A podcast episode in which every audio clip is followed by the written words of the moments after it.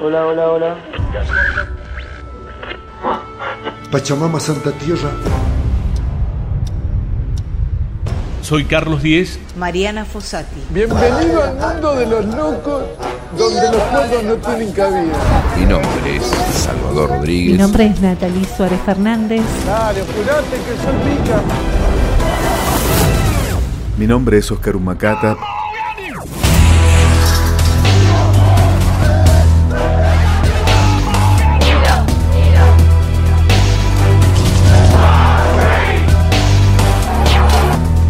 Los millonarios dueños del diluvio venderán lágrimas al por mayor. Soy locutora. Periodista.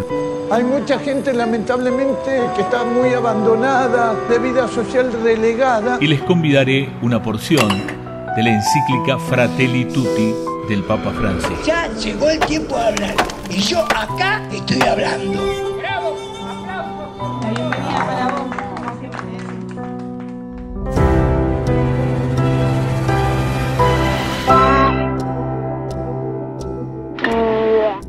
Contempla el cielo.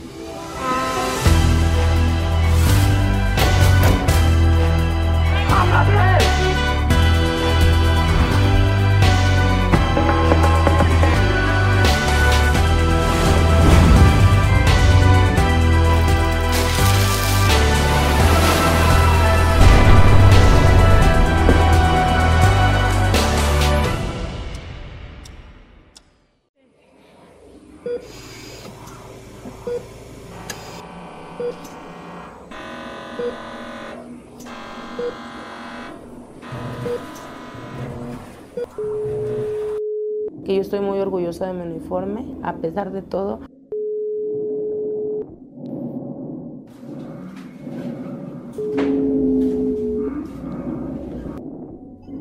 Las pandemias y otros flagelos de la historia. Es verdad que una tragedia global como la pandemia de COVID-19 despertó durante un tiempo la conciencia de ser una comunidad mundial que navega en una misma barca, donde el mal de uno perjudica a todos. Recordamos que nadie se salva solo, que únicamente es posible salvarse juntos. Por eso dije que la tempestad desenmascara nuestra vulnerabilidad y deja al descubierto esas falsas y superfluas seguridades con las que habíamos construido nuestras agendas, nuestros proyectos, rutinas y prioridades. Con la tempestad se cayó el maquillaje de esos estereotipos con los que disfrazábamos nuestros egos, siempre pretenciosos de querer aparentar, y dejó al descubierto una vez más esa bendita pertenencia común de la que no podemos ni queremos evadirnos, esa pertenencia de hermanos.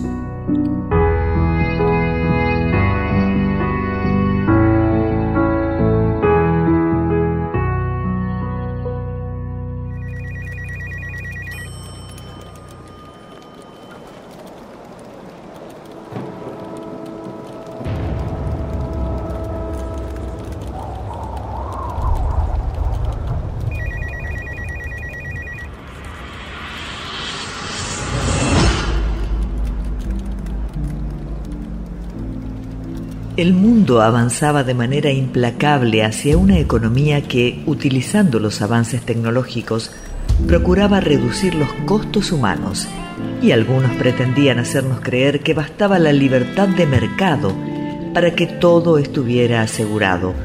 Pero el golpe duro e inesperado de esta pandemia fuera de control obligó por la fuerza a volver a pensar en los seres humanos, en todos, más que en el beneficio de algunos.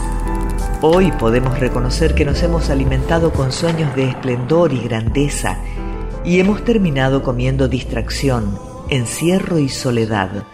Nos hemos empachado de conexiones y hemos perdido el sabor de la fraternidad.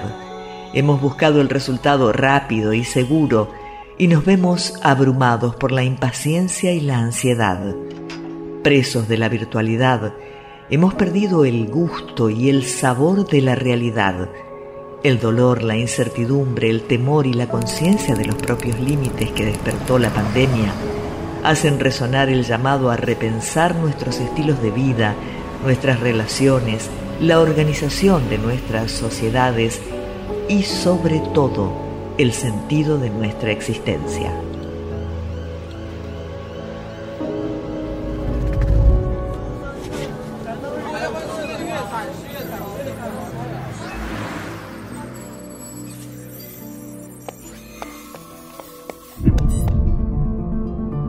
Si todo está conectado, es difícil pensar que este desastre mundial no tenga relación con nuestro modo de enfrentar la realidad, pretendiendo ser señores absolutos de la propia vida y de todo lo que existe.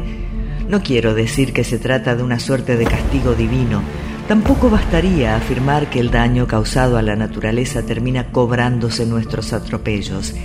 Es la realidad misma que gime y se revela viene a la mente el célebre verso del poeta Virgilio que evoca las lágrimas de las cosas o de la historia.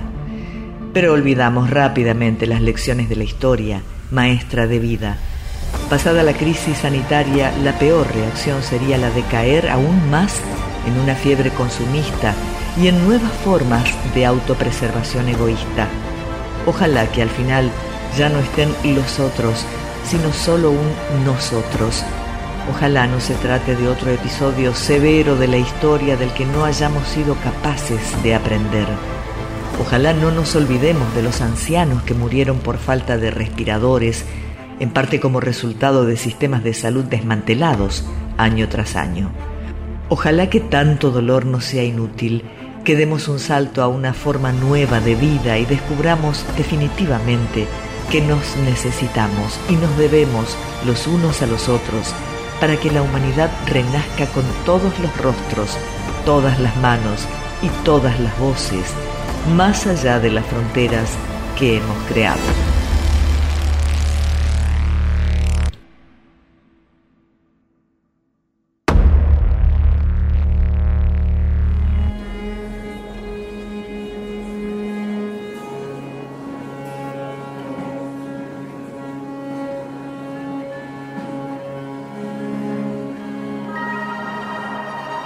Si no logramos recuperar la pasión compartida por una comunidad de pertenencia y de solidaridad a la cual destinar tiempo, esfuerzo y bienes, la ilusión global que nos engaña se caerá ruinosamente y dejará a muchos a merced de la náusea y el vacío.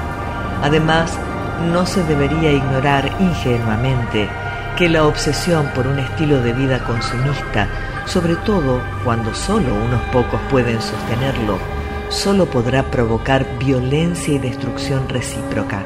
El sálvese quien pueda se traducirá rápidamente en el todos contra todos y eso será peor que una pandemia. Policía. Can I see the warrant? I'm not obligated to show it to anybody. I have a warrant, trust me. I'm not in here without it. He knows that he's done. There's no judge for him.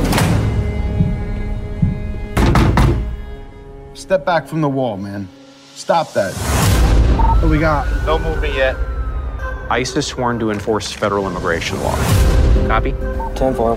This is precision policing. We know exactly who we're going after. We're supposed to find them and remove them. It's old cat and mouse game, and they're good at it. Take them down. Police, open the door. Our job is to, bottom line, protect the public. ¿Lo tienes, niña? Sí. It's not gonna be easy. Parece que la muerte de un niño nos humaniza a todos mucho más. Es una lástima que tengamos que pagar un precio tan alto para darnos cuenta de una realidad eh, que sucede cada día. Ojos que no ven, corazón que no siente. Eso parece ser que es eh, lo importante en esta burbuja europea donde preferimos eh, cerrar los ojos a actuar. Sin dignidad humana en las fronteras. Tanto desde algunos regímenes políticos populistas como desde planteamientos económicos liberales, se sostiene que hay que evitar a toda costa la llegada de personas migrantes al mismo tiempo se argumenta que conviene limitar la ayuda a los países pobres, de modo que toquen fondo y decidan tomar medidas de austeridad. No se advierte que detrás de estas afirmaciones abstractas difíciles de sostener hay muchas vidas que se desgarran, muchos escapan de la guerra, de persecuciones, de catástrofes naturales, otros, con todo derecho, buscan oportunidades para ellos y para sus familias, sueñan con un futuro mejor y desean crear las condiciones para que se haga realidad.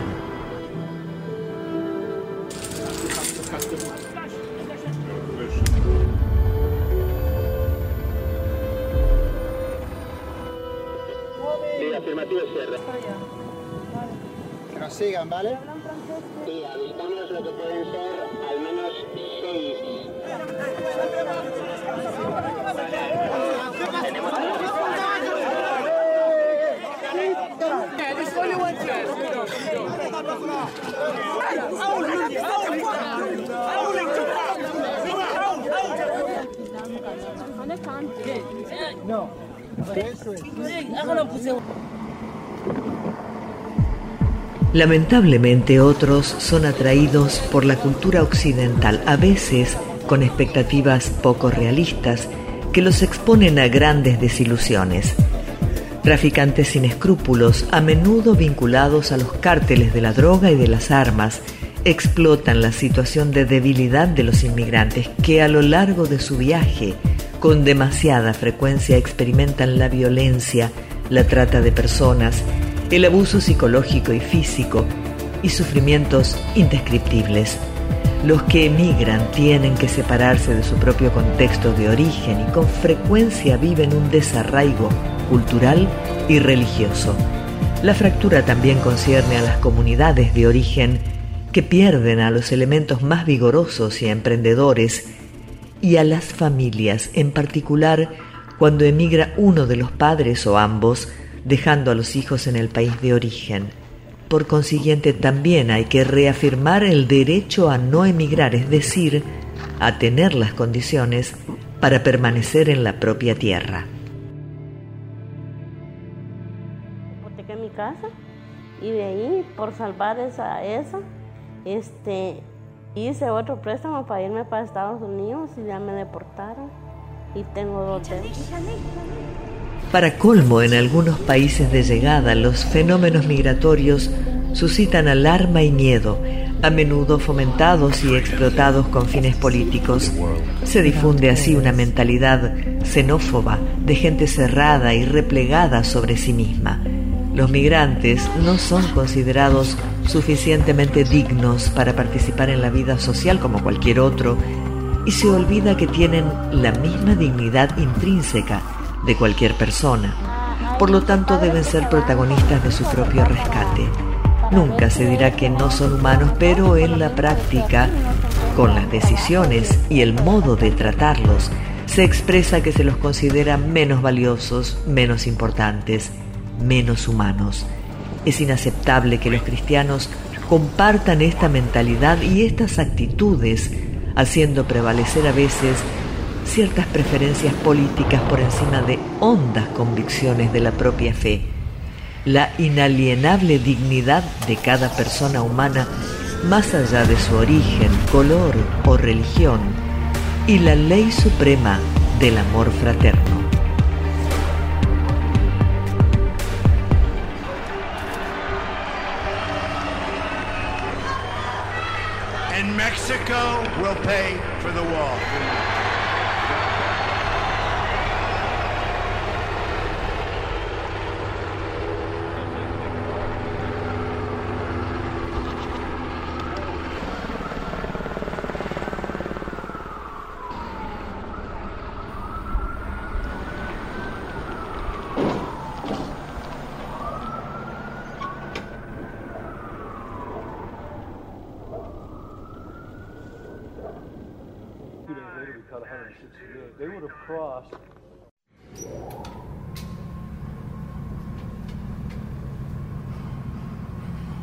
Agresividad sin pudor.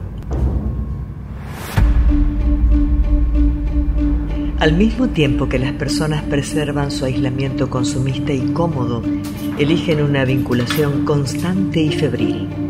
Esto favorece la ebullición de formas insólitas de agresividad, de insultos, maltratos, descalificaciones, latigazos verbales, hasta destrozar la figura del otro en un desenfreno que no podría existir en el contacto cuerpo a cuerpo sin que termináramos destruyéndonos entre todos.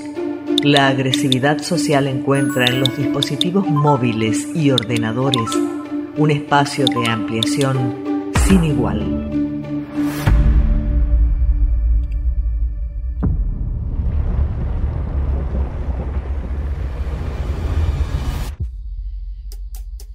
Ello ha permitido que las ideologías pierdan todo pudor, lo que hasta hace pocos años no podía ser dicho por alguien sin el riesgo de perder el respeto de todo el mundo, hoy puede ser expresado con toda crudeza aún por algunas autoridades políticas y permanecer impune. No cabe ignorar que en el mundo digital están en juego ingentes intereses económicos capaces de realizar formas de control tan sutiles como invasivas, creando mecanismos de manipulación de las conciencias y del proceso democrático. El funcionamiento de muchas plataformas a menudo acaba por favorecer el encuentro entre personas que piensan del mismo modo, obstaculizando la confrontación entre las diferencias. Estos circuitos cerrados facilitan la difusión de informaciones y noticias falsas, fomentando prejuicios y odios. Conviene reconocer que los fanatismos que llevan a destruir a otros son protagonizados también por personas religiosas, sin excluir a los cristianos, que pueden formar parte de redes de violencia verbal a través de Internet y de los diversos foros o espacios de intercambio digital. Aún en medios católicos se pueden perder los límites se suelen naturalizar la difamación y la calumnia y parece quedar fuera toda ética y respeto por la fama ajena. ¿Qué se aporta así a la fraternidad que el Padre común nos propone?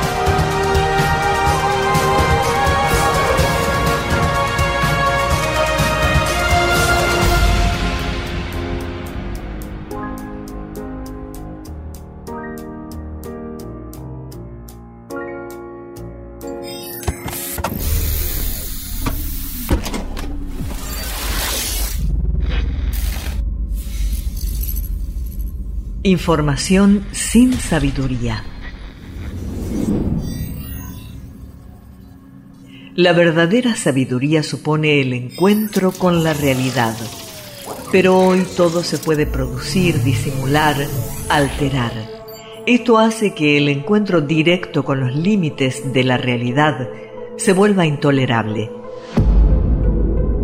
Como consecuencia se opera un mecanismo de selección y se crea el hábito de separar inmediatamente lo que me gusta de lo que no me gusta, lo atractivo de lo feo. Con la misma lógica se eligen las personas con las que uno decide compartir el mundo.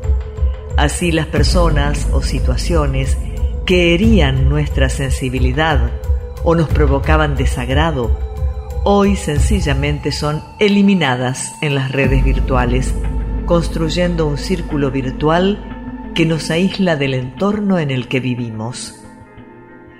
El sentarse a escuchar a otro, característico de un encuentro humano, es un paradigma de actitud receptiva de quien supera el narcisismo y recibe al otro, le presta atención, lo acoge en el propio círculo. Pero el mundo de hoy es en su mayoría un mundo sordo. A veces la velocidad del mundo moderno, lo frenético, nos impide escuchar bien lo que dice otra persona. Y cuando está a la mitad de su diálogo, ya lo interrumpimos y le queremos contestar cuando todavía no terminó de decir. No hay que perder la capacidad de escucha. San Francisco de Asís escuchó la voz de Dios, escuchó la voz del pobre, escuchó la voz del enfermo, escuchó la voz de la naturaleza y todo eso lo transforma en un estilo de vida.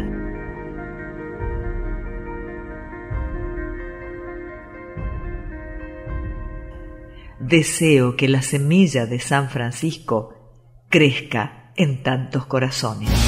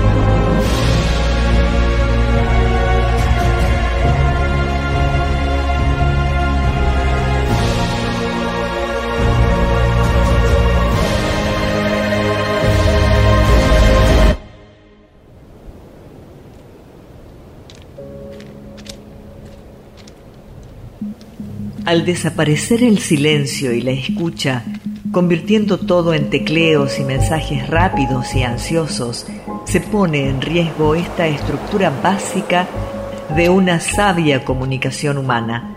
Se crea un nuevo estilo de vida donde uno construye lo que quiere tener delante, excluyendo todo aquello que no se pueda controlar o conocer superficial e instantáneamente.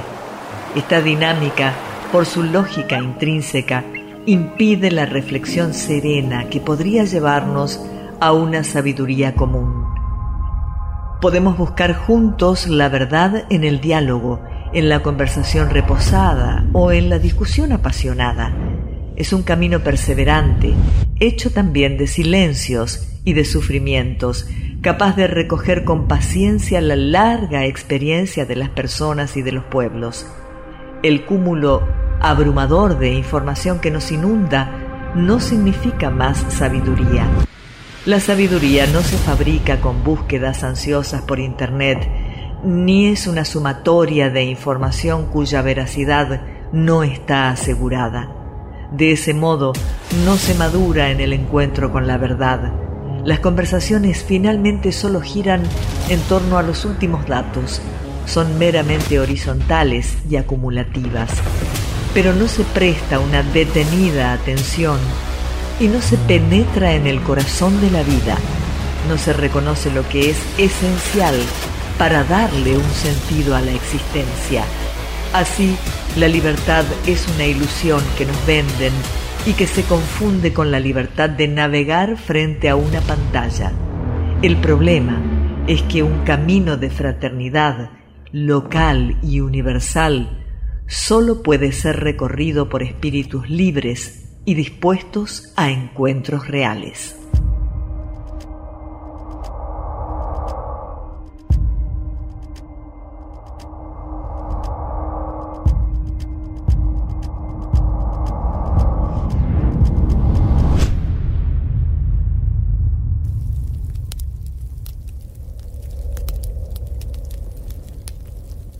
Sometimientos y autodesprecios. Algunos países exitosos desde el punto de vista económico son presentados como modelos culturales para los países poco desarrollados, en lugar de procurar que cada uno crezca con su estilo propio para que desarrolle sus capacidades de innovar desde los valores de su cultura.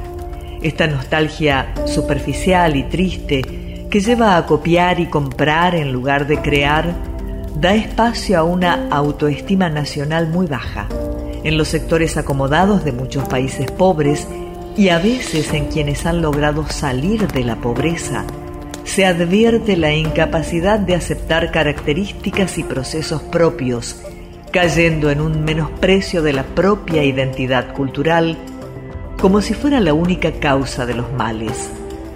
Destrozar la autoestima de alguien es una manera fácil de dominarlo. Detrás de estas tendencias que buscan homogeneizar el mundo, afloran intereses de poder que se benefician del bajo aprecio de sí, al tiempo que a través de los medios y de las redes se intenta crear una nueva cultura al servicio de los más poderosos. Esto es aprovechado por el ventajismo de la especulación financiera y la expoliación donde los pobres son los que siempre pierden.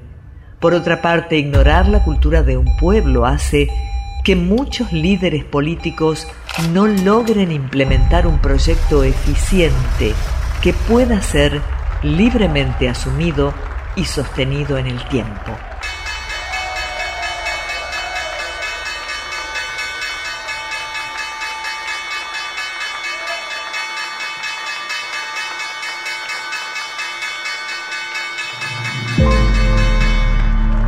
Se olvida que no existe peor alienación que experimentar que no se tienen raíces, que no se pertenece a nadie.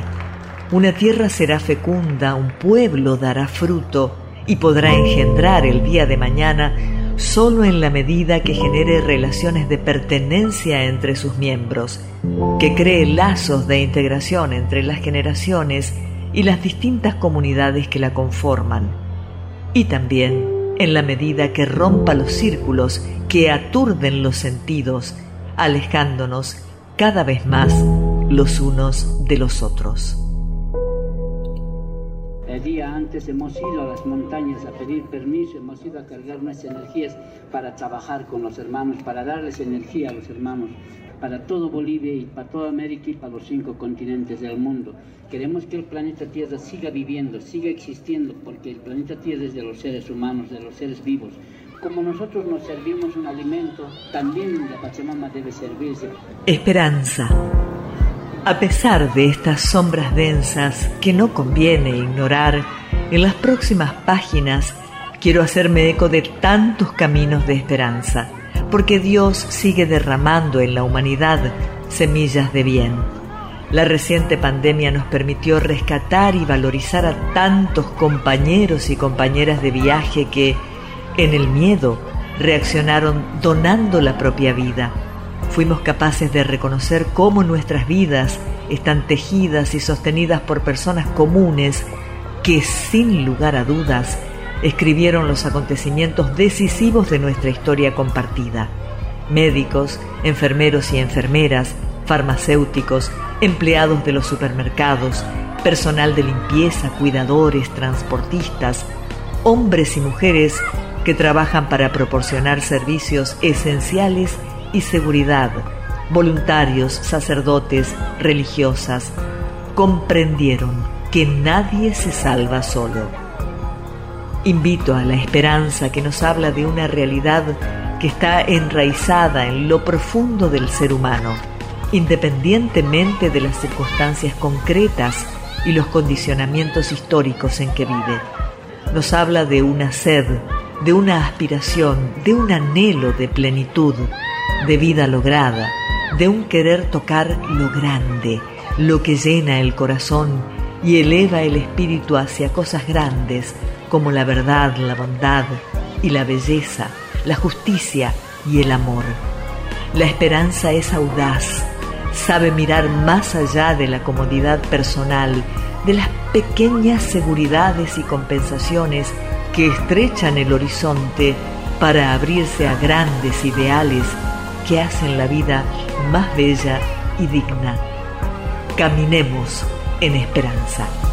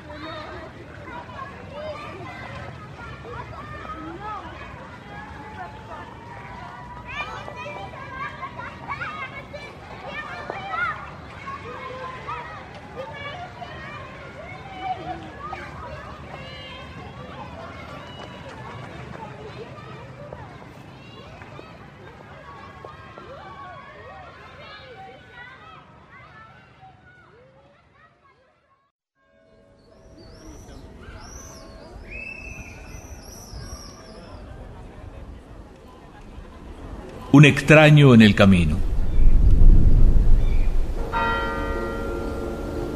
Todo lo que mencioné en el capítulo anterior es más que una aséptica descripción de la realidad, ya que los gozos y las esperanzas, las tristezas y las angustias de los hombres de nuestro tiempo, sobre todo de los pobres y de cuantos sufren, son a la vez gozos y esperanzas, tristezas y angustias de los discípulos de Cristo. Nada hay verdaderamente humano que no encuentre eco en su corazón. En el intento de buscar una luz en medio de lo que estamos viviendo, y antes de plantear algunas líneas de acción, propongo dedicar un capítulo a una parábola dicha por Jesucristo hace dos mil años.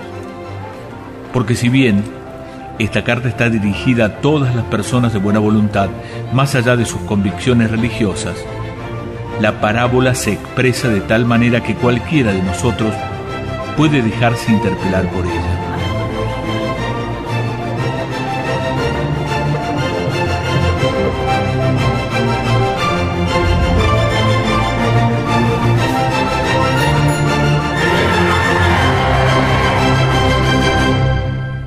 Un maestro de la ley se levantó y le preguntó a Jesús para ponerlo a prueba. Maestro, ¿qué debo hacer para heredar la vida eterna? Jesús le preguntó a su vez, ¿qué está escrito en la ley? ¿Qué lees en ella? Él le respondió, Amarás al Señor tu Dios con todo tu corazón, con toda tu alma, con todas tus fuerzas y con toda tu mente y al prójimo como a ti mismo. Entonces Jesús le dijo, Has respondido bien, pero ahora practícalo y vivirás. El maestro de la ley, queriendo justificarse, le volvió a preguntar, ¿quién es mi prójimo? Jesús tomó la palabra y dijo, un hombre bajaba de Jerusalén a Jericó y cayó en manos de unos ladrones, quienes después de despojarlo de todo y herirlo, se fueron dejándolo por muerto. Por casualidad, un sacerdote bajaba por el mismo camino, lo vio, dio un rodeo y pasó de largo. Igual hizo un levita, que llegó al mismo lugar, dio un rodeo y pasó de largo. En cambio, un samaritano que iba de viaje llegó a donde estaba el hombre herido y al verlo se conmovió profundamente. Se acercó y le vendó sus heridas, curándolas con aceite y vino. Después lo cargó sobre su propia cabalgadura, lo llevó a un albergue y se quedó cuidándolo. A la mañana siguiente le dio al dueño del albergue dos monedas de plata y le dijo, cuídalo, y si gastas de más, te lo pagaré a mi regreso. ¿Cuál de estos tres te parece que se comportó como prójimo del hombre que cayó en manos de los ladrones?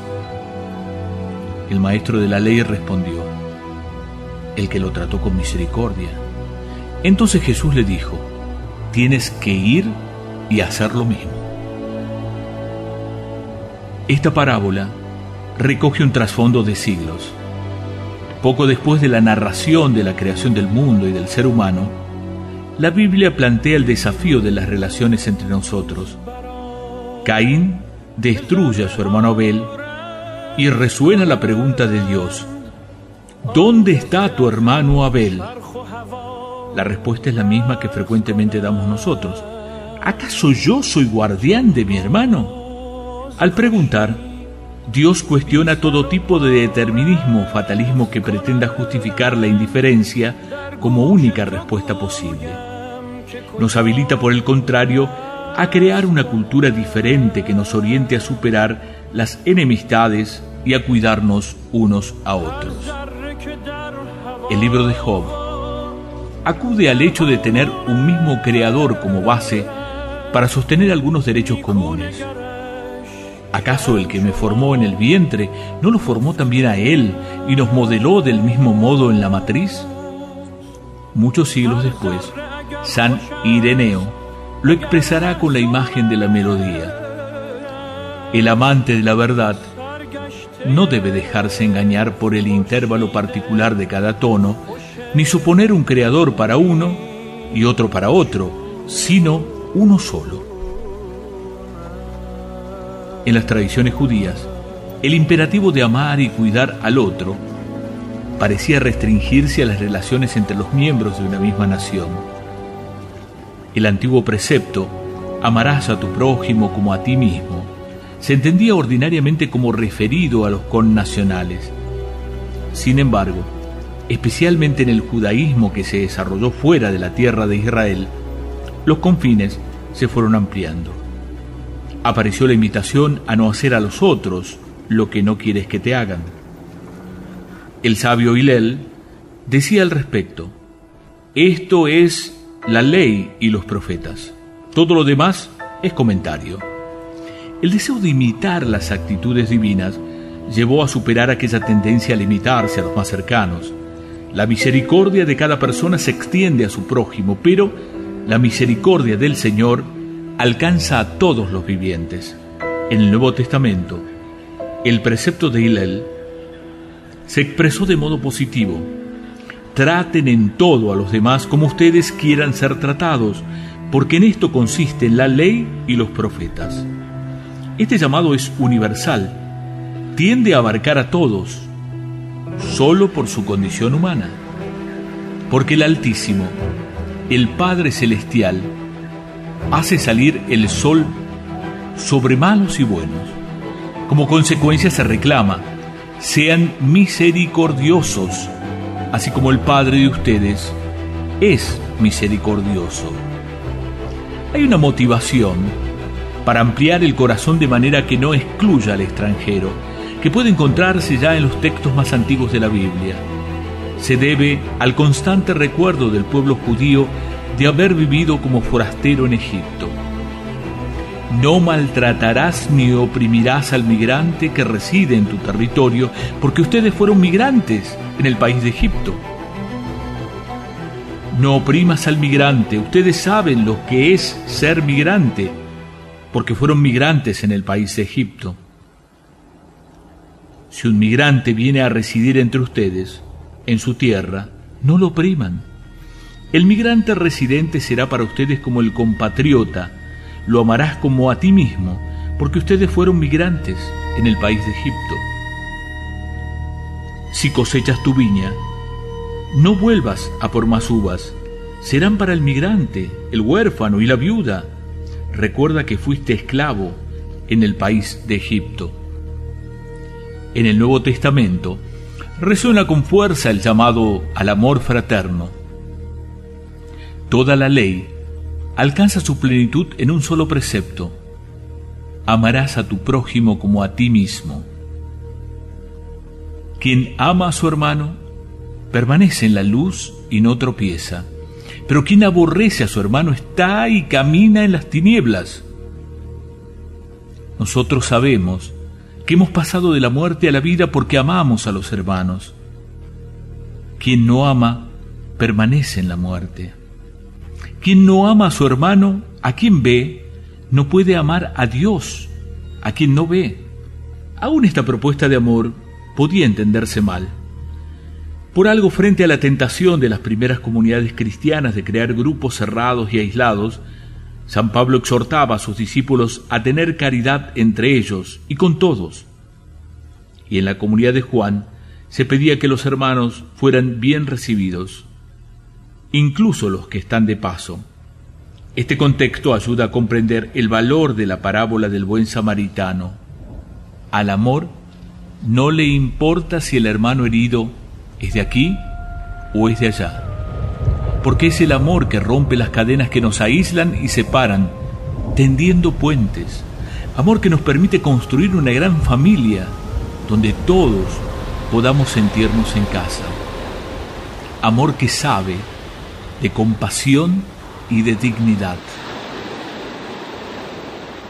Sa présence ici, euh, premièrement, ça nous fortifie spirituellement, ça nous donne aussi de l'espérance de l'espoir, de, de l'espérance, de, de, réconfort. Et ça nous donne aussi euh, la foi.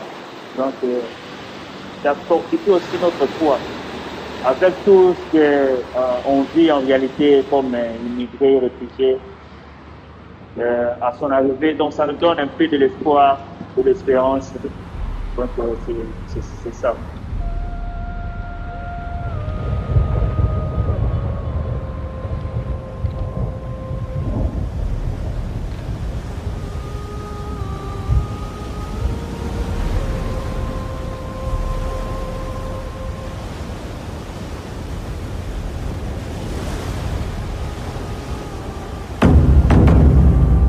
El abandonado. Jesús cuenta que había un hombre herido, tirado en el camino, que había sido asaltado. Pasaron varios a su lado, pero huyeron, no se detuvieron. Eran personas con funciones importantes en la sociedad que no tenían en el corazón el amor por el bien común. No fueron capaces de perder unos minutos para atender al herido o al menos para buscar ayuda. Uno se detuvo, le regaló cercanía, lo curó con sus propias manos, puso también dinero de su bolsillo y se ocupó de él. Sobre todo, le dio algo que en este mundo ansioso retaseamos tanto, le dio su tiempo. Seguramente él tenía sus planes para aprovechar aquel día según sus necesidades, compromisos o deseos, pero fue capaz de dejar todo a un lado ante el herido y sin conocerlo, lo consideró digno de dedicarle su tiempo. ¿Con quién te identificas? Esta pregunta es cruda, directa y determinante. ¿A cuál de ellos te pareces? Nos hace falta reconocer la tentación que nos circunda de desentendernos de los demás, especialmente de los más débiles. Digámoslo, hemos crecido en muchos aspectos, aunque somos analfabetos en acompañar, cuidar y sostener a los más frágiles y débiles de nuestras sociedades desarrolladas. Nos acostumbramos a mirar para el costado, a pasar de lado, a ignorar las situaciones hasta que éstas nos golpean directamente. Asaltan a una persona en la calle y muchos escapan como si no hubieran visto nada. Frecuentemente hay personas que atropellan a alguien con su automóvil y huyen. Solo les importa evitar problemas. No les interesa si un ser humano se muere por su culpa. Pero estos son signos de un estilo de vida generalizado que se manifiesta de diversas maneras, quizás más sutiles. Además, como todos estamos muy concentrados en nuestras propias necesidades, ver a alguien sufriendo nos molesta, nos perturba, porque no queremos perder nuestro tiempo por culpa de los problemas ajenos. Estos son síntomas de una sociedad enferma, porque busca construirse de espaldas al dolor. Mejor no caer en esa miseria. Miremos el modelo del buen samaritano. Es un texto que nos invita a que resurja nuestra vocación de ciudadanos del propio país y del mundo entero, constructores de nuevo vínculo social. Es un llamado siempre nuevo, aunque está escrito como ley fundamental de nuestro ser que la sociedad se encamine a la prosecución del bien común y, a partir de esta finalidad, reconstruya una y otra vez su orden político y social, su tejido de relaciones, su proyecto humano. Con sus gestos, el buen samaritano reflejó que la existencia de cada uno de nosotros está ligada a la de los demás. La vida no es tiempo que pasa, sino tiempo de encuentro. Esta parábola es un icono iluminador, capaz de poner de manifiesto la opción de fondo que necesitamos tomar para reconstruir este mundo que nos duele. Ante tanto dolor, ante tanta herida, la única salida es ser como el buen samaritano. Toda otra opción termina o bien al lado de los salteadores, o bien al lado de los que pasan de largo sin compadecerse del dolor del hombre herido en el camino. La parábola nos muestra con qué iniciativas se puede rehacer una comunidad a partir de hombres y mujeres que hacen propia la fragilidad de los demás, que no dejan que se erija una sociedad de exclusión, sino que se hacen prójimos y levantan y rehabilitan al caído para que el bien sea común. Al mismo tiempo, la parábola nos advierte sobre ciertas actitudes de personas que solo se miran a sí mismas y no se hacen cargo de las exigencias ineludibles de la realidad humana. El relato, digámoslo claramente, no desliza una enseñanza de ideales abstractos, ni se circunscribe a la funcionalidad de una moraleja ético-social. Nos revela una característica esencial del ser humano, tantas veces olvidada, Hemos sido hechos para la plenitud que solo se alcanza en el amor. No es una opción posible vivir indiferentes ante el dolor, No podemos dejar que nadie quede a un costado de la vida. Esto nos debe indignar hasta hacernos bajar de nuestra serenidad para alterarnos por el sufrimiento humano. Eso es dignidad.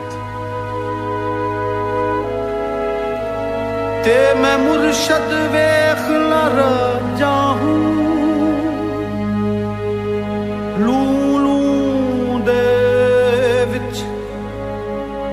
کلک شما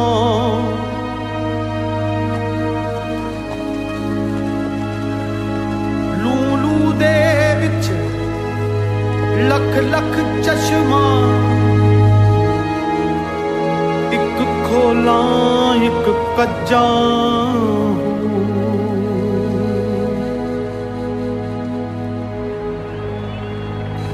Aquí, en Ciudad Juárez, como en otras zonas fronterizas, se concentran miles de migrantes de Centroamérica y otros países.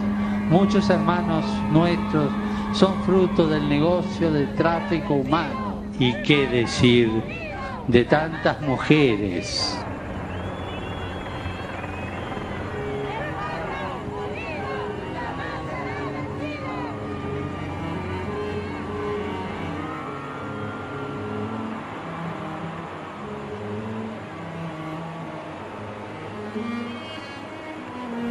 una historia que se repite.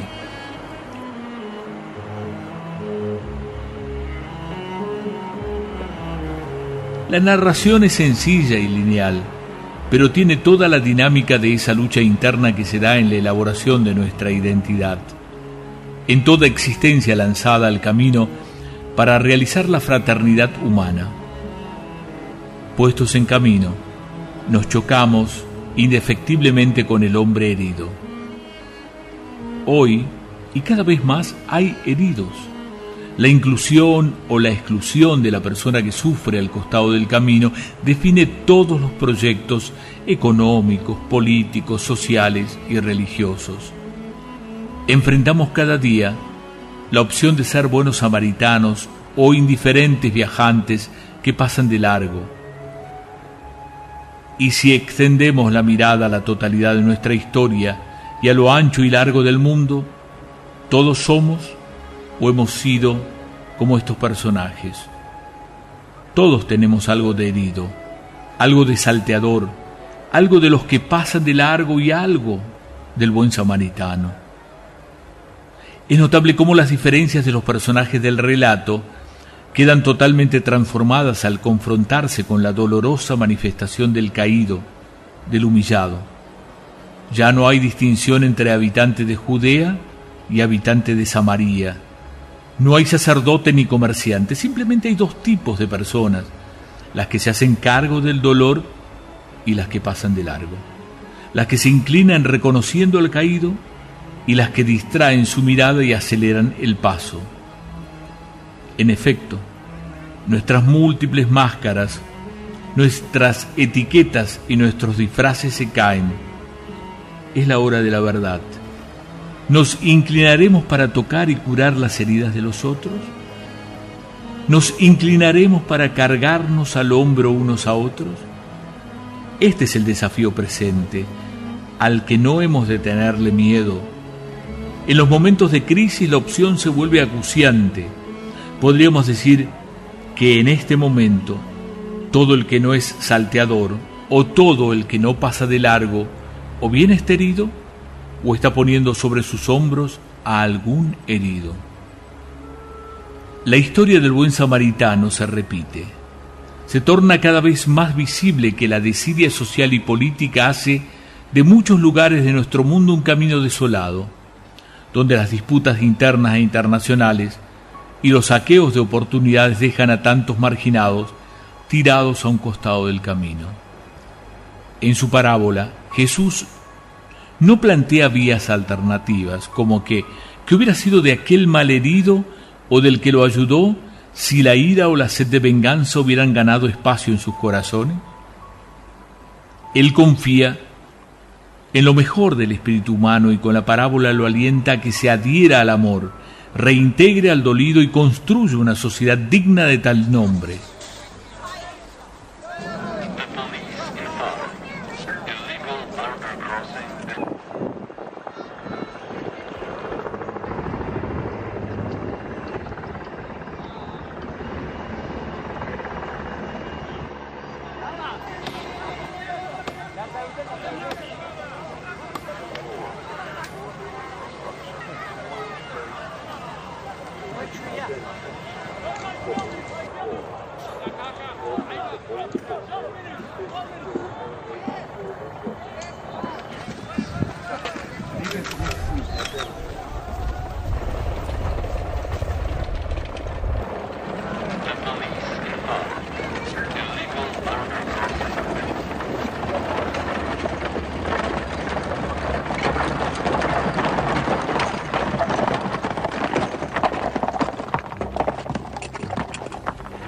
Personajes.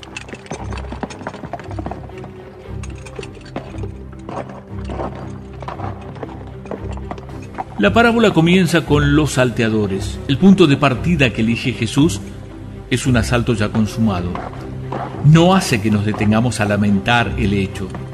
Nos dirige nuestra mirada hacia los salteadores. Los conocemos. Hemos visto avanzar en el mundo las densas sombras del abandono de la violencia utilizada con mezquinos intereses de poder, acumulación y división. La pregunta podría ser, ¿dejaremos tirado el que está lastimado para correr cada uno a guarecerse de la violencia o a perseguir a los ladrones? ¿Será el herido la justificación de nuestras divisiones irreconciliables, de nuestras indiferencias crueles, de nuestros enfrentamientos internos? Luego la parábola nos hace poner la mirada claramente en los que pasan de largo. Esta peligrosa indiferencia de no detenerse, inocente o no, producto del desprecio de una triste distracción, hace de los personajes del sacerdote y del levita un no menos triste reflejo de esa distancia cercenadora que se pone frente a la realidad. Hay muchas maneras de pasar de largo que se complementan una es ensimismarse, desentenderse de los demás, ser indiferentes. Otra sería solo mirar hacia afuera. Respecto a esta última manera de pasar de largo, en algunos países o en ciertos sectores de estos hay un desprecio de los pobres y de su cultura, y un vivir con la mirada puesta hacia afuera como si un proyecto de país importado intentara forzar su lugar.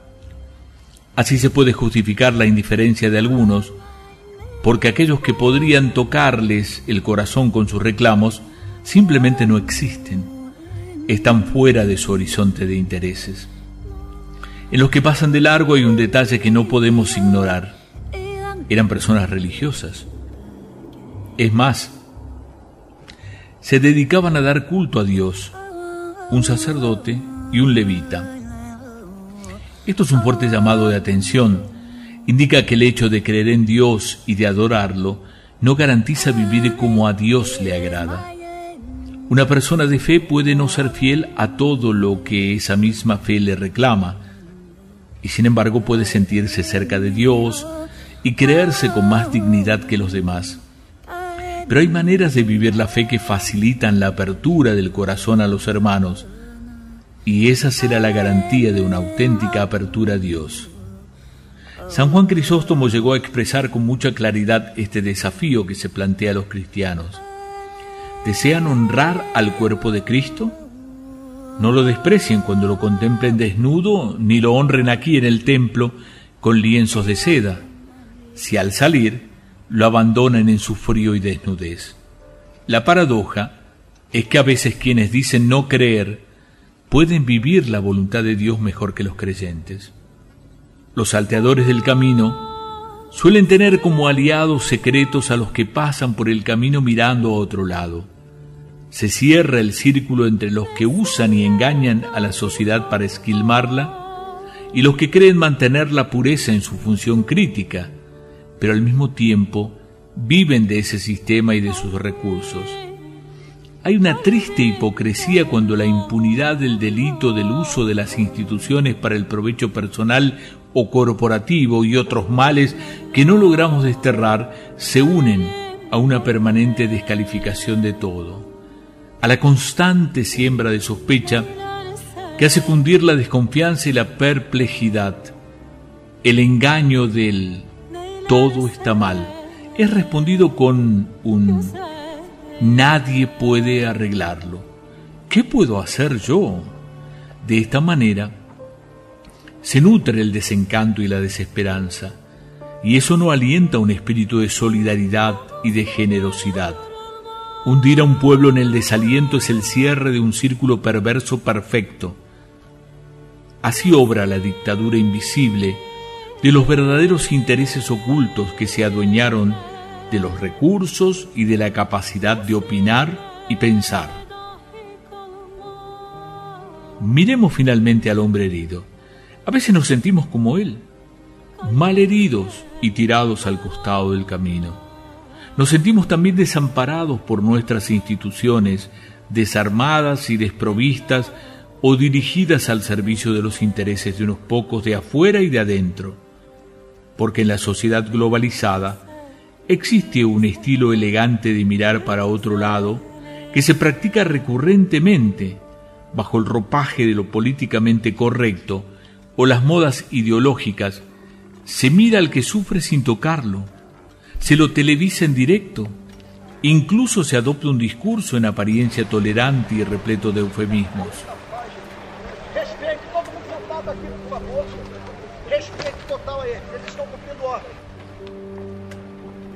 75% di persone non legge nemmeno un libro all'anno. Quindi da dove sanno le cose che sanno? Pochissime le sanno dalla televisione. E la televisione che cosa gli dà? Soltanto immagini.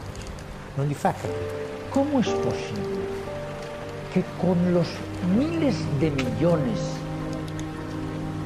que han ganado y que ganan los grandes capitalistas del mundo todavía necesitamos y las estructuras defensivas de ese capital que son inacabables todavía necesiten constituirse patrimonios en paraísos. ¿Cómo es posible? Bueno, pues no ustedes. Outlook for emerging and developing economies calls for some guarded optimism with a great diversity between the various economies.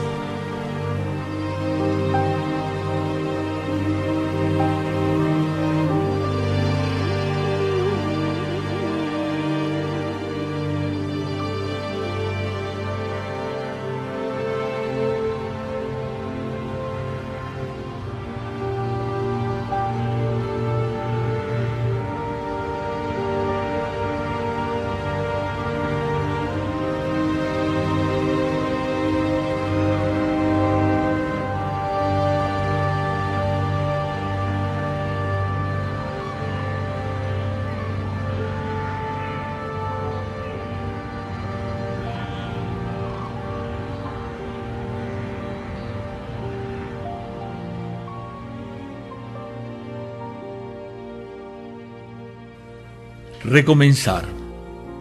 Cada día se nos ofrece una nueva oportunidad, una etapa nueva.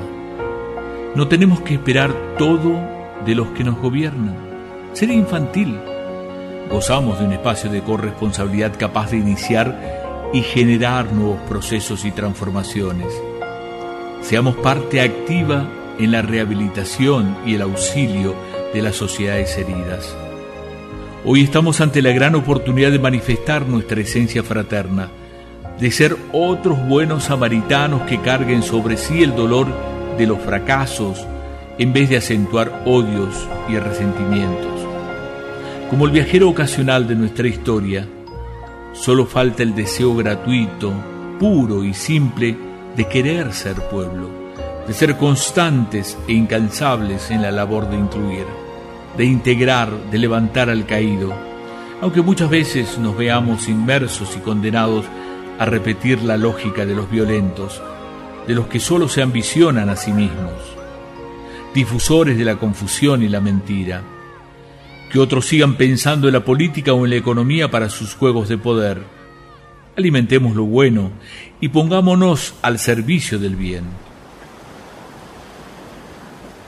Es posible comenzar de abajo y de a uno, pugnar por lo más concreto y local, hasta el último rincón de la patria y del mundo, con el mismo cuidado que el viajero de Samaria tuvo por cada llaga del herido.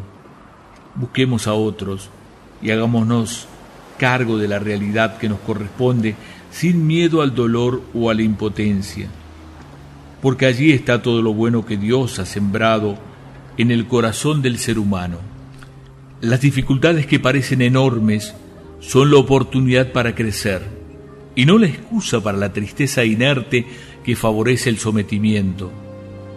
Pero no lo hagamos solos. Individualmente, el samaritano buscó un hospedero que pudiera cuidar de aquel hombre, como nosotros estamos invitados a convocar y encontrarnos en nosotros, que sea más fuerte que la suma de pequeñas individualidades. Recordemos que el todo es más que la parte y también es más que la mera suma de ellas. Renunciemos a la mezquindad y al resentimiento de los internismos estériles, de los enfrentamientos sin fin. Dejemos de ocultar el dolor de las pérdidas y hagámonos cargo de nuestros crímenes, desidias y mentiras. La reconciliación reparadora nos resucitará y nos hará perder el miedo a nosotros mismos y a los demás. El samaritano del camino se fue sin esperar reconocimientos ni gratitudes. La entrega al servicio era la gran satisfacción frente a su Dios y a su vida, y por eso un deber. Todos tenemos responsabilidad sobre el herido que es el pueblo mismo y todos los pueblos de la tierra.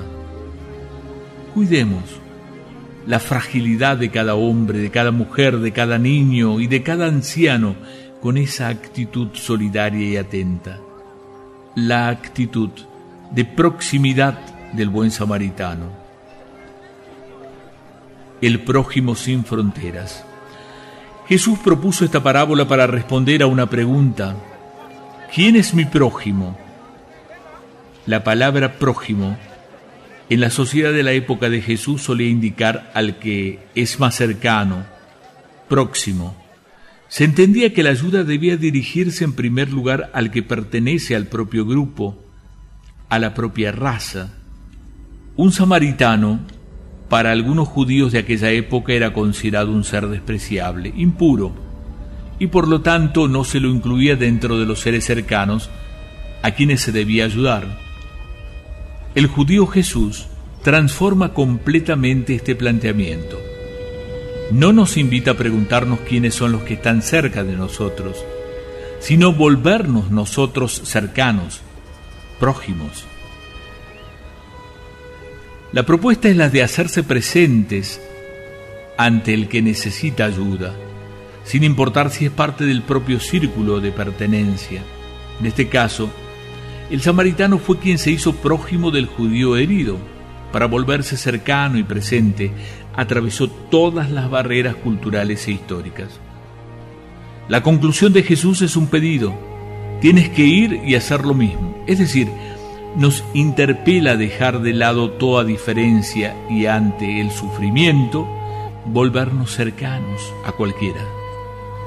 Entonces ya no digo que tengo prójimos a quienes debo ayudar, sino que me siento llamado a volverme yo un prójimo de los otros. El problema es que Jesús destaca a propósito que el hombre herido era un judío, habitante de Judea, mientras quien se detuvo y lo auxilió era un samaritano, habitante de Samaria.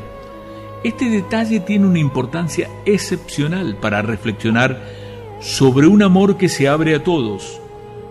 Los samaritanos habitaban una región que había sido contagiada por ritos paganos y para los judíos esto los volvía impuros, detestables, peligrosos.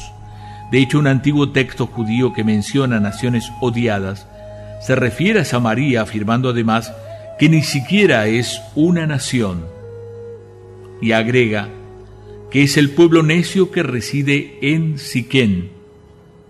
Esto explica por qué una mujer samaritana cuando Jesús le pidió de beber respondió enfáticamente, ¿cómo tú, siendo judío, me pides de beber a mí que soy una mujer samaritana? Quienes buscaban acusaciones que pudieran desacreditar a Jesús, lo más ofensivo que encontraron fue decirle endemoniado y samaritano.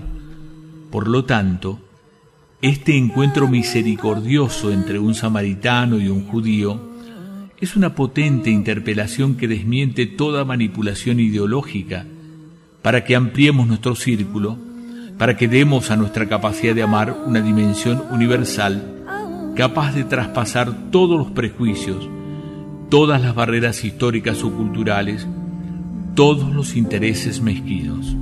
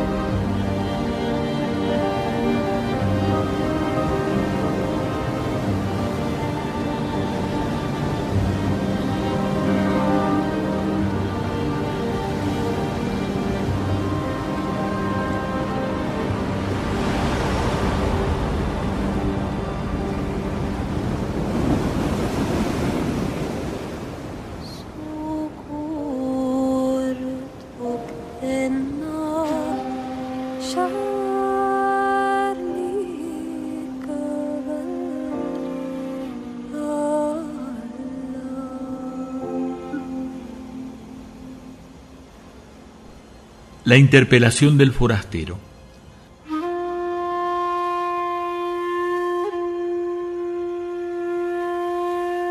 Finalmente, recuerdo que en otra parte del Evangelio Jesús dice, fui forastero y me recibieron. Jesús podía decir esas palabras porque tenía un corazón abierto que hacía suyos los dramas de los demás. San Pablo exhortaba, alégrense con los que están alegres y lloren con los que lloran. Cuando el corazón asume esa actitud, es capaz de identificarse con el otro sin importarle dónde ha nacido o de dónde viene. Al entrar en esta dinámica, en definitiva experimenta que los demás son su propia carne. Para los cristianos, las palabras de Jesús tienen también otra dimensión trascendente implican reconocer al mismo Cristo en cada hermano abandonado o excluido. En realidad, la fe colma de motivaciones inauditas el reconocimiento del otro, porque quien cree puede llegar a reconocer que Dios ama a cada ser humano con un amor infinito y que con ello le confiere una dignidad infinita. A esto se agrega que creemos que Cristo derramó su sangre por todos y cada uno, por lo cual nadie queda fuera de su amor universal. Y si vamos a la fuente última, que es la vida íntima de Dios, nos encontramos con una comunidad de tres personas, origen y modelo perfecto de toda vida en común. La teología continúa enriqueciéndose gracias a la reflexión sobre esta gran verdad. A veces me asombra que con semejantes motivaciones a la Iglesia le haya llevado tanto tiempo condenar contundentemente la esclavitud y diversas formas de violencia. Hoy, con el desarrollo de la espiritualidad y de la teología, no tenemos excusas. Sin embargo, todavía hay quienes parecen sentirse alentados o al menos autorizados por su fe para sostener diversas formas de nacionalismo cerrados y violentos, actitudes xenófobas, desprecios e incluso maltratos hacia los que son diferentes. La fe con el humanismo que encierra debe mantener vivo un sentido crítico frente a estas tendencias y ayudar a reaccionar rápidamente cuando comienzan a insinuarse. Para ello es importante que la catequesis y la predicación incluyan de modo más directo y claro el sentido social de la existencia la dimensión fraterna de la espiritualidad, la convicción sobre la inalienable dignidad de cada persona y las motivaciones para amar y acoger a todos.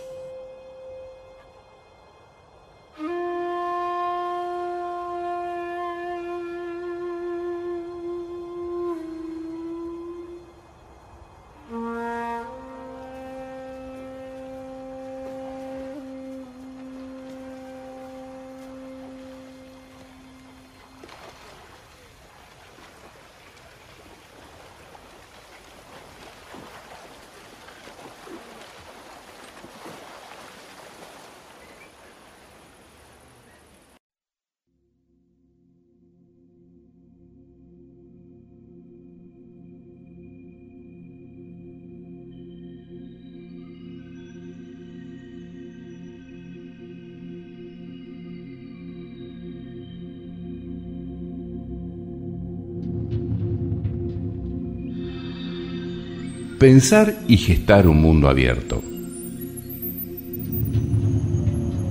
Un ser humano está hecho de tal manera que no se realiza, no se desarrolla, ni puede encontrar su plenitud si no es en la entrega sincera de sí mismo a los demás.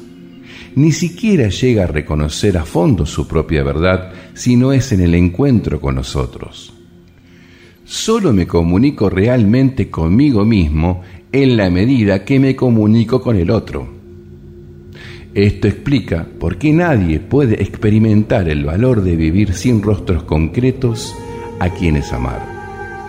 Aquí hay un secreto de la verdadera existencia humana, porque la vida subsiste donde hay un vínculo, comunión, fraternidad, y es una vida más fuerte que la muerte cuando se construye sobre relaciones verdaderas y lazos de fidelidad. Por el contrario, no hay una vida cuando pretendemos pertenecer solo a nosotros mismos y vivir como islas. En esas actitudes prevalece la muerte.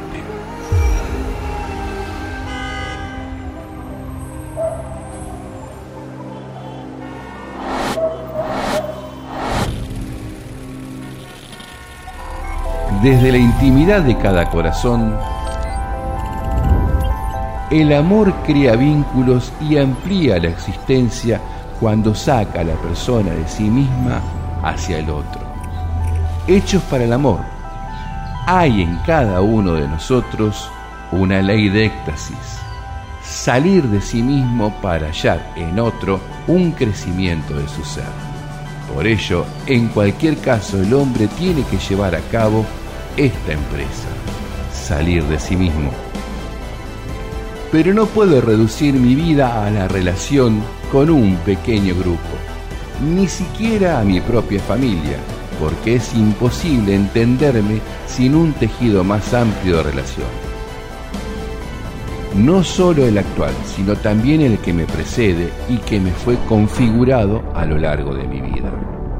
Mi relación con una persona que aprecio no puede ignorar que esa persona no vive solo por su relación conmigo, ni yo vivo solo por mi referencia a ella.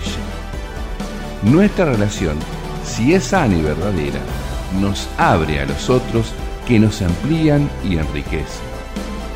El más noble sentido social hoy fácilmente queda anulado detrás de los intimismos egoístas con apariencias de relaciones intensas. En cambio, el amor que es auténtico, ayuda a crecer y las formas más nobles de la amistad residen en corazones que se dejan completar. La pareja y el amigo son para abrir el corazón en círculos, para volvernos capaces de salir de nosotros mismos hasta acoger a todos. Los grupos cerrados y las parejas autorreferenciales que se constituyen en un nosotros contra todo el mundo suelen ser formas idealizadas de egoísmo y de mera autopreservación. Por algo, muchas pequeñas poblaciones que sobrevivían en zonas desérticas desarrollaron una generosa capacidad de acogida ante los peregrinos que pasaban y acuñaron el sagrado deber de la hospitalidad. Lo vivieron también las comunidades monásticas medievales, como se advierte en la regla de San Benito. Aunque pudiera desestructurar el orden y el silencio de los monasterios, Benito reclamaba que a los pobres y peregrinos se los tratara con el máximo cuidado y solicitud. La hospitalidad es un modo concreto de no privarse de este desafío y de este don que es el encuentro con la humanidad más allá del propio grupo. Aquellas personas percibían que todos los valores que podían cultivar debían estar acompañados por esta capacidad de trascenderse en una apertura a los otros.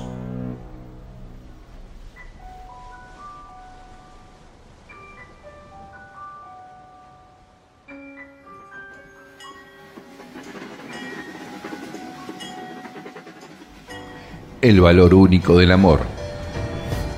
Las personas pueden desarrollar algunas aptitudes que presentan como valores morales. Fortaleza, sobriedad, laboriosidad y otras virtudes. Pero para orientar adecuadamente los actos de las distintas virtudes morales, es necesario considerar también en qué medida estos realizan un dinamismo de apertura y unión hacia otras personas. Ese dinamismo es la caridad que Dios infunde. De otro modo, quizás tendremos solo apariencia de virtudes que serán incapaces de construir la vida en común. Para ello decía Santo Tomás de Aquino, citando a San Agustín, que la templanza de una persona avara ni siquiera es virtuosa. San Buenaventura, con otras palabras, explicaba que las otras virtudes sin la claridad estrictamente no cumplen los mandamientos como Dios los entiende. La altura espiritual de una vida humana está marcada por el amor, que es el criterio para la decisión definitiva sobre la valoración positiva o negativa de una vida humana. Sin embargo, hay creyentes que piensan que su grandeza está en la imposición de sus ideologías al resto, o en la defensa violenta de la verdad, o en grandes demostraciones de fortaleza. Todos los creyentes necesitamos reconocer esto. Lo primero es el amor. Lo que nunca debe estar en riesgo es el amor. El mayor peligro es no amar en un intento de precisar en qué consiste la experiencia de amar que Dios hace posible con su gracia. Santo Tomás de Aquino la explicaba como un movimiento que centra la atención en el otro, considerándolo como uno consigue. La atención efectiva que se presta al otro provoca una orientación a buscar su bien gratuitamente. Todo esto parte de un aprecio, de una valoración que en definitiva es lo que está detrás de la palabra caridad. El ser amado es caro para mí, es decir, es estimado como de alto valor. Y del amor por el cual a uno le es grata la otra persona, depende que le dé algo gratis. El amor implica entonces algo más que una serie de acciones benéficas. Las acciones brotan de la unión que inclina más y más hacia el otro, considerándolo valioso, digno, grato y bello, más allá de las apariencias físicas o morales. El amor al otro, por ser quien es, nos mueve a buscar lo mejor para su vida. Solo en el cultivo de esta forma de relacionarnos, haremos posibles la amistad social que no excluye a nadie y la fraternidad abierta a todos.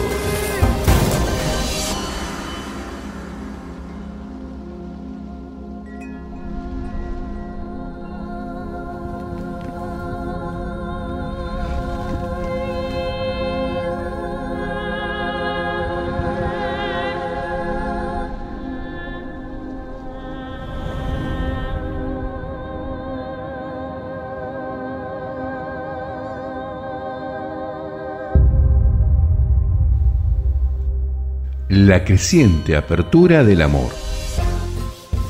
El amor nos pone finalmente en tensión hacia una comunión universal.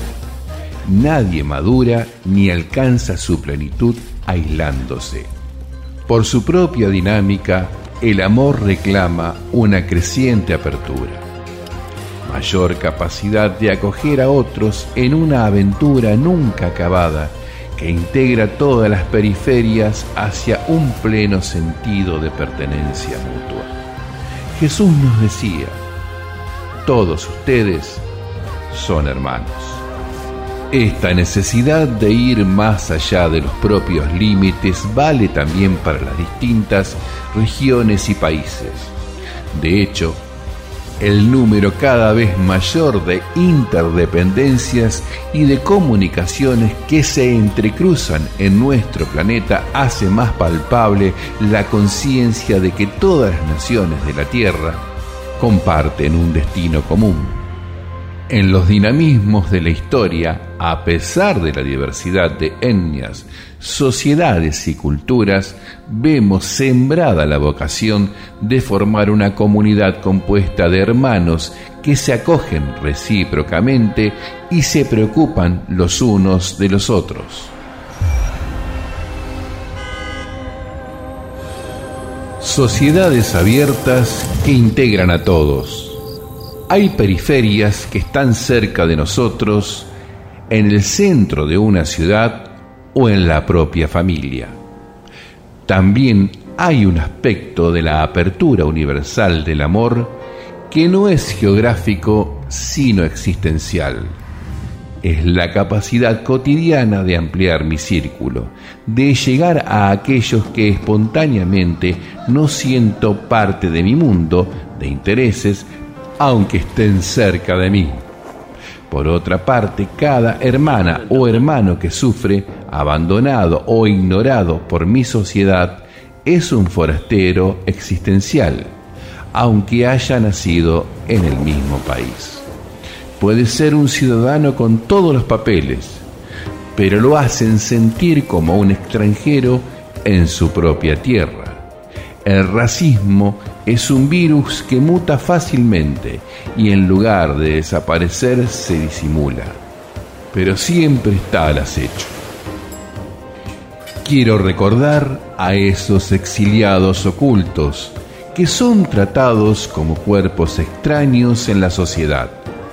Muchas personas con discapacidad sienten que existen sin pertenecer y sin participar hay todavía mucho que les impide tener una ciudadanía plena. El objetivo no es solo cuidarlos, sino que participen activamente en la comunidad civil y eclesial. Es un camino exigente y también fatigoso, que contribuirá cada vez más a la formación de conciencias capaces de reconocer a cada individuo como una persona única e irrepetible. Igualmente pienso en los ancianos que también por su discapacidad a veces se sienten como una carga. Sin embargo, todos pueden dar una contribución singular al bien común a través de su biografía original. me permito insistir, tengan el valor de dar voz a quienes son discriminados por su discapacidad, porque desgraciadamente en algunas naciones todavía hoy se duda en reconocerlos como personas de igual dignidad. Bienvenida al equipo argentino. Cada jugador que va a recibir la pelota o que va a disputar la, la pelota tiene que decir voy para poder darle el, el anticipo al jugador que no está viéndolo y de forma evitemos accidentes evitemos choques. A partir de esto son cuatro jugadores de campo, son categoría B1, son ciegos totales, que a pesar de esto usan un parche ocular y un antifaz por, delante para evitar que, que aquellos que tienen visión luz o visión bulto que perciben alguna sombra no tengan ningún tipo de. Los arqueros son personas videntes, el arquero no tiene ninguna restricción.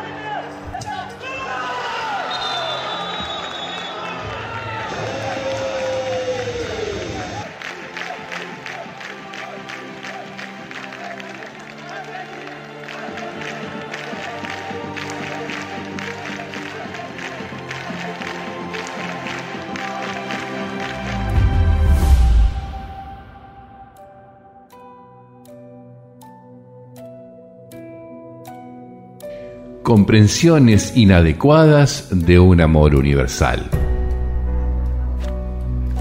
El amor que se extiende más allá de las fronteras tiene en su base lo que llamamos amistad social, en cada ciudad o en cada país.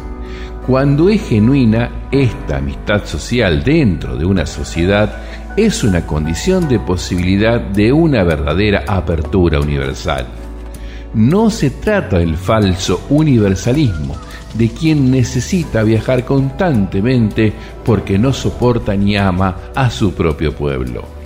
Quien mira a su pueblo con desprecio establece en su propia sociedad categorías de primera o de segunda clase, de personas con más o menos dignidad y derechos.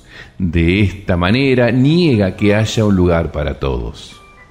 Tampoco estoy proponiendo un universalismo autoritario y abstracto, digitado o planificado por algunos y presentado como un supuesto sueño en orden a homogeneizar, dominar y expoliar hay un modelo de globalización que conscientemente apunta a la uniformidad unidimensional y busca eliminar todas las diferencias y tradiciones en una búsqueda superficial de la unidad. Si una globalización pretende igualar a todos, como si fuera una esfera, esa globalización destruye la riqueza y la particularidad de cada persona y de cada pueblo. Ese falso sueño universalista termina quitando al mundo su variado colorido, su belleza y en definitiva su humanidad. Porque el futuro no es monocromático, sino que es posible si nos animamos a mirarlo en la variedad y en la diversidad de lo que cada uno puede aportar cuánto necesita aprender nuestra familia humana a vivir juntos en armonía y paz sin necesidad de que tengamos que ser todos igualitos.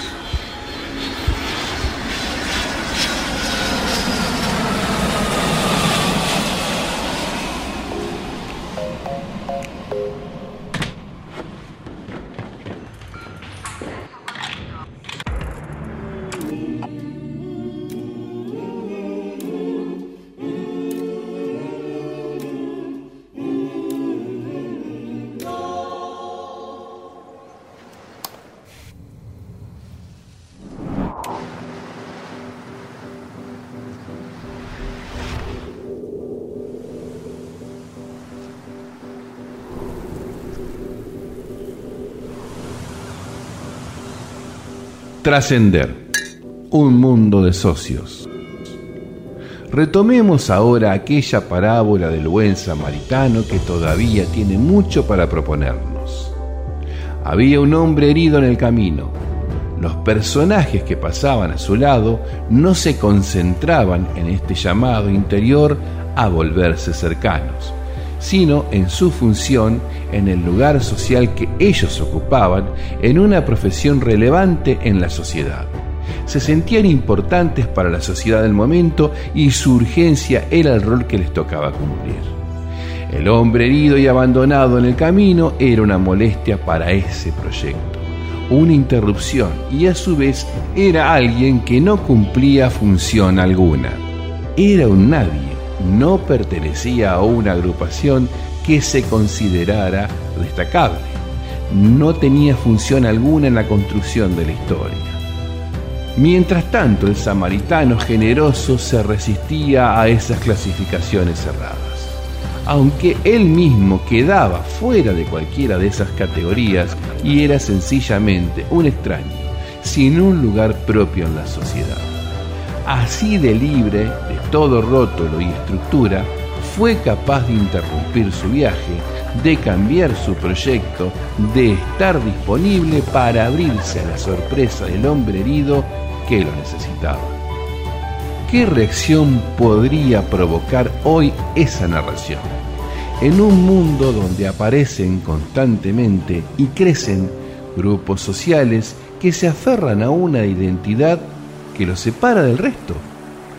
¿Cómo puede conmover a quienes tienden a organizarse de tal manera que se impida toda presencia extraña que pueda perturbar esa identidad y esa organización autoprotectora y autorreferencial?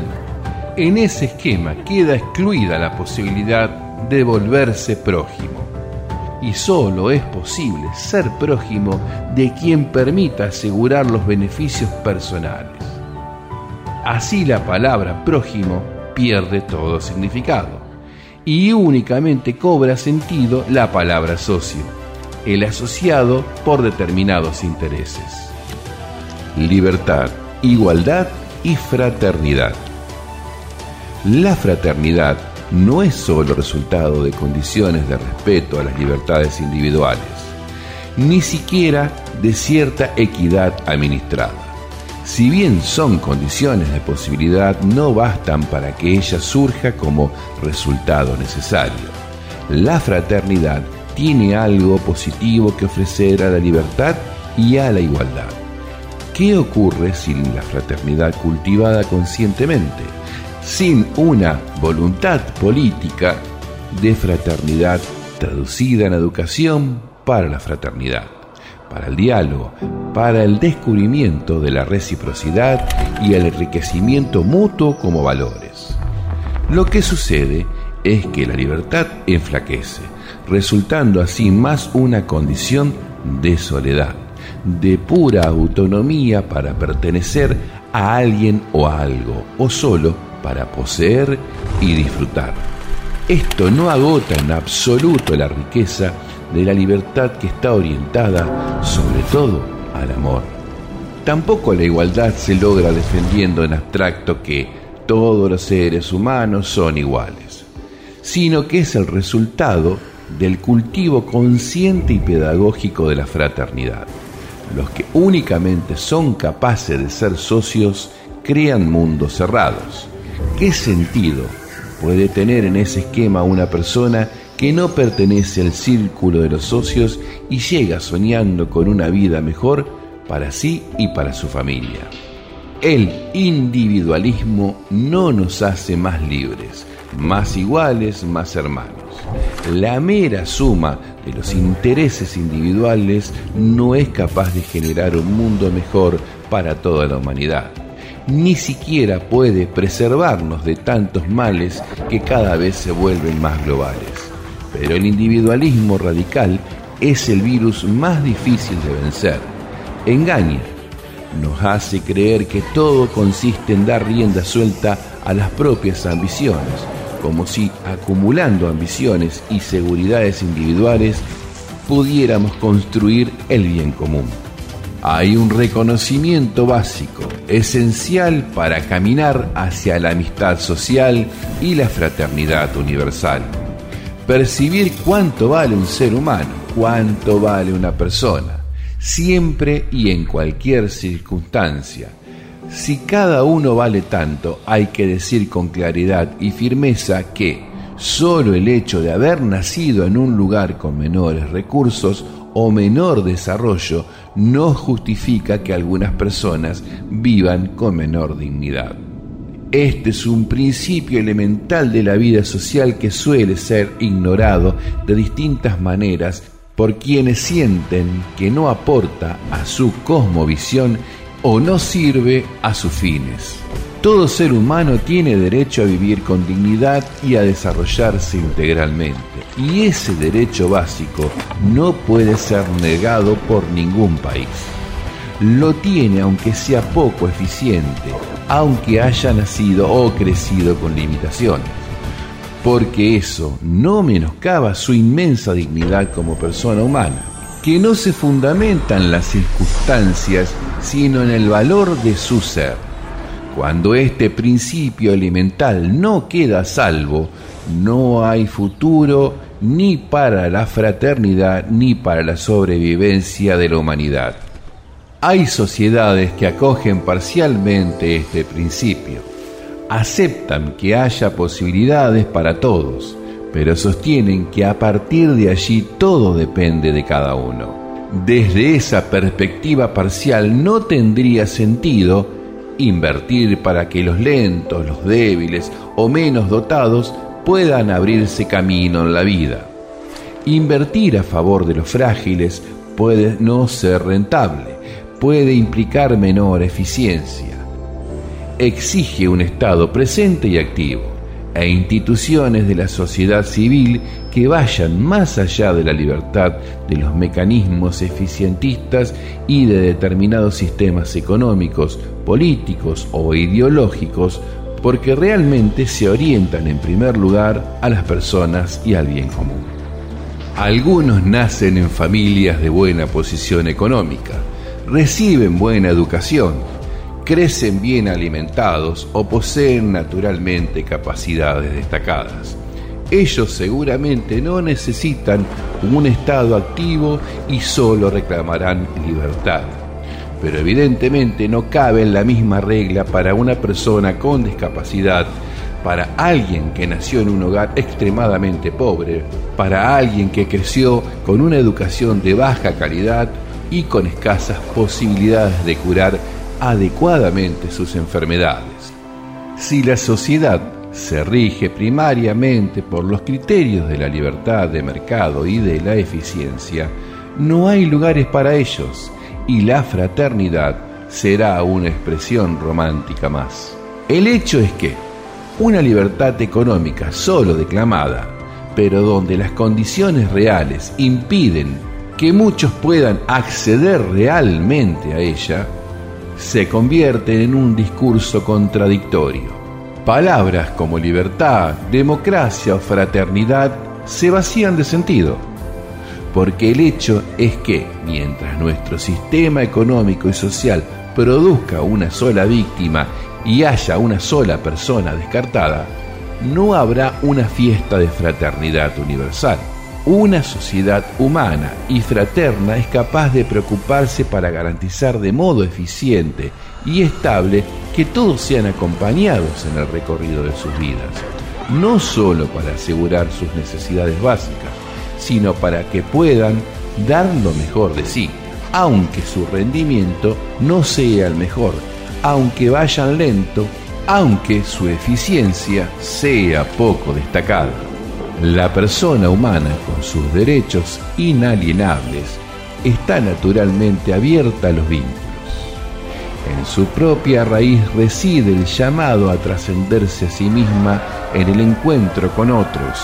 Pero eso es necesario prestar atención para no caer en algunos errores que pueden nacer de una mala comprensión de los derechos humanos y de un paradójico mal uso de los mismos. Existe hoy, en efecto, la tendencia hacia una reivindicación siempre más amplia de los derechos individuales. Estoy tentado de decir individualistas, que esconde una concepción de persona humana desligada de todo contexto social y antropológico, casi como una nonaz cada vez más insensible. Sin el derecho de cada uno, uno no está armónicamente ordenado al bien más grande. Termina por concebirse sin limitaciones y, consecuentemente, se transforma en fuente de conflictos y de violencias.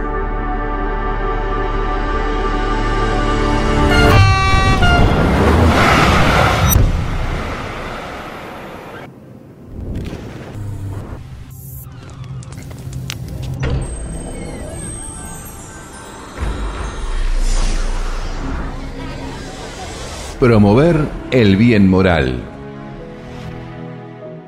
No podemos dejar de decir que el deseo y la búsqueda del bien de los demás y de toda la humanidad implican también procurar una maduración de las personas y de las sociedades en los distintos valores morales que llevan a un desarrollo humano integral.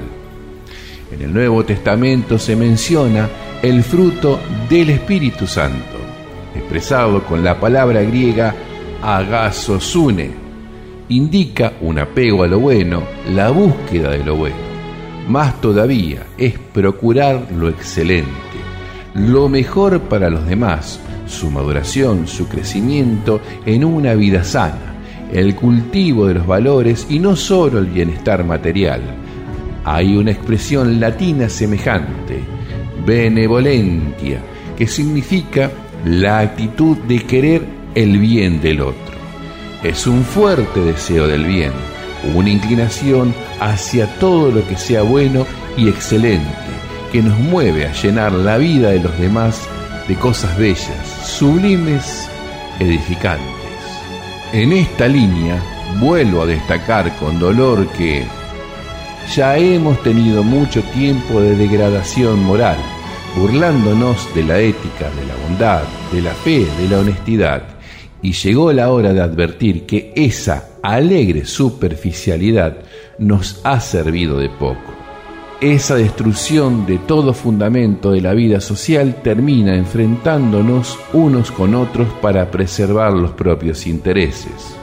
Volvamos a promover el bien para nosotros mismos y para toda la humanidad. Así caminaremos juntos hacia un crecimiento genuino e integral.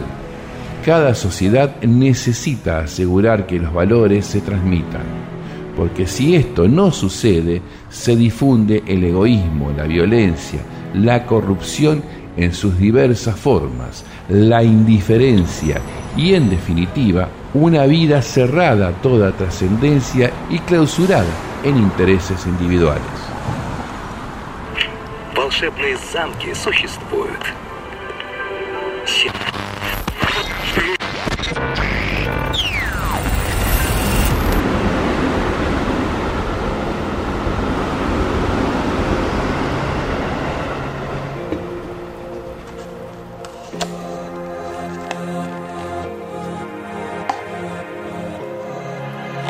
El valor de la solidaridad. Quiero destacar la solidaridad que, como virtud moral y actitud social, fruto de la conversión personal, exige el compromiso de todos aquellos que tienen responsabilidades educativas y formativas. En primer lugar me dirijo a las familias, llamadas a una misión educativa primaria e imprescindible. Ellas constituyen el primer lugar en el que se viven y se transmiten los valores del amor y de la fraternidad, de la convivencia y del compartir, de la atención y del cuidado del otro.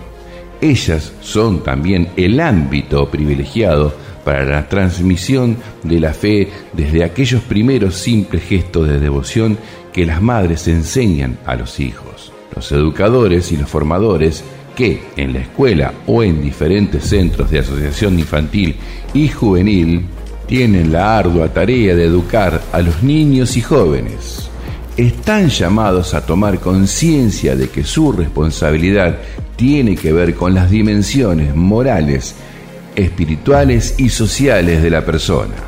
Los valores de la libertad, del respeto recíproco y de la solidaridad se transmiten desde la más tierna infancia. Quienes se dedican al mundo de la cultura y de los medios de comunicación social también tienen una responsabilidad en el campo de la educación y de la formación, especialmente en la sociedad contemporánea, en la que el acceso a los instrumentos de formación y de comunicación están cada vez más extendidos. En estos momentos, donde todo parece diluirse y perder consistencia, nos hace bien apelar a la solidez, que surge de sabernos responsables de la fragilidad de los demás buscando un destino común. La solidaridad se expresa concretamente en el servicio, que puede asumir formas muy diversas y hacerse cargo de los demás. El servicio es, en gran parte, cuidar la fragilidad. Servir significa cuidar a los frágiles de nuestras familias, de nuestra sociedad, de nuestro pueblo.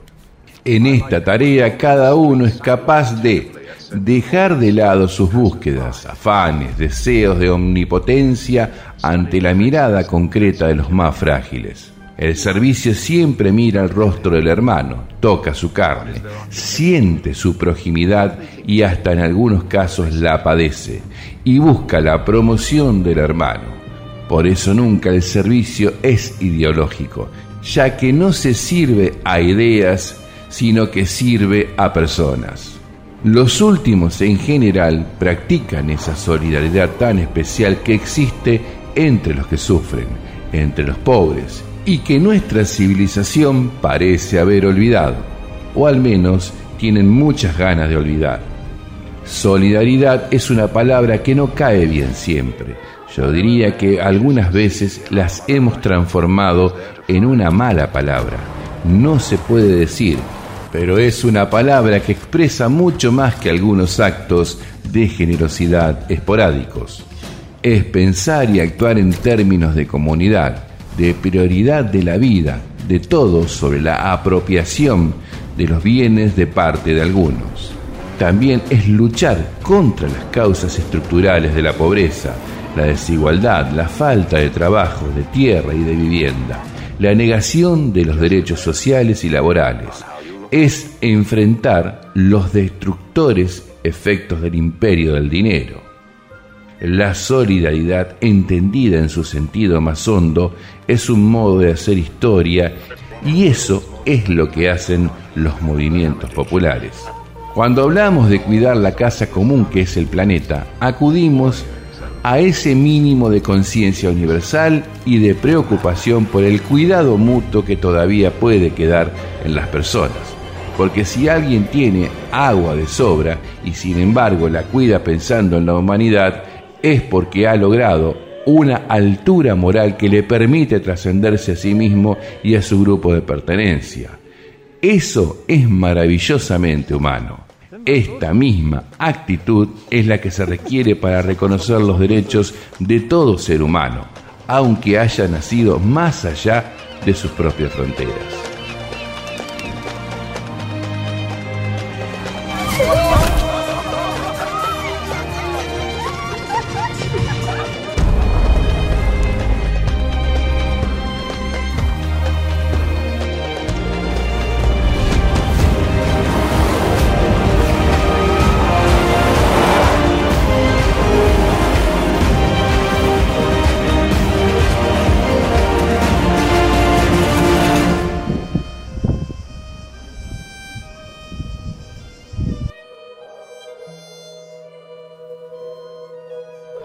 Reproponer la función social de la propiedad. El mundo existe para todos, porque todos los seres humanos nacemos en esta tierra con la misma dignidad. Las diferencias de color, religión, capacidades, lugar de nacimiento, lugar de residencia y tantas otras no pueden anteponerse o utilizarse para justificar los privilegios de uno sobre los derechos de todos. Por consiguiente, como comunidad estamos conminados a garantizar que cada persona viva con dignidad y tenga oportunidades adecuadas para su desarrollo integral. En los primeros siglos de la fe cristiana, varios sabios desarrollaron un sentido universal en su reflexión sobre el destino común de los bienes creados. Esto llevaba a pensar que si alguien no tiene lo suficiente para vivir con dignidad, se debe a que otro se lo está quedando. Lo resume San Juan Crisóstomo al decir que no compartir con los pobres los propios bienes es robarles y quitarles la vida. No son nuestros los bienes que tenemos, sino suyos. O también en palabras de San Gregorio Magno, cuando damos a los pobres las cosas indispensables, no les damos nuestras cosas, sino que le devolvemos lo que es suyo. Vuelvo a hacer mías y a proponer a todos unas palabras de San Juan Pablo II, cuya contundencia quizás no ha sido advertida.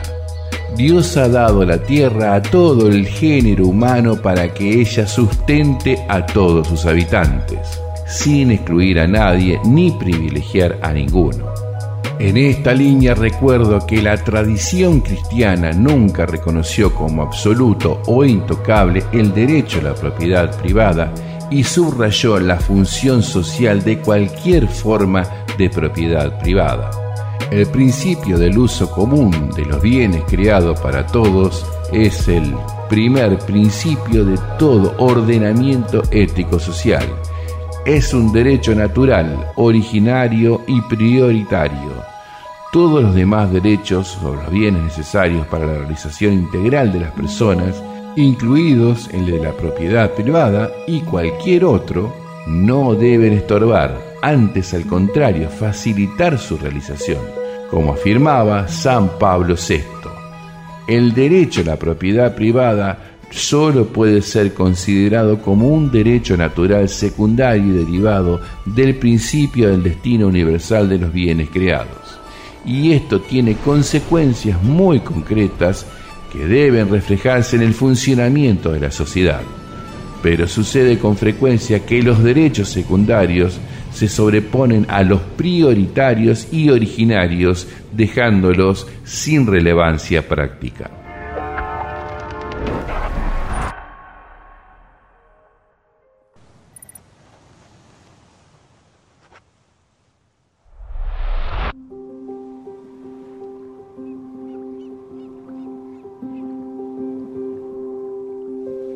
Derechos sin fronteras. Entonces nadie puede quedar excluido, no importa dónde haya nacido, y menos a causa de los privilegios que otros poseen porque nacieron en lugares con mayores posibilidades. Los límites y la frontera de los estados no pueden impedir que esto se cumpla, así como es inaceptable que alguien tenga menos derechos por ser mujer. Es igualmente inaceptable que el lugar de nacimiento o de residencia ya de por sí determine menores posibilidades de vida digna y de desarrollo. El desarrollo no debe orientarse a la acumulación creciente de unos pocos, sino que tiene que asegurar los derechos humanos personales y sociales, económicos y políticos, incluidos los derechos de las naciones y de los pueblos.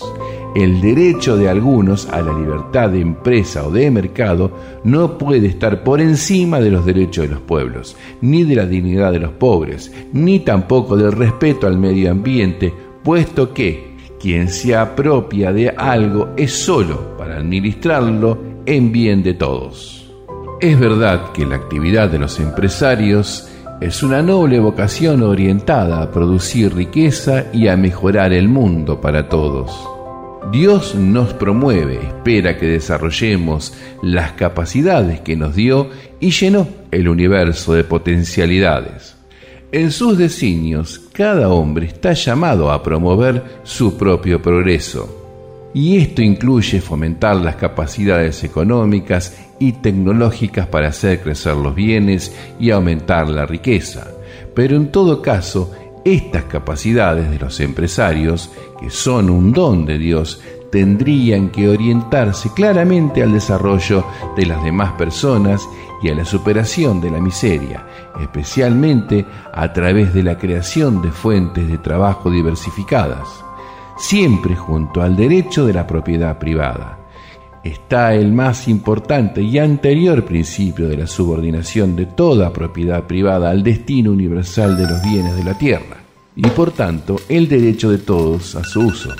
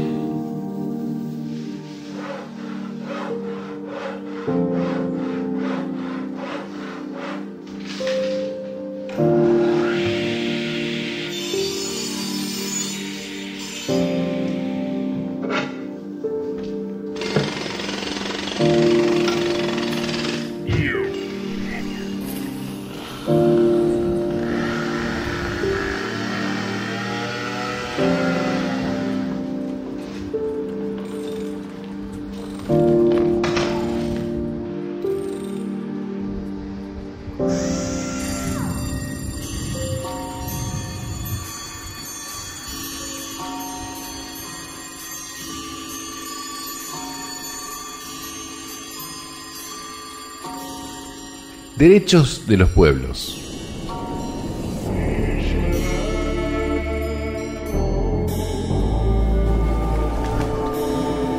La convicción del destino común de los bienes de la tierra hoy requiere que se aplique también a los países, a sus territorios y a sus posibilidades. Si lo miramos no solo desde la legitimidad de la propiedad privada y de los derechos de los ciudadanos de una determinada nación, sino también desde el primer principio del destino común de los bienes, entonces podemos decir que cada país es asimismo del extranjero. En cuanto a los bienes de un territorio no deben ser negados a una persona necesitada que provenga de otro lugar. Porque como enseñaron los obispos de los Estados Unidos, hay derechos fundamentales que preceden a cualquier sociedad porque emanan de la dignidad otorgada a cada persona creada por Dios. Esto supone además otra manera de entender las relaciones y el intercambio entre países. Si toda persona tiene una dignidad inalienable, si todo ser humano es mi hermano o mi hermana, y si en realidad el mundo es de todos, no importa si alguien ha nacido aquí o si vive fuera de los límites del propio país. También mi nación es corresponsable de su desarrollo, aunque pueda cumplir esta responsabilidad de diversas maneras, acogiéndolo de manera generosa cuando lo necesite, imperiosamente, promoviéndolo en su propia tierra, no usufructuando ni vaciando de recursos naturales a países enteros propiciando sistemas corruptos que impiden el desarrollo digno de los pueblos. Esto que vale para las naciones se aplica a las distintas regiones de cada país, entre las que suele haber graves inequidades. Pero la incapacidad de reconocer la igual dignidad humana a veces lleva a que las regiones más desarrolladas de algunos países sueñen con liberarse del lastre de las regiones más pobres para aumentar todavía más su nivel de consumo. Hablamos de una nueva red en las relaciones internacionales, porque no hay modo de resolver los graves problemas del mundo pensando solo en formas de ayuda mutua entre individuos o pequeños grupos. Recordemos que la inequidad no afecta solo a individuos, sino a países enteros, y obliga a pensar en una ética de las relaciones internacionales. Y la justicia exige reconocer y respetar no solo los derechos individuales, sino también los derechos sociales y los derechos de los pueblos. Lo que estamos diciendo implica asegurar el derecho fundamental de los pueblos a la subsistencia y al progreso que a veces se ve fuertemente dificultado por la presión que origina la deuda externa. El pago de la deuda en muchas ocasiones no solo no favorece al desarrollo, sino que lo limita y lo condiciona fuertemente. Si bien se mantiene el principio de que toda deuda legítimamente adquirida debe ser saldada, el modo de cumplir este deber que muchos países pobres tienen con los países ricos no debe llegar a comprometer su subsistencia y su crecimiento. Sin duda se trata de otra lógica. Si no se intenta entrar en esa lógica, mis palabras sonarán a fantasía. Pero si se acepta el gran principio de los derechos que brotan del solo hecho de poseer la inalienable dignidad humana, es posible aceptar el desafío de soñar y pensar en otra humanidad. Es posible anhelar un planeta que asegure tierra, techo y trabajo para todos. Ese es el verdadero camino de la paz y no la estrategia carente de sentido y corta de miras de sembrar temor y desconfianza ante amenazas externas. Porque la paz real y duradera es posible desde una ética global de solidaridad y cooperación al servicio de un futuro plasmado por la interdependencia y corresponsabilidad entre toda la familia humana.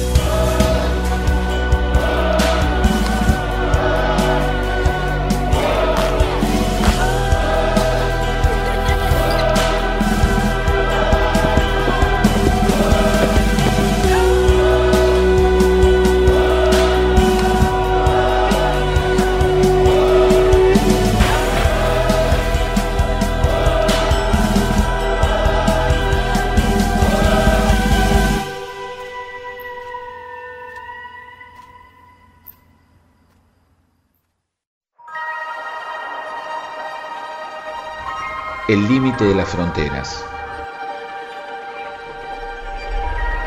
Cuando el prójimo es una persona migrante, se agregan desafíos complejos.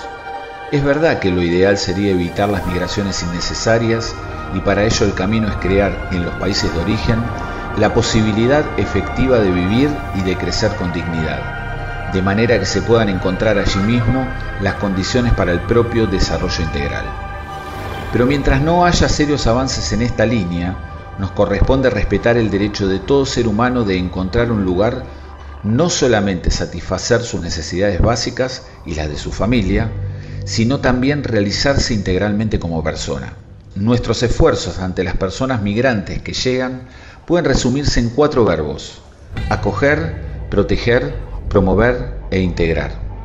Porque no se trata de dejar caer desde arriba programas de asistencia social, sino de recorrer juntos un camino a través de estas cuatro acciones, para construir ciudades y países que, al mismo tiempo que conservan sus respectivas identidades culturales y religiosas, estén abiertos a las diferencias y sepan cómo valorarlas en nombre de la fraternidad humana.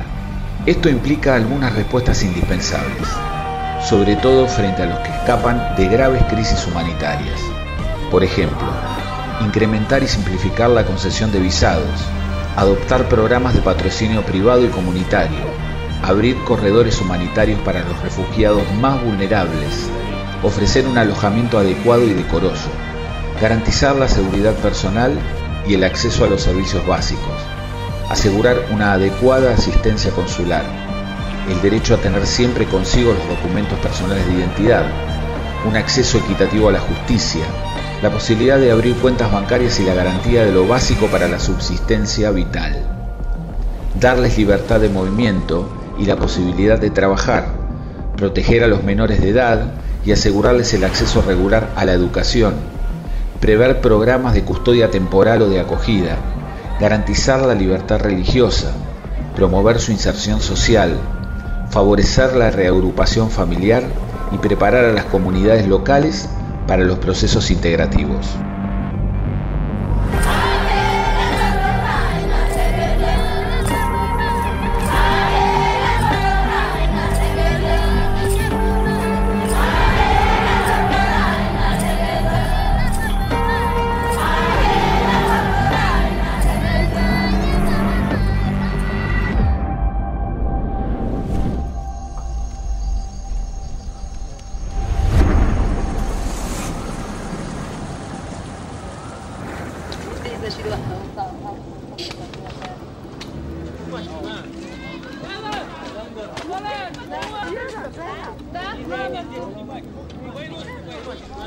Para quienes ya hace tiempo que han llegado y participan del tejido social, es importante aplicar el concepto de ciudadanía, que se basa en la igualdad de derechos y deberes bajo cuya protección todos disfrutan de la justicia.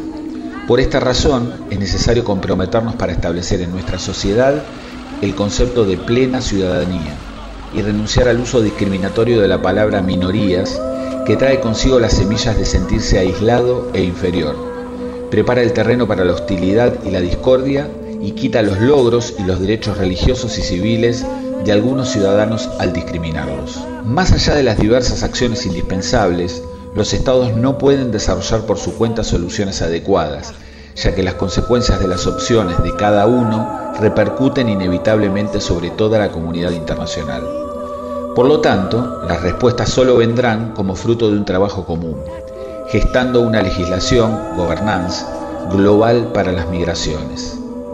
De cualquier manera se necesita establecer planes a medio y largo plazo que no se queden en la simple respuesta a una emergencia. Deben servir, por una parte, para ayudar realmente a la integración de los emigrantes en los países de acogida y, al mismo tiempo, favorecer el desarrollo de los países de proveniencia, con políticas solidarias que no sometan las ayudas a estrategias y prácticas ideológicas ajenas o contrarias a las culturas de los pueblos a las que van dirigidas.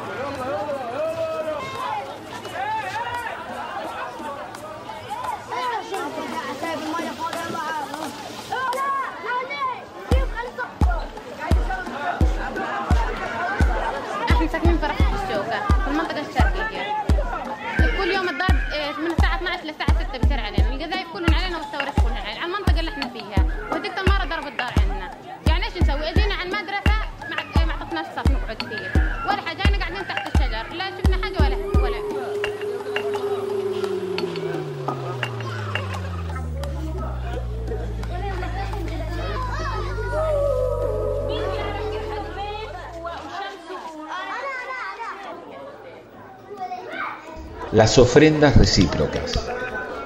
La llegada de personas diferentes que proceden de un contexto vital y cultural distinto se convierte en un don, porque las historias de los migrantes también son historias de encuentro entre personas y entre culturas. Para las comunidades y las sociedades a las que llegan son una oportunidad de enriquecimiento y de desarrollo integral humano de todos. Por esto pido especialmente a los jóvenes que no caigan en las redes de quienes quieren enfrentarlos a otros jóvenes que llegan a sus países, haciéndolos ver como seres peligrosos y como si no tuvieran la misma inalienable dignidad de todo ser humano. Haciéndolos ver como seres peligrosos y como si no tuvieran la misma inalienable dignidad de todo ser humano. Por otra parte, cuando se acoge de corazón a la persona diferente, se le permite seguir siendo ella misma, al tiempo que se le da la posibilidad de un nuevo desarrollo. Las culturas diversas que han gestado su riqueza a lo largo de siglos deben ser preservadas para no empobrecer este mundo. Esto sin dejar de estimularlas para que pueda brotar algo nuevo de sí mismas en el encuentro con otras realidades. No se puede ignorar el riesgo de terminar víctimas de una esclerosis cultural. Para ello tenemos necesidad de comunicarnos, de descubrir las riquezas de cada uno, de valorar lo que nos une y ver las diferencias como oportunidades de crecimiento en el respeto de todos. Se necesita un diálogo paciente y confiado para que las personas, las familias y las comunidades puedan transmitir los valores de su propia cultura y acoger lo que hay de bueno en la experiencia de los demás. Retomo ejemplos que mencioné tiempo atrás. La cultura de los latinos es un fermento de valores y posibilidades que puede hacer mucho bien a los Estados Unidos. Una fuerte inmigración siempre termina marcando y transformando la cultura de un lugar. En la Argentina, la fuerte inmigración italiana ha marcado la cultura de la sociedad y en el estilo cultural de Buenos Aires se nota mucho la presencia de alrededor de 200.000 judíos. Los inmigrantes, si se los ayuda a integrarse, son una bendición, una riqueza y un nuevo don que invita a una sociedad a crecer. Ampliando la mirada en el gran imán Ahmad al-Tayeb, recordamos que la relación entre Occidente y Oriente es una necesidad mutua indiscutible que no puede ser sustituida ni descuidada, de modo que ambos puedan enriquecerse mutuamente a través del intercambio y el diálogo de las culturas. El Occidente podría encontrar en la civilización del Oriente los remedios para algunas de sus enfermedades espirituales y religiosas causadas por la dominación del materialismo, y el Oriente podría encontrar en la civilización del Occidente muchos elementos que pueden ayudarlo a salvarse de la debilidad, la división, el conflicto y el declive científico, técnico y cultural. Es importante prestar atención a las diferencias religiosas, culturales e históricas que son un componente esencial en la formación de la personalidad, la cultura y la civilización oriental. Y es importante consolidar los derechos humanos generales y comunes para ayudar a garantizar una vida digna para todos los hombres en Oriente y en Occidente, evitando el uso de políticas de doble medida.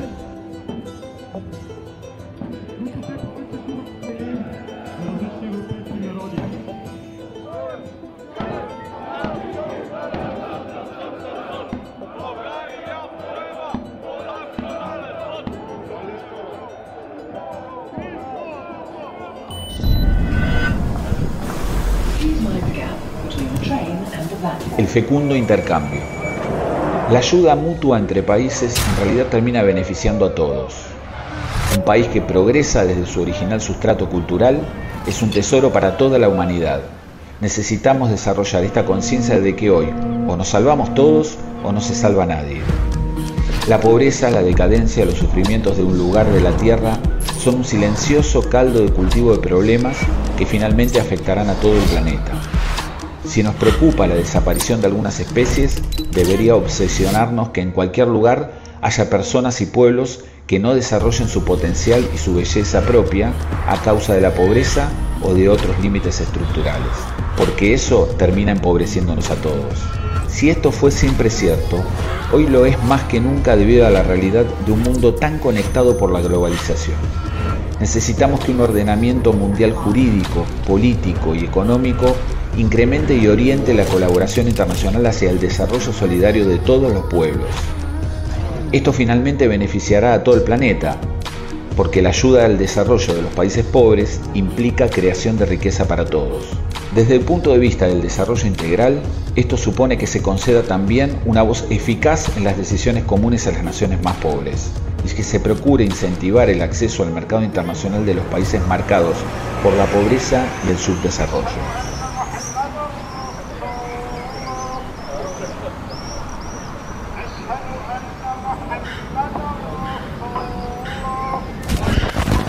Gratuidad que acoge. No obstante, no quisiera limitar este planteamiento a alguna forma de utilitarismo. Existe la gratuidad. Es la capacidad de hacer algunas cosas porque sí, porque son buenas en sí mismas, sin esperar ningún resultado exitoso, sin esperar inmediatamente algo a cambio. Esto permite acoger al extranjero, aunque de momento no traiga un beneficio tangible, pero hay países que pretenden recibir solo a los científicos o a los inversores. Quien no vive la gratuidad fraterna convierte su existencia en un comercio ansioso. Está siempre midiendo lo que da y lo que recibe a cambio. Dios, en cambio, da gratis hasta el punto de que ayuda aún los que no son fieles y hace salir el sol sobre los malos y los buenos. Por algo Jesús recomienda, cuando tú des limosna, que tu mano izquierda no sepa lo que hace tu derecha, para que tu limosna quede en secreto. Hemos recibido la vida gratis, no hemos pagado por ella. Entonces todos podemos dar sin esperar algo, hacer el bien sin exigirle tanto a esa persona que uno ayuda. Es lo que Jesús decía a sus discípulos. Lo que han recibido gratis, entréguenlo también gratis. La verdadera calidad de los distintos países del mundo se mide por esta capacidad de pensar, no solo como país, sino también como familia humana. Y esto se prueba especialmente en las épocas críticas nacionalismos cerrados expresan en definitiva esta incapacidad de gratuidad, el error de creer que pueden desarrollarse al margen de la ruina de los demás y que cerrándose al resto estarán más protegidos. El inmigrante es visto como un usurpador que no ofrece nada. Así se llega a pensar ingenuamente que los pobres son peligrosos o inútiles y que los poderosos son generosos benefactores. Solo una cultura social y política que incorpore la acogida gratuita podrá tener futuro.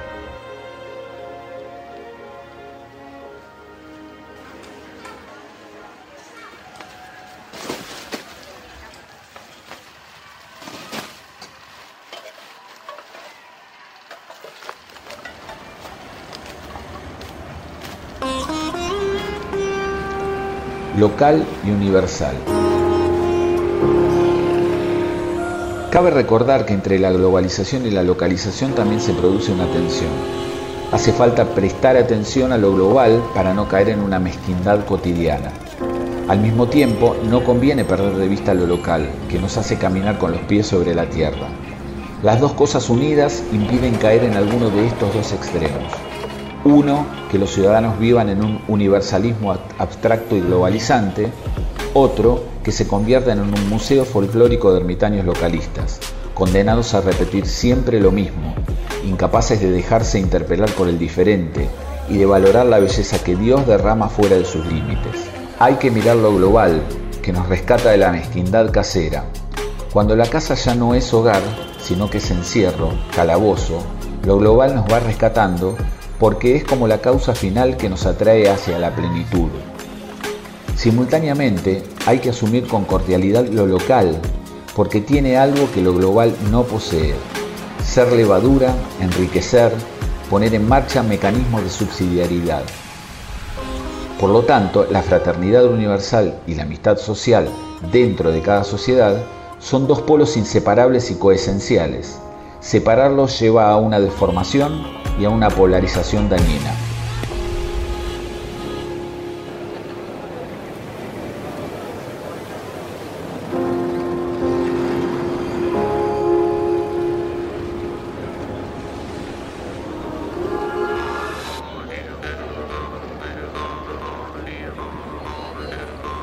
El sabor local.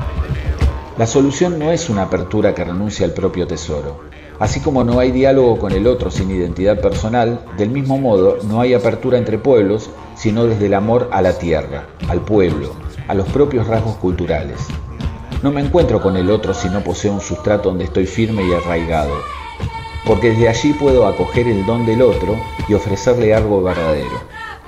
Solo es posible acoger al diferente y percibir su aporte original si estoy afianzado en mi pueblo con su cultura. Cada uno ama y cuida con especial responsabilidad su tierra y se preocupa por su país, así como cada uno debe amar y cuidar su casa para que no se venga abajo, porque no lo harán los vecinos. También el bien del universo requiere que cada uno proteja y ame su propia tierra. De lo contrario, las consecuencias del desastre de un país terminarán afectando a todo el planeta.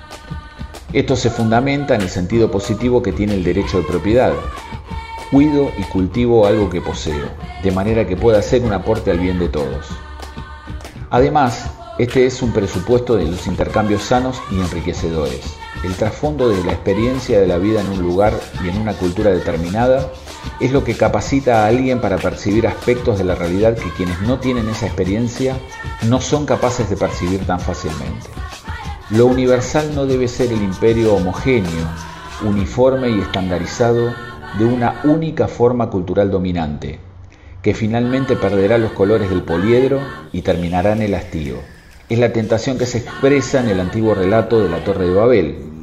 La construcción de una torre que llegará hasta el cielo no expresaba la unidad entre distintos pueblos capaces de comunicarse desde su diversidad.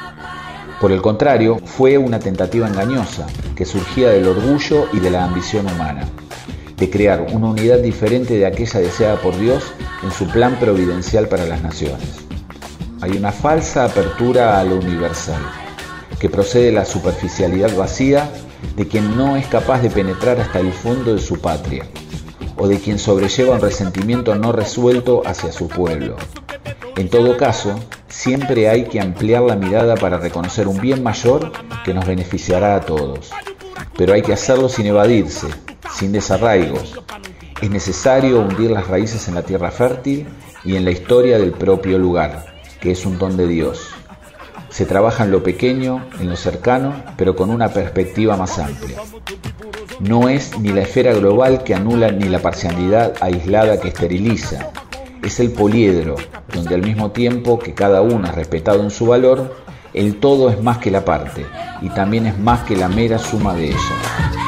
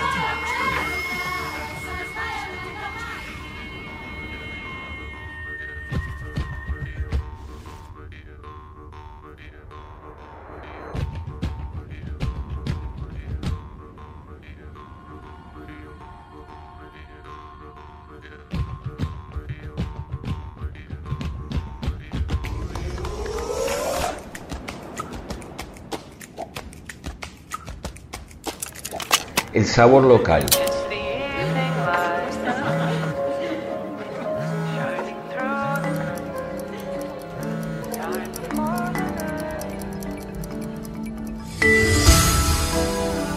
La solución no es una apertura que renuncia al propio tesoro. Así como no hay diálogo con el otro sin identidad personal, del mismo modo no hay apertura entre pueblos sino desde el amor a la tierra, al pueblo, a los propios rasgos culturales. No me encuentro con el otro si no poseo un sustrato donde estoy firme y arraigado, porque desde allí puedo acoger el don del otro y ofrecerle algo verdadero. Solo es posible acoger al diferente y percibir su aporte original si estoy afianzado en mi pueblo con su cultura. Cada uno ama y cuida con especial responsabilidad su tierra y se preocupa por su país, así como cada uno debe amar y cuidar su casa para que no se venga abajo, porque no lo harán los vecinos. También el bien del universo requiere que cada uno proteja y ame su propia tierra. De lo contrario, las consecuencias del desastre de un país terminarán afectando a todo el planeta. Esto se fundamenta en el sentido positivo que tiene el derecho de propiedad. Cuido y cultivo algo que poseo, de manera que pueda ser un aporte al bien de todos. Además, este es un presupuesto de los intercambios sanos y enriquecedores. El trasfondo de la experiencia de la vida en un lugar y en una cultura determinada es lo que capacita a alguien para percibir aspectos de la realidad que quienes no tienen esa experiencia no son capaces de percibir tan fácilmente. Lo universal no debe ser el imperio homogéneo, uniforme y estandarizado de una única forma cultural dominante, que finalmente perderá los colores del poliedro y terminará en el hastío. Es la tentación que se expresa en el antiguo relato de la Torre de Babel. La construcción de una torre que llegará hasta el cielo no expresaba la unidad entre distintos pueblos capaces de comunicarse desde su diversidad. Por el contrario, fue una tentativa engañosa, que surgía del orgullo y de la ambición humana, de crear una unidad diferente de aquella deseada por Dios en su plan providencial para las naciones. Hay una falsa apertura a lo universal, que procede de la superficialidad vacía de quien no es capaz de penetrar hasta el fondo de su patria, o de quien sobrelleva un resentimiento no resuelto hacia su pueblo. En todo caso, siempre hay que ampliar la mirada para reconocer un bien mayor que nos beneficiará a todos pero hay que hacerlo sin evadirse, sin desarraigos. Es necesario hundir las raíces en la tierra fértil y en la historia del propio lugar, que es un don de Dios. Se trabaja en lo pequeño, en lo cercano, pero con una perspectiva más amplia. No es ni la esfera global que anula ni la parcialidad aislada que esteriliza. Es el poliedro, donde al mismo tiempo que cada uno es respetado en su valor, el todo es más que la parte, y también es más que la mera suma de ellas.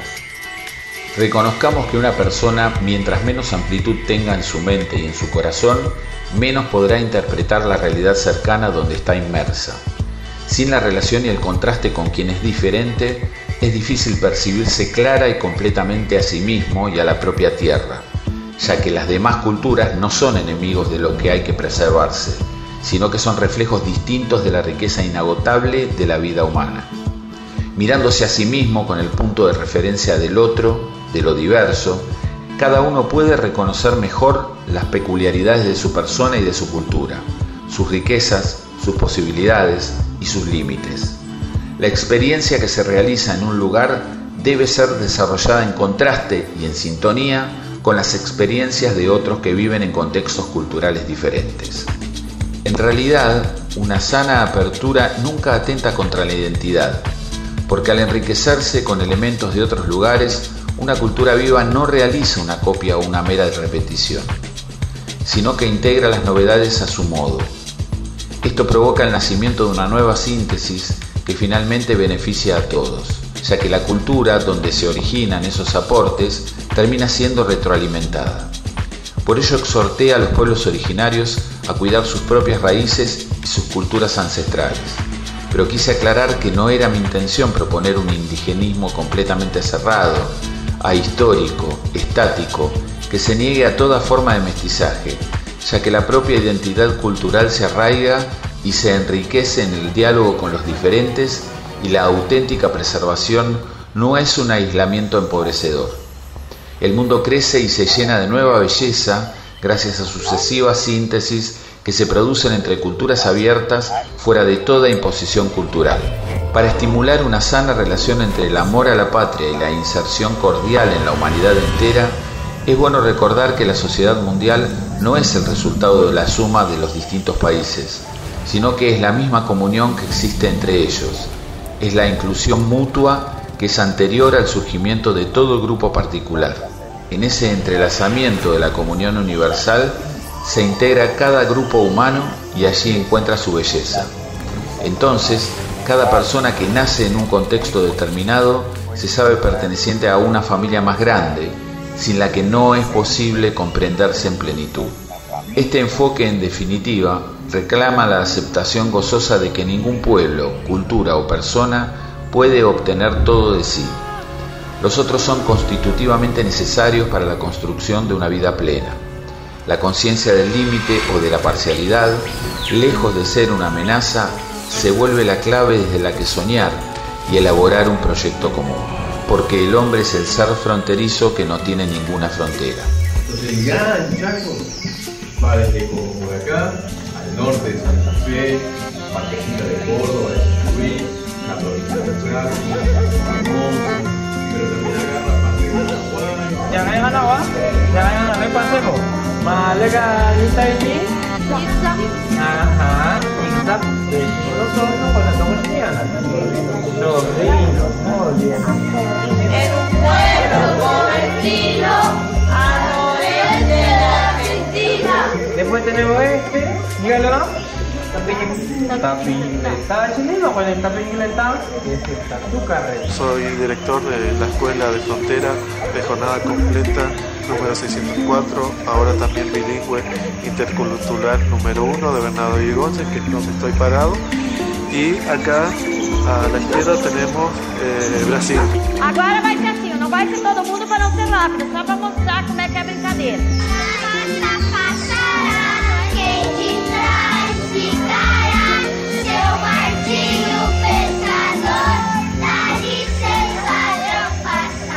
Es lo mismo, pero hago así en castellano. Martín Pescado me deja pasar.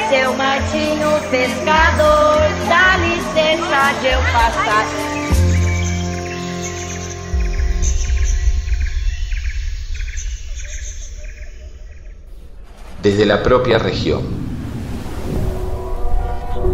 Gracias al intercambio regional desde el cual los países más débiles se abren al mundo entero, es posible que la universalidad no diluya las particularidades. Una adecuada y auténtica apertura al mundo supone la capacidad de abrirse al vecino, en una familia de naciones. La integración cultural, económica y política con los pueblos cercanos debería estar acompañada por un proceso educativo que promueva el valor del amor al vecino, primer ejercicio indispensable para lograr una sana integración universal. En algunos barrios populares todavía se vive el espíritu del vecindario, donde cada uno siente espontáneamente el deber de acompañar y ayudar al vecino. En estos lugares que conservan esos valores comunitarios, se viven las relaciones de cercanía con notas de gratuidad, solidaridad y reciprocidad, a partir del sentido de un nosotros barrial.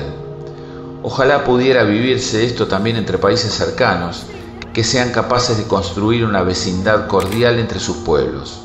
Pero las visiones individualistas se traducen en las relaciones entre países. El riesgo de vivir cuidándonos unos de otros, viendo a los demás como competidores o enemigos peligrosos, se traslada a la relación con los pueblos de la región. Quizás fuimos educados en ese miedo y en esa desconfianza. Hay países poderosos y grandes empresas que sacan rédito de este aislamiento y prefieren negociar con cada país por separado. Por el contrario, para los países pequeños o pobres, se abre la posibilidad de alcanzar acuerdos regionales con sus vecinos que les permitan negociar en bloque y evitar convertirse en segmentos marginales y dependientes de los grandes poderes. Hoy ningún Estado nacional aislado está en condiciones de asegurar el bien común de su propia población.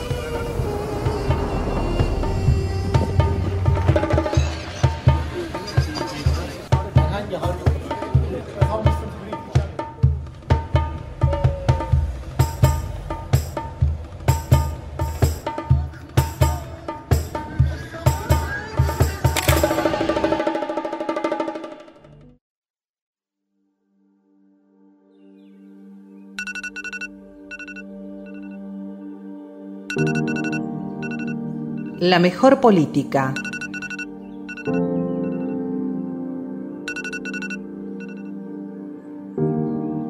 Para hacer posible el desarrollo de una comunidad mundial capaz de realizar la fraternidad a partir de pueblos y naciones que vivían la amistad social, hace falta la mejor política puesta al servicio del verdadero bien común.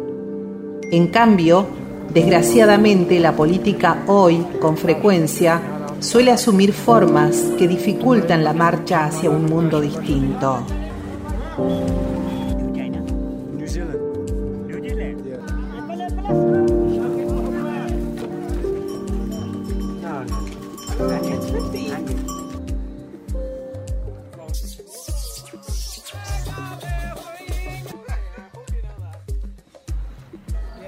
What does it mean, burning the bodies? This is meaning for heavens. When for burning here, especially people bring from body from here, this is meaning for nirvana. Populismos y liberalismos.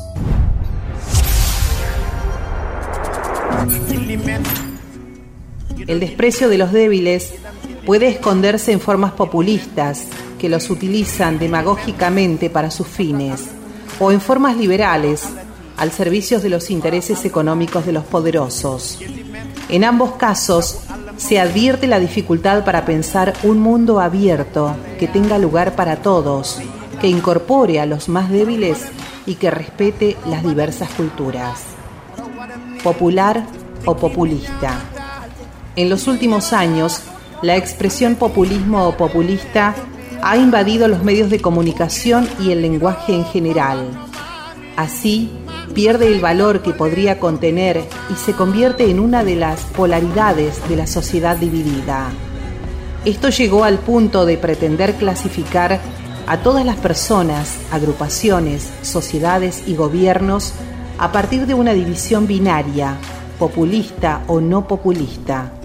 Ya no es posible que alguien opine sobre cualquier tema sin que intenten clasificarlo en uno de esos dos polos, a veces para desacreditarlo injustamente o para enaltecerlo en exceso. La pretensión de instalar el populismo como clave de lectura de la realidad social tiene otra debilidad, que ignora la legitimidad de la nación de pueblo.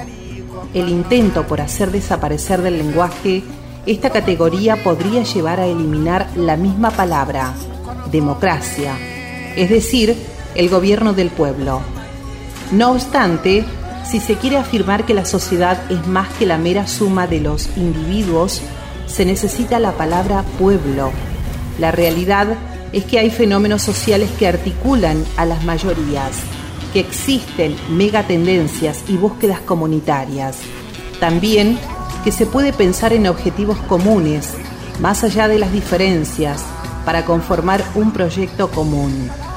Finalmente que es muy difícil proyectar algo grande a largo plazo si no se logra que esto se convierta en un sueño colectivo. Todo esto se encuentra expresado en el sustantivo pueblo y en el adjetivo popular. Si no se incluyen, junto con una sólida crítica a la demagogia, se estaría renunciando a un aspecto fundamental de la realidad social.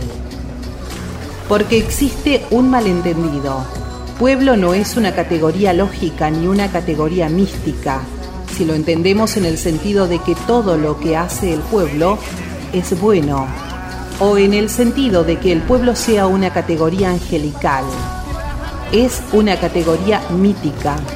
Cuando explicas lo que es un pueblo utilizas categorías lógicas, porque tienes que explicarlo. Cierto, hacen falta, pero así no explicas el sentido de pertenencia a un pueblo. La palabra pueblo tiene algo más que no se puede explicar de manera lógica. Ser parte de un pueblo es formar parte de una identidad común, hecha de lazos sociales y culturales. Y esto no es algo automático, sino todo lo contrario. Es un proceso lento, difícil, hacia un proyecto común. Hay líderes populares capaces de interpretar el sentir de un pueblo, su dinámica cultural y las grandes tendencias de una sociedad. El servicio que prestan, aglutinando y conduciendo, pueden ser la base para un proyecto duradero de transformación y crecimiento, que implica también la capacidad de ceder lugar a otros en pos del bien común, pero deriva en insano populismo cuando se convierte en la habilidad de alguien para cautivar en orden a instrumentalizar políticamente la cultura del pueblo con cualquier signo ideológico al servicio de su proyecto personal y de su perpetuación en el poder. Otras veces busca sumar popularidad, exacerbando las inclinaciones más bajas y egoístas de algunos sectores de la población. Esto se agrava cuando se convierte, con formas groseras o sutiles, en un avasallamiento de las instituciones y de la legalidad. Los grupos populistas, cerrados, desfiguran la palabra pueblo, puesto que en realidad no hablan de un verdadero pueblo. En efecto, la categoría de pueblo es abierta. Un pueblo vivo, dinámico y con futuro es el que está abierto permanentemente a nuevas síntesis, incorporando al diferente. No lo hace negándose a sí mismo, pero sí con la disposición a ser movilizado, cuestionado, ampliado, enriquecido por otros y de ese modo puede evolucionar. Otra expresión es la degradación de un liderazgo popular, es el inmediatismo. Se responde a exigencias populares en orden a garantizarse votos o aprobación, pero sin avanzar en una tarea ardua y constante que genera a las personas los recursos para su propio desarrollo, para que puedan sostener su vida con su esfuerzo y su creatividad. En esta línea dije claramente que estoy lejos de proponer un populismo irresponsable. Por una parte, la superación de la inequidad supone el desarrollo económico, aprovechando las posibilidades de esta región y asegurando así una equidad sustentable. Por otra parte, los planes asistenciales que atienden ciertas urgencias solo deberían pensarse como respuestas pasajeras. El gran tema es el trabajo, lo verdaderamente popular, porque promueve el bien del pueblo. Es asegurar a todos la posibilidad de hacer brotar las semillas que Dios ha puesto en cada uno, sus capacidades, su iniciativa, sus fuerzas. Esa es la mejor ayuda para un pobre, el mejor camino hacia una existencia digna. Por ello insisto en que ayudar a los pobres con dinero debe ser siempre una solución provisoria para resolver urgencias. El gran objetivo debería ser siempre permitirles una vida digna a través del trabajo. Por más que cambien los mecanismos de producción, la política no puede renunciar al objetivo de lograr que la organización de una sociedad asegure a cada persona alguna manera de aportar sus capacidades y su esfuerzo, porque no existe peor pobreza que aquella que priva del trabajo y de la dignidad del trabajo. En una sociedad realmente desarrollada, el trabajo es una dimensión irrenunciable de la vida social, ya que no solo es un modo de ganarse el pan, sino también un cauce para el crecimiento personal para establecer relaciones sanas, para expresarse a sí mismo, para compartir dones, para sentirse corresponsable en el perfeccionamiento del mundo y en definitiva para vivir como pueblo.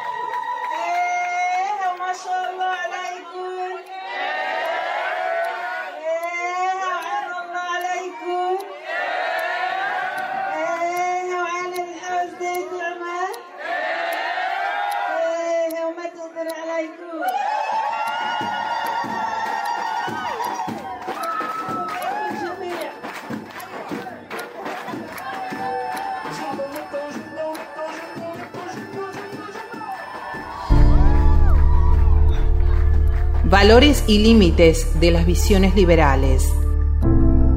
La categoría de pueblo que incorpora una valoración positiva de los lazos comunitarios y culturales suele ser rechazada por las visiones liberales individualistas, donde la sociedad es considerada una mera suma de intereses que coexisten. Hablan de respeto a las libertades, pero sin la raíz de una narrativa común, en ciertos contextos, es frecuente acusar de populistas a todos los que defiendan los derechos de los más débiles de la sociedad. Para estas visiones, la categoría de pueblo es una mitificación de algo que en realidad no existe.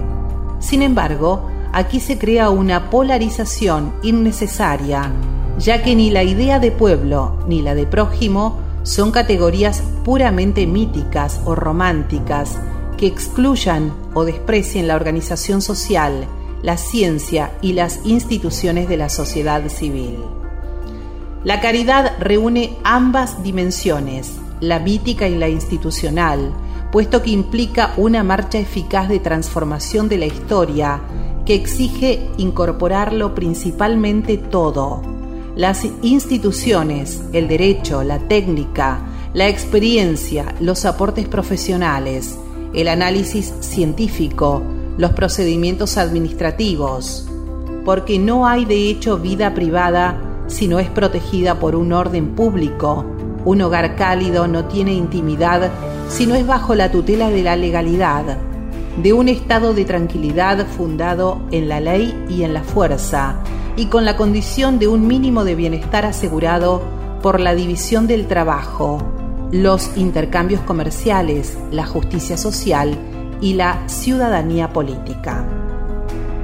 La verdadera caridad es capaz de incorporar todo en su entrega y si debe expresarse en el encuentro persona a persona, también es capaz de llegar a una hermana o a un hermano lejano e incluso ignorado a través de los diversos recursos de las instituciones de una sociedad organizada, libre y creativa, son capaces de generar.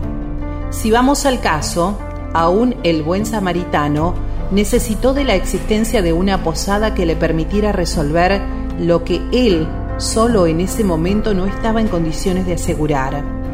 El amor al prójimo es realista y no desperdicia nada que sea necesario para una transformación de la historia que beneficie a los últimos. De otro modo, a veces se tienen ideologías de izquierda o pensamientos sociales junto con hábitos individualistas y procedimientos ineficaces que solo llegan a unos pocos. Mientras tanto, la multitud de los abandonados queda a merced de la posible buena voluntad de algunos. Esto hace ver que es necesario fomentar no únicamente una mística de la fraternidad, sino al mismo tiempo una organización mundial más eficiente para ayudar a resolver los problemas acuciantes de los abandonados que sufren y mueren en los países pobres. Esto a su vez implica que no hay una sola salida posible, una única metodología aceptable, una receta económica que pueda ser aplicada igualmente para todos y supone que aún la ciencia más rigurosa pueda proponer caminos diferentes. Todo esto podría estar colgado de alfileres si perdemos la capacidad de advertir la necesidad de un cambio en los corazones humanos, en los hábitos y en los estilos de vida. Es lo que ocurre cuando la propaganda política, los medios y los constructores de opinión pública persisten en fomentar una cultura individualista e ingenua ante los intereses económicos desenfrenados y la organización de las sociedades al servicio de los que ya tienen demasiado poder. Por eso, mi crítica al paradigma tecnocrático no significa que solo intentando controlar sus excesos podremos estar asegurados, porque el mayor peligro no reside en las cosas, en las realidades materiales, en las organizaciones, sino en el modo como las personas las utilizan. El asunto es la fragilidad humana, la tendencia constante al egoísmo humano que forma parte de aquello que la tradición cristiana llama concupiscencia, la inclinación del ser humano a encerrarse inmanencia de su propio yo, de su grupo, de sus intereses mezquinos. Esa concupiscencia no es un defecto de esta época. Existió desde que el hombre es hombre y simplemente se transforma, adquiere diversas modalidades en cada siglo y finalmente utiliza los instrumentos que el momento histórico pone a su disposición, pero es posible dominarla con la ayuda de Dios. La tarea educativa, el desarrollo de hábitos solidarios, la capacidad de pensar la vida humana más integralmente, la hondura espiritual hacen falta para dar calidad a las relaciones humanas, de tal modo que sea la misma sociedad la que reaccione ante sus inequidades, sus desviaciones, los abusos de los poderes económicos, tecnológicos, políticos o mediáticos. Hay visiones liberales que ignoran este factor de la fragilidad humana e imaginan un mundo que responde a un determinado orden que por sí solo podría asegurar el futuro y la solución de todos los problemas. El mercado solo no resuelve todo, aunque otra vez nos quieran hacer creer este dogma de fe neoliberal. Se trata de un pensamiento pobre, repetitivo, que propone siempre las mismas recetas frente a cualquier desafío que se presente. El neoliberalismo se reproduce a sí mismo sin más, acudiendo al mágico derrame o goteo, sin nombrarlo, como único camino para resolver los problemas sociales. No se advierte que el supuesto derrame no resuelve la inequidad, que es fuente de nuevas formas de violencia que amenazan el tejido social. Por una parte, es imperiosa una política económica activa, orientada a promover una economía que favorezca la diversidad productiva y la creatividad empresarial. Para que sea posible acrecentar los puestos de trabajo en lugar de reducirlos, la especulación financiera con la ganancia fácil como fin fundamental sigue causando estragos. Por otra parte, sin formas internas de solidaridad y de confianza recíproca, el mercado no puede cumplir plenamente su propia función económica. Hoy, Precisamente esta confianza ha fallado. El fin de la historia no fue tal y las recetas dogmáticas de la teoría económica imperante mostraron no ser infalibles.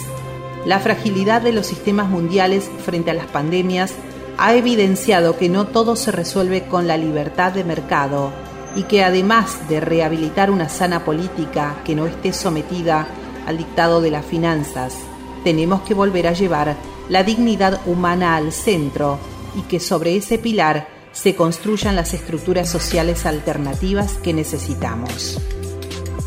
En ciertas visiones economistas cerradas y monocromáticas no parecen tener lugar, por ejemplo, los movimientos populares que aglutinan a desocupados, trabajadores, precarios e informales y a tantos otros que no entran fácilmente en los cauces ya establecidos.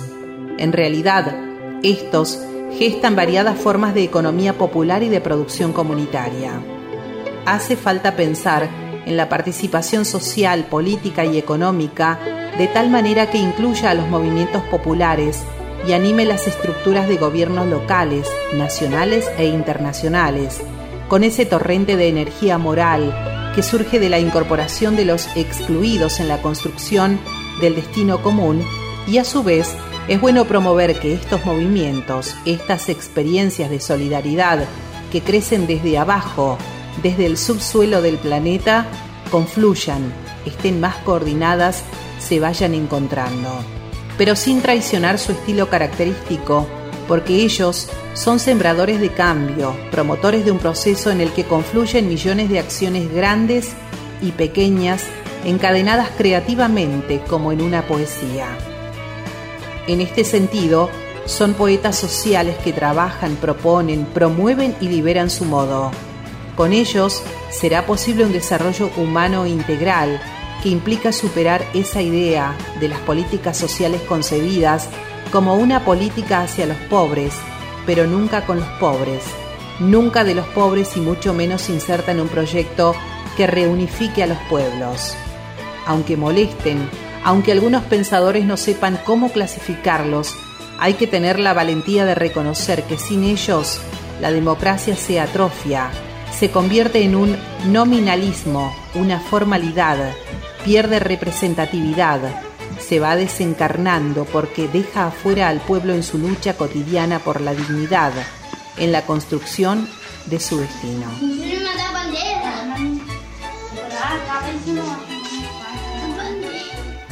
País capitalista se desenvolveram, desenvolveram realizando a reforma agrária. Por isso que para distribuir, distribuir renda, combater a pobreza, precisa da democratização da terra. Para isso, precisamos acabar com o latifúndio. Não, não se concebe a reforma agrária com latifúndio. Uma foi da noite que nós chegamos na ocupação, que na- era uma noite de lua clara, tu olhava longe no mato, assim, tu chegava longe. E aí nós com os facão cortando vara para montar os barracos, e há estouro de, de facão naquelas madeiras, e, e risada e grito, e para nós aquilo era uma, uma farra, tava num piquenique. aí a repressão chegou ali no, no outro dia, né? Aí era um aparato muito grande de polícia, até teve um bem que foi machucado, né?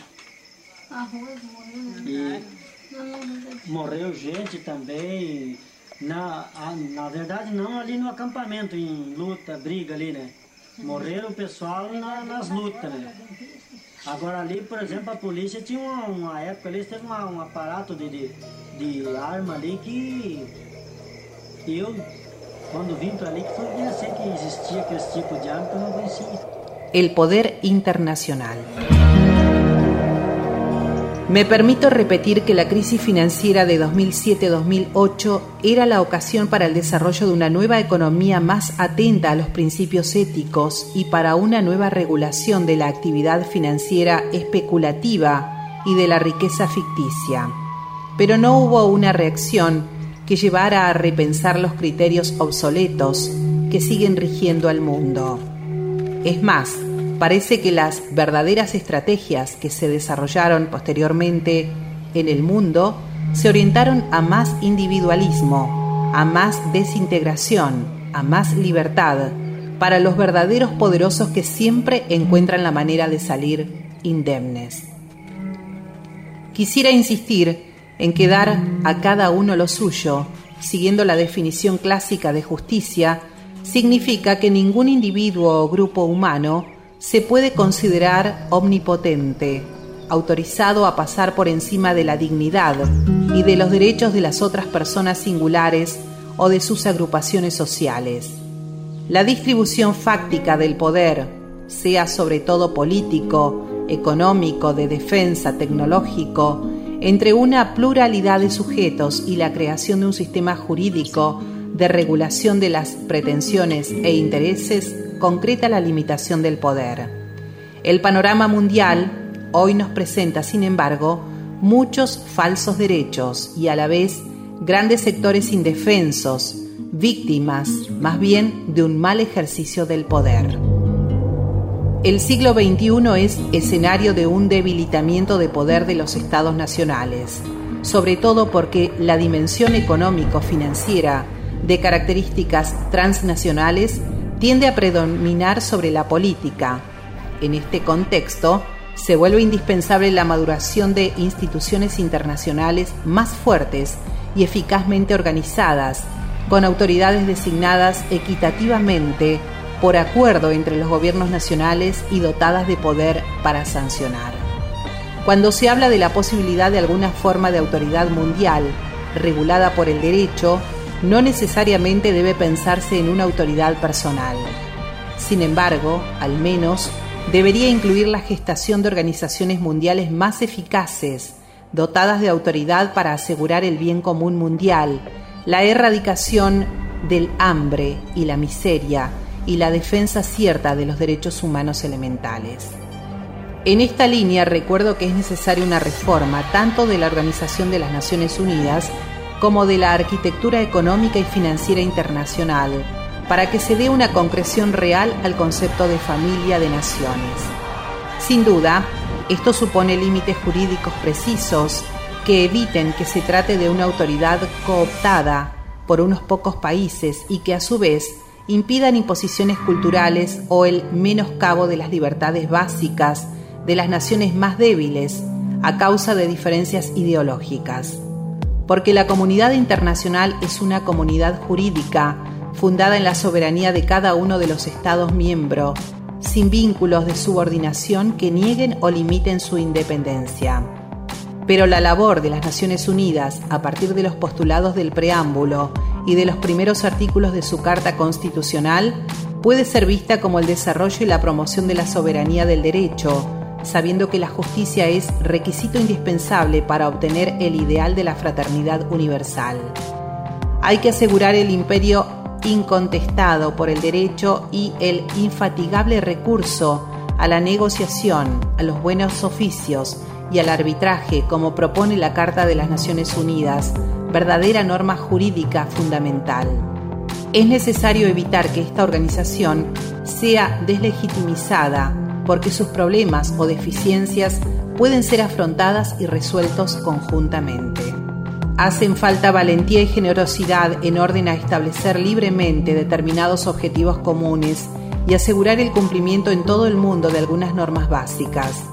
Para que esto sea realmente útil, se debe sostener la exigencia de mantener los acuerdos suscritos, de manera que se evite la tentación de apelar al derecho de la fuerza más que la fuerza del derecho. Esto requiere fortalecer los instrumentos normativos para la solución pacífica de las controversias, de modo que se refuercen su alcance y su obligatoriedad.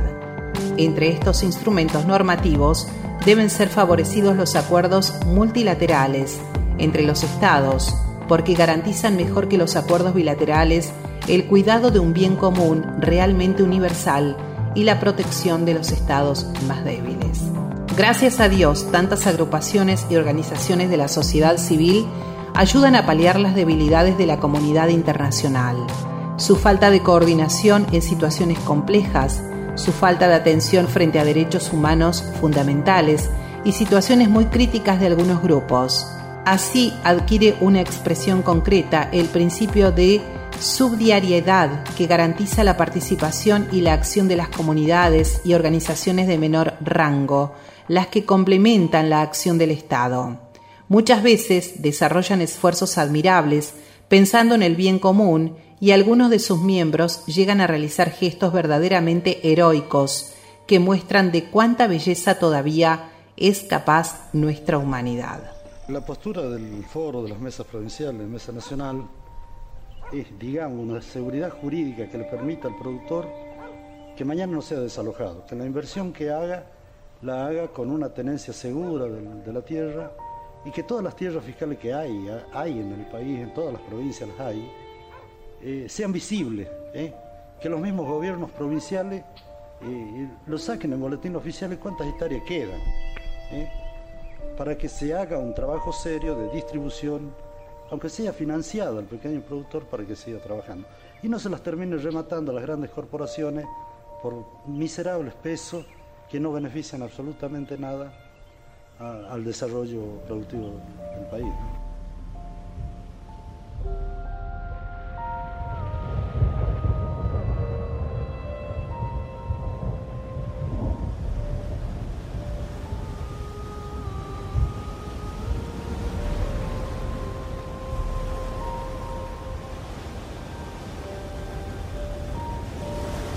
Una caridad social y política. Para muchos la política hoy es una mala palabra y no se puede ignorar que detrás de este hecho están a menudo los errores, la corrupción, la ineficiencia de algunos políticos. A esto se añaden las estrategias que buscan debilitarla, reemplazarla por la economía o dominarla con alguna ideología. Pero, ¿puede funcionar el mundo sin política? ¿Puede haber un camino eficaz hacia la fraternidad universal y la paz social sin una buena política? La política que se necesita. Me permito volver a insistir que la política no debe someterse a la economía y esto no debe someterse a los dictámenes y al paradigma eficientista de la tecnocracia. Aunque haya que rechazar el mal uso del poder, la corrupción, la falta de respeto a las leyes y la ineficiencia no se puede justificar una economía sin política que sería incapaz de propiciar otra lógica que rija los diversos aspectos de la crisis actual. Al contrario, necesitamos una política que piense con visión amplia y que lleve adelante un replanteo integral, incorporando en un diálogo interdisciplinario los diversos aspectos de la crisis. Pienso en una sana política capaz de reformar las instituciones, coordinarlas y dotarlas de mejores prácticas que permitan superar presiones e inercias viciosas. No se puede pedir esto a la economía, ni se puede aceptar que ésta asuma el poder real del Estado. Ante tantas formas mezquinas e inmediatistas de política, recuerdo que la grandeza política se muestra cuando en momentos difíciles se obra por grandes principios y pensando en el bien común a largo plazo.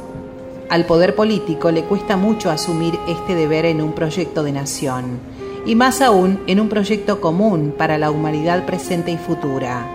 Pensar en los que vendrán no sirve a los fines electorales, pero es lo que exige una justicia auténtica, porque como enseñaron los obispos de Portugal, la tierra es un préstamo que cada generación recibe y debe transmitir a la generación siguiente. La sociedad mundial tiene serias fallas estructurales que no se resuelven con parches o soluciones rápidas meramente ocasionales. Hay cosas que deben ser cambiadas con replanteos de fondo y transformaciones importantes. Solo una sana política podría liderarlo, convocando a los más diversos sectores y a los saberes más variados. De esta manera, una economía integrada en un proyecto político social, cultural y popular que busque el bien común puede abrir camino a oportunidades diferentes que no implican detener la creatividad humana y su sueño de progreso, sino orientar esa energía con cauces nuevos.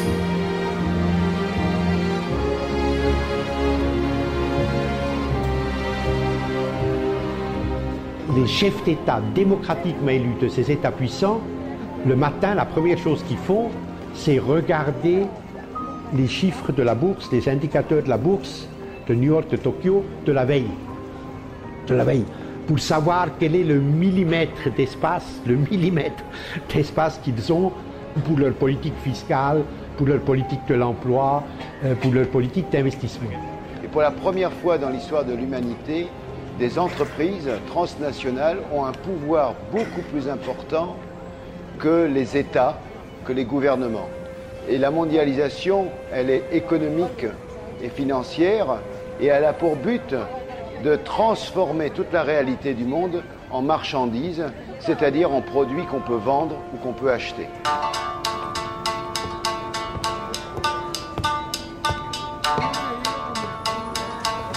El amor político. Reconocer a cada ser humano como un hermano o una hermana y buscar una amistad social que integre a todos no son meras utopías. Exigen la decisión y la capacidad para encontrar los caminos eficaces que las hagan realmente posibles.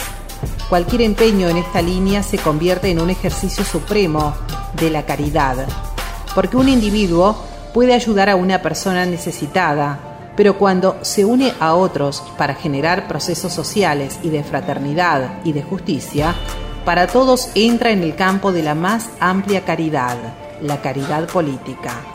Se trata de avanzar hacia un orden social y político cuya alma sea la caridad social. Una vez más, convoco a rehabilitar la política, que es una altísima vocación, es una de las formas más preciosas de la caridad porque busca el bien común. Todos los compromisos que brotan de la doctrina social de la Iglesia provienen de la caridad que según la enseñanza de Jesús es la síntesis de toda la ley. Esto supone reconocer que el amor lleno de pequeños gestos de cuidado mutuo es también civil y político y se manifiesta en todas las acciones que procuran construir un mundo mejor. Por esa razón, el amor no solo se expresa en relaciones íntimas y cercanas, sino también en las macrorelaciones, como las relaciones sociales, económicas y políticas. Esta caridad política supone haber desarrollado un sentido social que supera toda mentalidad individualista.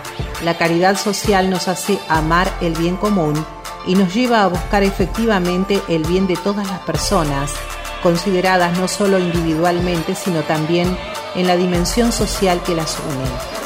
Cada uno es plenamente persona cuando pertenece a un pueblo y al mismo tiempo no hay verdadero pueblo sin respeto al rostro de cada persona. Pueblo y persona son términos correlativos, sin embargo, hoy se pretende reducir las personas a individuos fácilmente dominables por poderes que miran a intereses espurios. La buena política busca caminos de construcción de comunidades en los distintos niveles de la vida social, en orden a reequilibrar y reorientar la globalización para evitar sus efectos disgregantes.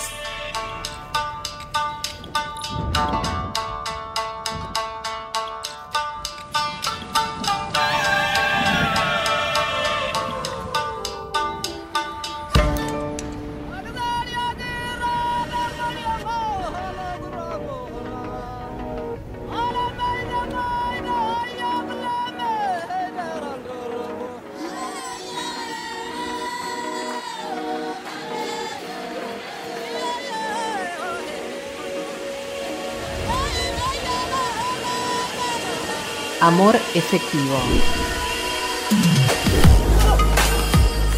A partir del amor social es posible avanzar hacia una civilización del amor a la que todos podamos sentirnos convocados.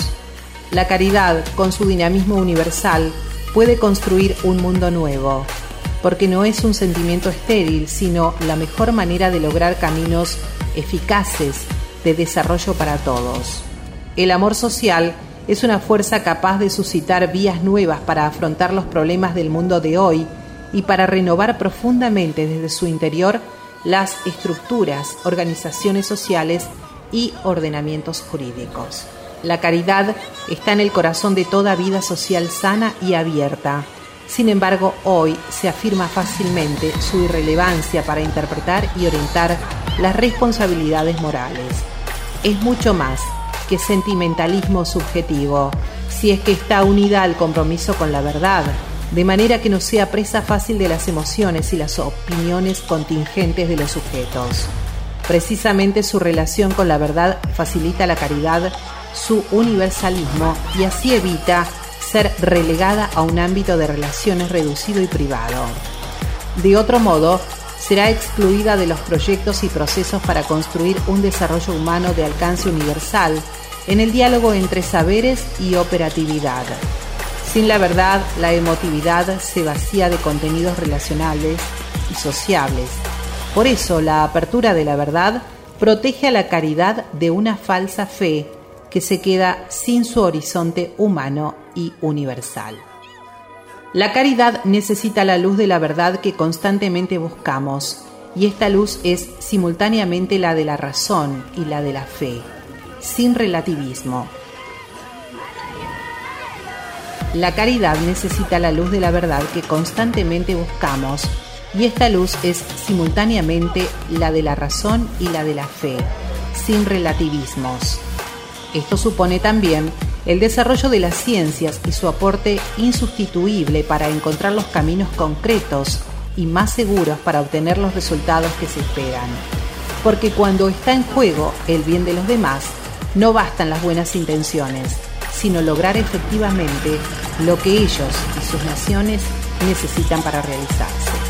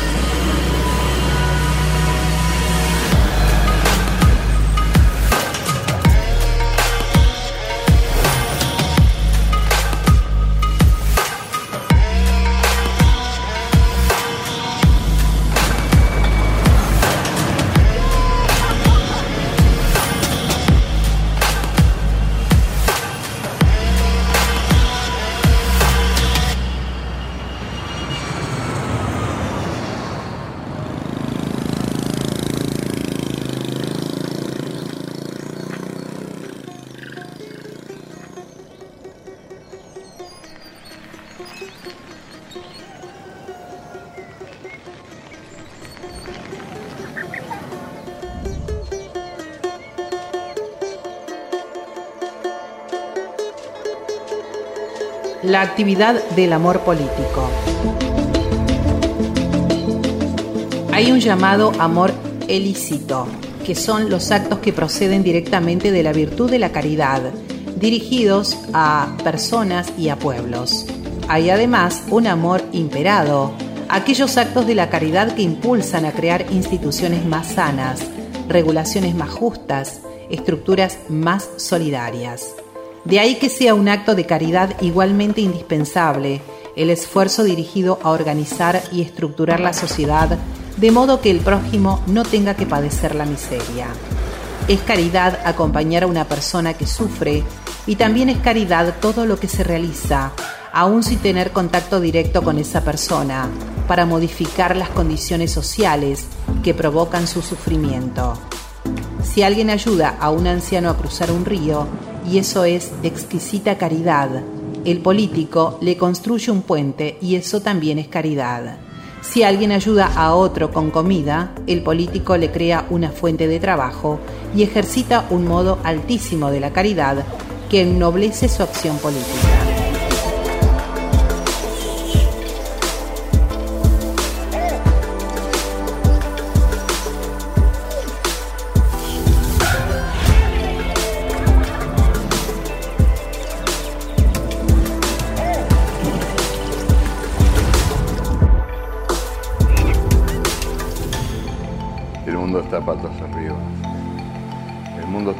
Arriba porque desalienta el trabajo, la creación, recompensa la especulación, recompensa el crimen. Es un mundo patas arriba y tenemos que pelear para ponerlo sobre sus pies.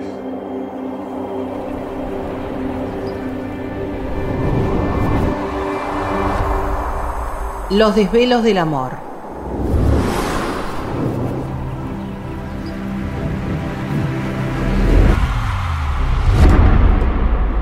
Esta caridad, corazón del espíritu de la política, es siempre un amor preferencial por los últimos que está detrás de todas las acciones que se realicen a su favor.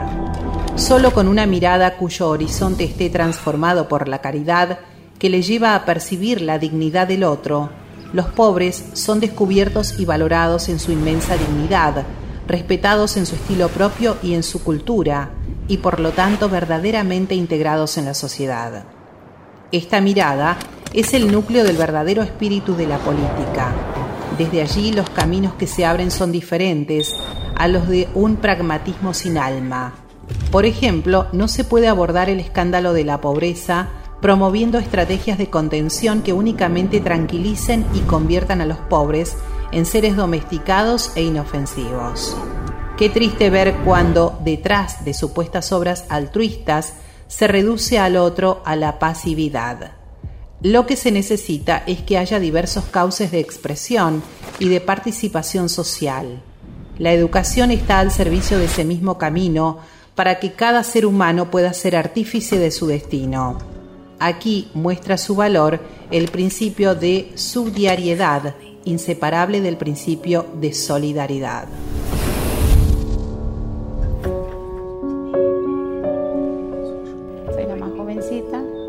19 años. Hace dos años que estoy concurriendo la cooperativa. Dale gracias a mi madre porque ella me intensivo que siga en la cooperativa, que entre a la cooperativa a trabajar. Yo le veía que ella tejía, tejía dos agujas. Entonces yo un día agarro y me pongo a mirarla a ella y digo, yo también quiero jugar, quiero aprender a hacer. Un día agarré y saqué un ovillito con hilo me acuerdo que era un ovillito marrón y corté de la goma de bicicleta, visto que tienen los eh, rayos. Bueno, de ahí saqué dos agujas y me fui ahí atrás de la casa y empecé a, a tejer. Me puse los puntos y empecé a tejer. No, no lo podía dejar. Yo estaba entusiasmada en el tejido. porque es mejor. Es mejor mejor Diálogo y amistad social. Acercarse, expresarse, escucharse, mirarse, conocerse, tratar de comprenderse, buscar puntos de contacto, todo eso se resume en el verbo dialogar. Para encontrarnos y ayudarnos mutuamente necesitamos dialogar. No hace falta decir para qué sirve el diálogo. Me basta pensar qué sería el mundo sin ese diálogo paciente de tantas personas generosas que han mantenido unidas a familias y a comunidades. El diálogo persistente y corajudo no es noticia como los desencuentros y los conflictos, pero ayuda discretamente al mundo a vivir mejor, mucho más de lo que podamos darnos cuenta. El diálogo social hacia una nueva cultura. Algunos tratan de huir de la realidad refugiándose en mundos privados y otros la enfrentan con violencia destructiva. Pero entre la diferencia egoísta y la protesta violenta siempre hay una opción posible, el diálogo. El diálogo entre las generaciones, el diálogo en el pueblo, porque todos somos pueblo. La capacidad de dar y recibir, permaneciendo abiertos a la verdad. Un país crece cuando sus diversas riquezas culturales dialogan de manera constructiva. La cultura popular, la universitaria, la juvenil, la artística, la tecnológica, la cultura económica, la cultura de la familia y de los medios de comunicación. Se suele confundir el diálogo con algo muy diferente, un febril intercambio de opiniones en las redes sociales, muchas veces orientado por información mediática no siempre confiable. Son solo monólogos que proceden paralelos, quizás imponiéndose a la atención de los demás por sus tonos altos o agresivos, pero los monólogos no comprometen a nadie, hasta el punto de que sus contenidos frecuentemente son oportunistas y contradictorios. La resonante difusión de hechos y reclamos en los medios en realidad suele cerrar las posibilidades del diálogo, porque permite que cada uno mantenga intocables y sin matices sus ideas, intereses y opiniones, con la excusa de los errores ajenos. Prima la costumbre de descalificar rápidamente al adversario aplicándole epítetos humillantes en lugar de enfrentar un diálogo abierto y respetuoso, donde se busque alcanzar una síntesis superadora. Lo peor es que este lenguaje, habitual en el contexto mediático de una campaña política, se ha generalizado de tal manera que todos lo utilizan cotidianamente el debate frecuentemente es manoseado por determinados intereses que tienen mayor poder, procurando deshonestamente inclinar la opinión pública a su favor. No me refiero solamente al gobierno de turno, ya que este poder manipulador puede ser económico, político, mediático, religioso o de cualquier género. A veces se lo justifica o excusa cuando su dinámica responde a los propios intereses económicos o ideológicos, pero tarde o temprano se vuelve en contra de esos mismos intereses. La falta de diálogo implica que ninguno en los distintos sectores está preocupado por el bien común, sino por la adquisición de los beneficios que otorga el poder en el mejor de los casos, por imponer su forma de pensar. Así, las conversaciones se convertirán en meras negociaciones para que cada uno pueda rasguñar todo el poder y los mayores beneficios posibles, no en una búsqueda conjunta que genere bien común. Los héroes del futuro serán los que sepan romper esa lógica enfermiza y decidan sostener con respeto una palabra cargada de verdad más allá de las conveniencias personales. Dios quiera que esos héroes se estén gestando silenciosamente en el corazón de nuestra sociedad.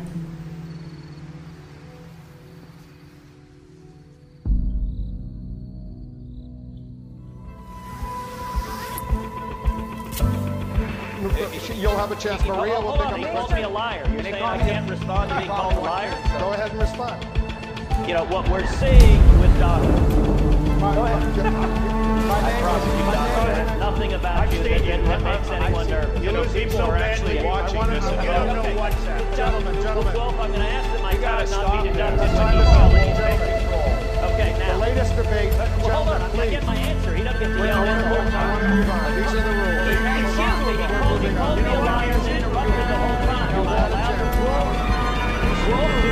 not get a response? Do I not?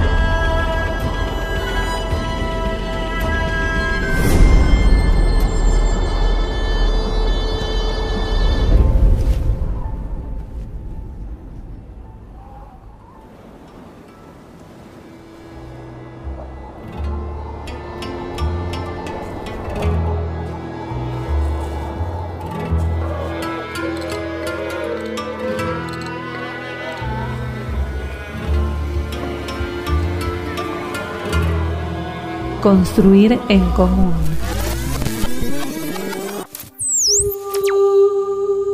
El auténtico diálogo social supone la capacidad de respetar el punto de vista del otro, aceptando la posibilidad de que se encierre algunas convicciones o intereses legítimos. Desde su identidad, el otro tiene algo para aportar y es deseable que profundice y exponga su propia convicción para que el debate público sea más completo todavía. Es cierto que cuando una persona o un grupo es coherente con lo que piensa, adhiere firmemente a valores y convicciones y desarrolla un pensamiento, eso, de un modo o de otro, beneficiará a la sociedad. Pero esto solo ocurre realmente en la medida en que dicho desarrollo se realice en diálogo y apertura a los otros porque en un verdadero espíritu de diálogo se alimenta la capacidad de comprender el sentido de lo que el otro dice y hace, aunque uno no pueda asumirlo como una convicción propia. Así se vuelve posible ser sinceros, no disimular lo que creemos, sin dejar de conversar, de buscar puntos de contacto y sobre todo de trabajar y luchar juntos. La discusión pública, si verdaderamente da espacio a todos y no manipula ni esconde información, es un permanente estímulo que permite alcanzar más adecuadamente la verdad, o al menos expresarla mejor. Impide que los diversos sectores se instalen cómodos y autosuficientes en su modo de ver las cosas y en sus intereses limitados. Pensemos que las diferencias son creativas, crean tensión y en la resolución de una tensión está el progreso de la humanidad. Hoy existe la convicción de que además de los desarrollos científicos especializados, es necesaria la comunicación entre disciplinas, puesto que la realidad es una, aunque pueda ser abordada desde distintas perspectivas y con diferentes metodologías. No se debe soslayar el riesgo de que un avance científico sea considerado el único abordaje posible para comprender algún aspecto de la vida, de la sociedad y del mundo.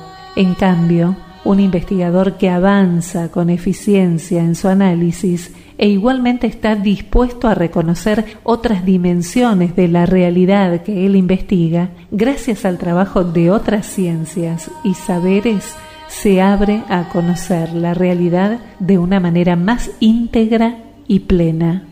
En este mundo globalizado todos los medios de comunicación pueden ayudar a que nos sintamos más cercanos los unos de los otros a que percibamos un renovado sentido de la unidad de la familia humana que nos impulse a la solidaridad y al compromiso serio por una vida más digna para todos.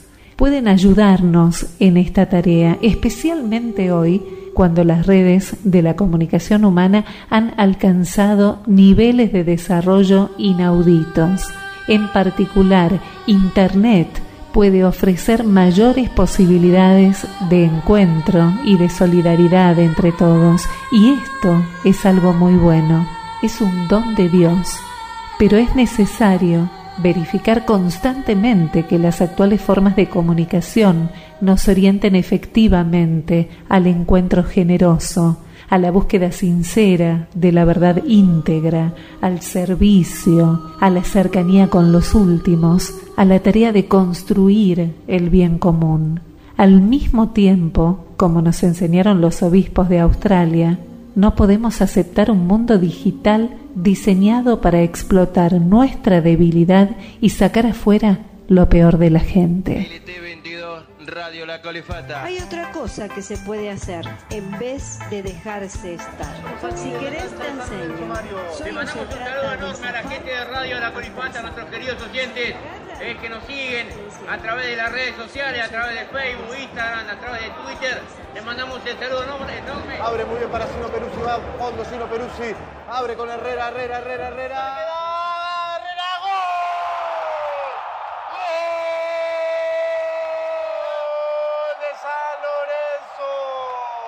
Estamos en Radio La Colifata, desde el Hospital Borda Neuropsiquiátrico de la capital federal. Borda. Ojalá salga el sol, ¿Está bien? ojalá más que tibio ¿Entendiste? y brillante, ¿Qué tal? para que Buenas reluzcan las tardes. alas de las ¿Se puede aves decir y las buenas aguas de tardes? mi Porque estaba laguna y el lloviendo, cuerpo ahora salió el desnudo de sol. los árboles ¿Te puedo hacer una secos pregunta? y la tronquera Eh, opaca. y si, son- si están nublados, ¿son malas? Ojalá salga el sol, ¿O ojalá pueden ser buenas tardes eh, también si están nublados? Dice así. Locura y pobreza van de la mano. Entonces, bueno, intentamos demostrar que se puede romper esa unión, que se puede romper y que entonces podemos ganar dinero los locos. Sí, qué bueno muchacho este. Sí. Nosotros tenemos un Dios aparte, tenemos suerte. Sol, nosotros. que es lo que más me gusta, nos iluminó esta Tenés tarde. que curarte, estás vieja como yo, pero no te des por vencida, ni aún vencida. Acuérdate del robledal que necesita el agua y no le implora, de Dios que nunca llora y de Satanás que nunca reza. Que ruede Nadie y lo puede parar. vocifere el llorando sol, por nadie lo el puede parar, polvo su locura. irradiador. Ojalá salga el sol. Para todos, mucha locura. para que la colifata pueda ser escuchada en todo el mundo y que esta comunicación se entienda y que sirva, que sirva para romper los muros y que todos seamos uno, uno solo, que nos llevemos bien, que podamos disfrutar de la vida. Nadie lo puede parar.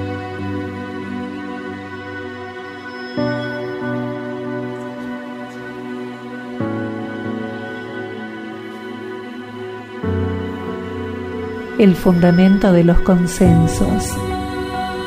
El relativismo no es la solución. Envuelto detrás de una supuesta tolerancia, termina facilitando que los valores morales sean malinterpretados por los poderosos según las conveniencias del momento. Si en definitiva no hay verdades objetivas ni principios sólidos fuera de la satisfacción de los propios proyectos y de las necesidades inmediatas. No podemos pensar que los proyectos políticos o la fuerza de la ley serán suficientes. Cuando es la cultura la que se corrompe, ya no se reconoce alguna verdad objetiva o los principios universalmente válidos. Las leyes solo se entenderán como imposiciones arbitrarias y como obstáculos a evitar. ¿Es posible prestar atención a la verdad, buscar la verdad que responde a nuestra realidad más honda? ¿Qué es la ley sin la convicción alcanzada tras un largo camino de reflexión y de sabiduría, de que cada ser humano es sagrado e inviolable?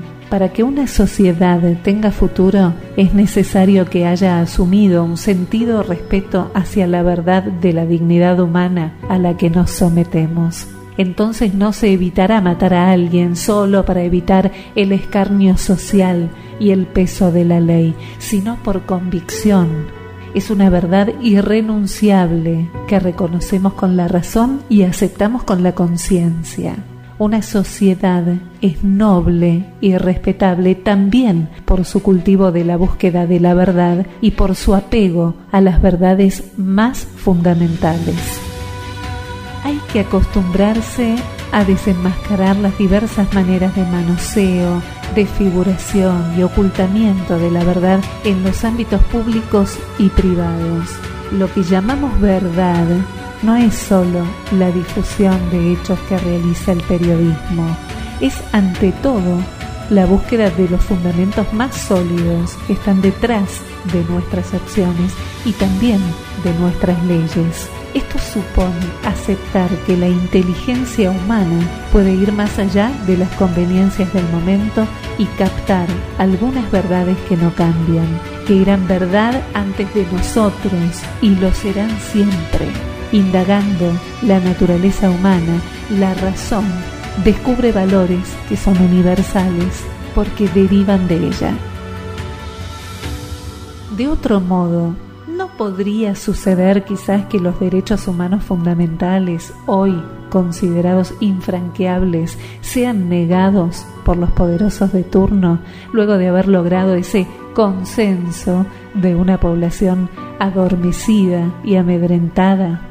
Tampoco sería suficiente un mero consenso entre los distintos pueblos, igualmente manipulable. Ya tenemos pruebas de sobra de todo el bien que somos capaces de realizar, pero al mismo tiempo tenemos que reconocer la capacidad de destrucción que hay en nosotros, el individualismo indiferente y despiadado en el que hemos caído ¿no es también resultado de la pereza para buscar los valores más altos que vayan más allá de las necesidades circunstanciales? Al relativismo se suma el riesgo de que el poderoso o el más hábil termine imponiendo una supuesta verdad.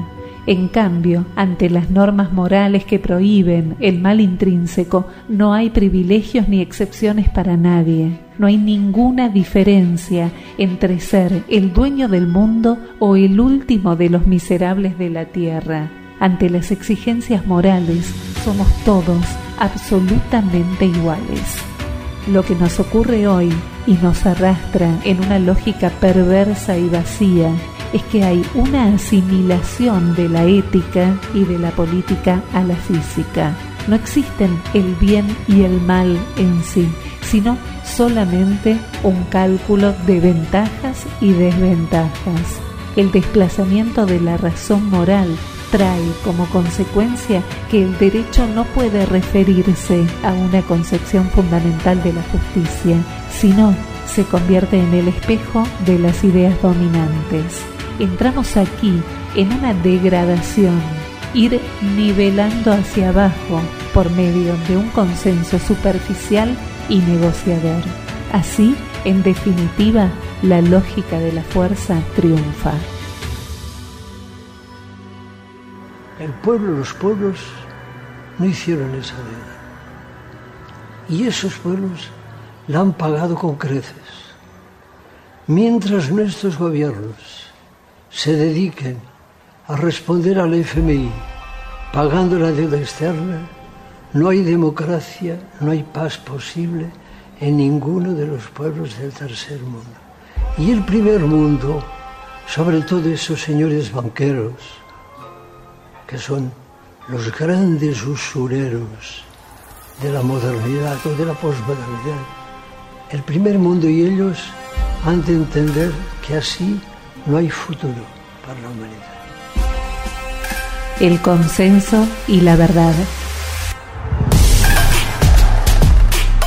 En una sociedad pluralista, el diálogo es el camino más adecuado para llegar a reconocer aquello que debe ser siempre afirmado y respetado. Y está más allá del consenso circunstancial. Hablamos de un diálogo que necesita ser enriquecido e iluminado por razones, por argumentos racionales, por variedad de perspectivas, por aportes de diversos saberes y puntos de vista, y que no excluye la convicción de que es posible llegar a algunas verdades elementales que deben y deberán ser siempre sostenidas. Aceptar que hay algunos valores permanentes, aunque no siempre sea fácil reconocerlos, otorga solidez y estabilidad a una ética social aun cuando los hayamos reconocido y asumido gracias al diálogo y al consenso, vemos que estos valores básicos están más allá de todo consenso. Los reconocemos como valores trascendentes a nuestros contextos y nunca negociables podrá crecer nuestra comprensión de su significado y alcance, y en ese sentido el consenso es algo dinámico, pero en sí mismos son apreciados como estables por su sentido intrínseco. Si algo es siempre conveniente para el buen funcionamiento de la sociedad, no es porque detrás de eso hay una verdad permanente que la inteligencia puede captar en la realidad misma del ser humano y de la sociedad, en su naturaleza íntima, hay una serie de estructuras básicas que sostienen su desarrollo y su supervivencia. De allí derivan determinadas exigencias que pueden ser descubiertas gracias al diálogo, si bien no son estrictamente fabricadas por el consenso. El hecho de que ciertas normas sean indispensables para la misma vida social es un indicio externo de que son algo bueno en sí mismo. Por consiguiente, no es necesario contraponer la conveniencia social, el consenso y la realidad de una verdad objetiva. Estas tres pueden unirse armoniosamente cuando a través del diálogo las personas se atreven a llegar hasta el fondo de una cuestión. Si hay que respetar en toda situación la dignidad ajena es porque nosotros no inventamos o suponemos la dignidad de los demás, sino porque hay efectivamente en ellos un valor que supera las cosas materiales y las circunstancias y que exige que se les trate de otra manera que todo ser humano posee una dignidad inalienable. Es una verdad que responde a la naturaleza humana más allá de cualquier cambio cultural. Por eso, el ser humano tiene la misma dignidad inviolable en cualquier época de la historia y nadie puede sentirse autorizado por las circunstancias a negar esta convicción o a no obrar en consecuencia. La inteligencia puede entonces escrutar en la realidad de las cosas a través de la reflexión, de la experiencia y del diálogo para reconocer en esa realidad que la trasciende la base de ciertas exigencias morales universales. A los agnósticos, este fundamento podrá parecerles suficiente para otorgar una firme y estable validez universal a los principios éticos básicos y no negociables que puedan impedir nuevas catástrofes. Para los creyentes, esa naturaleza humana, fuente de principios éticos, ha sido creada por Dios quien en definitiva otorga un fundamento sólido a esos principios. Esto no establece un fijismo ético ni da lugar a la imposición de algún sistema moral, puesto que los principios morales elementales y universalmente válidos pueden dar lugar a diversas normativas prácticas. Por eso, deja siempre un lugar para el diálogo.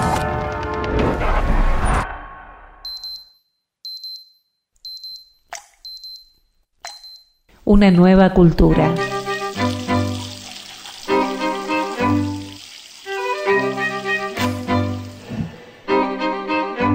La vida es el arte del encuentro, aunque haya tanto desencuentro por la vida.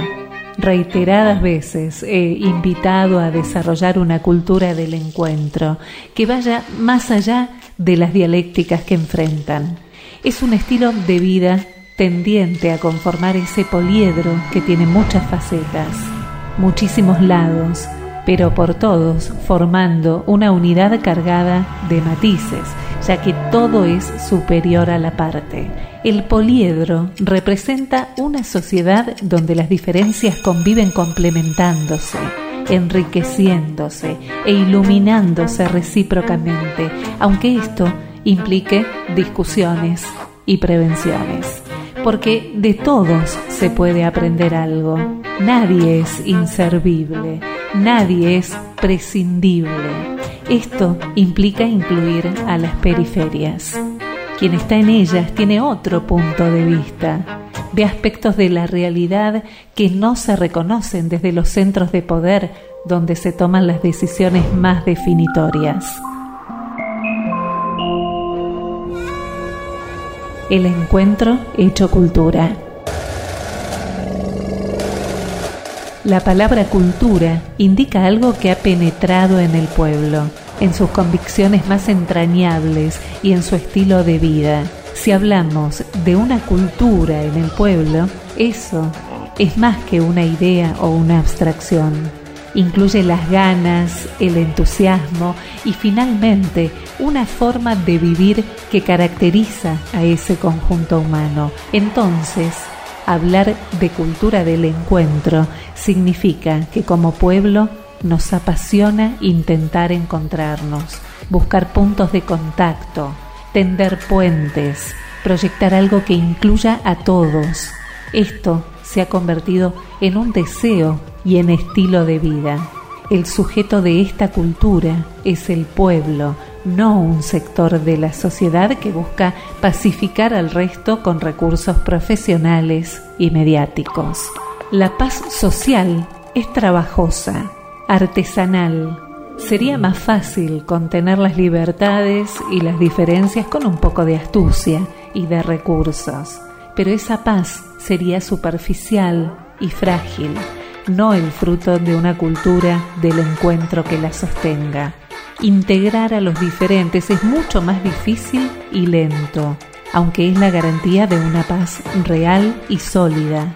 Esto no se corrige agrupando solo a los puros, porque aún las personas que puedan ser cuestionadas por sus errores tienen algo que aportar que no debe perderse.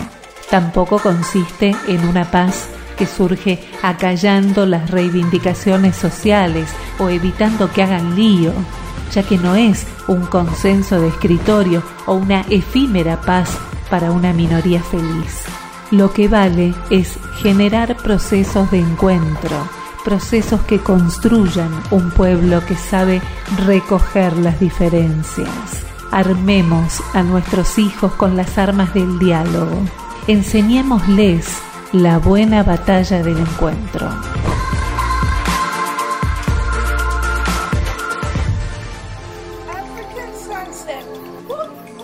el gusto de reconocer al otro. Esto implica el hábito de reconocer al otro el derecho de ser él mismo y de ser diferente. A partir de ese reconocimiento hecho cultura, se vuelve posible la gestación de un pacto social. Sin ese reconocimiento surgen maneras sutiles de buscar que el otro pierda todo significado, que se vuelva irrelevante, que no se le reconozca algún valor en la sociedad. Detrás del rechazo de determinadas formas visibles de violencia, suele esconderse otra violencia más solapada, la de quienes desprecian al diferente, sobre todo cuando sus reclamos perjudican de algún modo los propios intereses. Cuando un sector de la sociedad pretende disfrutar de todo lo que le ofrece el mundo, como si los pobres no existieran, eso en algún momento tiene sus consecuencias. Ignorar la existencia y los derechos de los otros, tarde o temprano, provoca alguna forma de violencia, muchas veces inesperada. Los sueños de la libertad, la igualdad y la fraternidad pueden quedar en el nivel de las meras formalidades, porque no son efectivamente para todos. Por lo tanto, no se trata solamente de buscar un encuentro entre los que detentan diversas formas de poder económico, político o académico. Un encuentro social real pone en verdadero diálogo las grandes formas culturales que representan a la mayoría de la población. Con frecuencia, las buenas propuestas no son asumidas por los sectores más empobrecidos, porque se presentan con un ropaje cultural que no es el de ellos y con el que no pueden sentirse identificados. Por consiguiente, un pacto social realista e inclusivo debe ser también un pacto cultural que respete y asuma las diversas cosmovisiones, culturas o estilos de vida que coexisten en la sociedad. Por ejemplo, los pueblos originarios no están en contra del progreso, si bien tienen una idea de progreso diferente, muchas veces más humanista que la de la cultura moderna de los desarrollados. No es una cultura orientada al beneficio de los que tienen poder, de los que necesitan crear una especie de paraíso eterno en la tierra la intolerancia y el desprecio de las culturas populares indígenas es una verdadera forma de violencia, propia de los eticistas sin bondad que viven juzgando a los demás.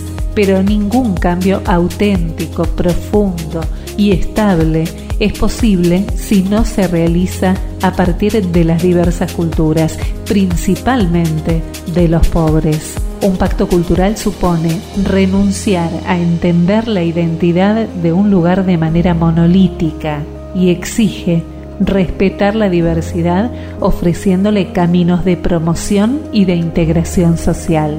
Este pacto también implica aceptar la posibilidad de ceder algo por el bien común ninguno podrá tener toda la verdad ni satisfacer la totalidad de sus deseos, porque esa pretensión llevaría a querer destruir al otro negándole sus derechos.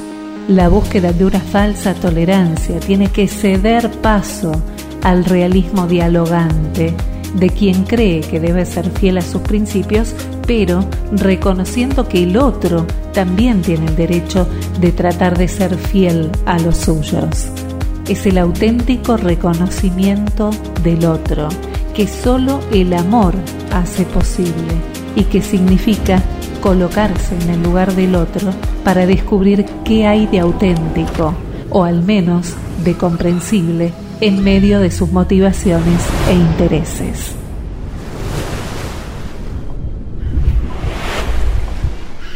Recuperar la amabilidad. El individualismo consumista provoca mucho atropello. Los demás se convierten en meros obstáculos para la propia tranquilidad placentera.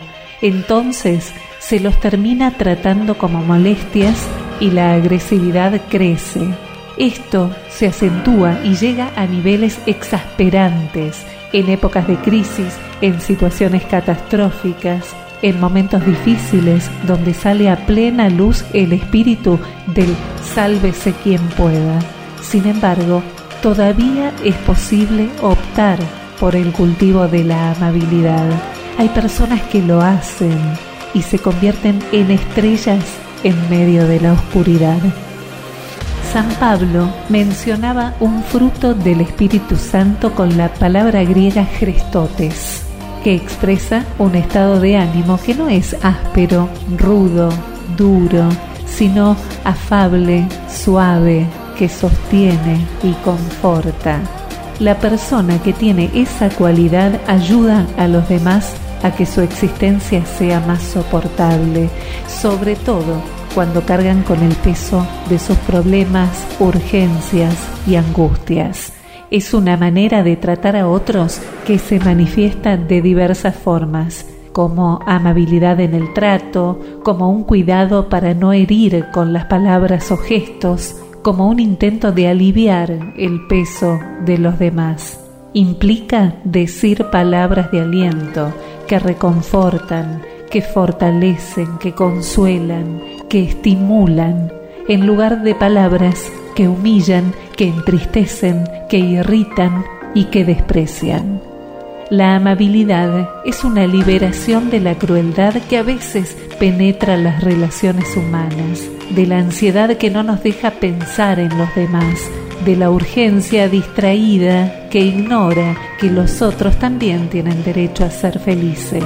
Hoy no suele haber ni tiempo ni energías disponibles para detenerse a tratar bien a los demás, es decir, permiso, perdón, gracias. Pero de vez en cuando aparece el milagro de una persona amable que deja a un lado sus ansiedades y urgencias para prestar atención, para regalar una sonrisa, para decir una palabra que estimule, para posibilitar un espacio de escucha en medio de tanta indiferencia. Este esfuerzo, vivido cada día, es capaz de crear una convivencia sana que vence las incomprensiones y previene los conflictos. El cultivo de la amabilidad no es un detalle menor ni una actitud superficial o burguesa, puesto que supone valoración y respeto cuando se hace cultura en una sociedad transfigura profundamente el estilo de vida, las relaciones sociales, el modo de debatir y de confrontar ideas facilita la búsqueda de consensos y abre caminos donde la exasperación destruye todos los puentes.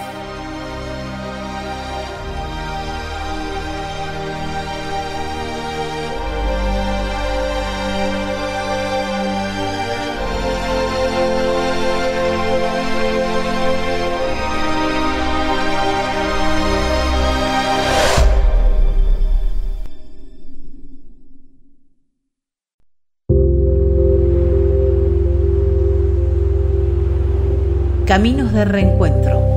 En muchos lugares del mundo hacen falta caminos de paz que lleven a cicatrizar las heridas. Se necesitan artesanos de paz, dispuestos a generar procesos de sanación y de reencuentro con ingenio y audacia.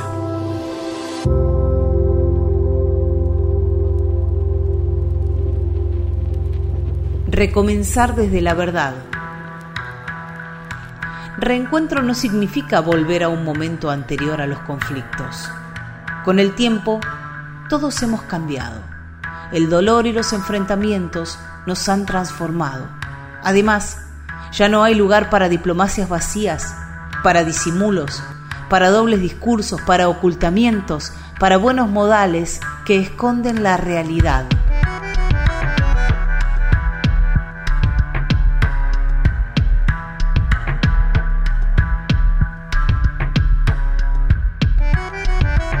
Los que han estado durante enfrentamientos conversan desde la verdad, clara y desnuda.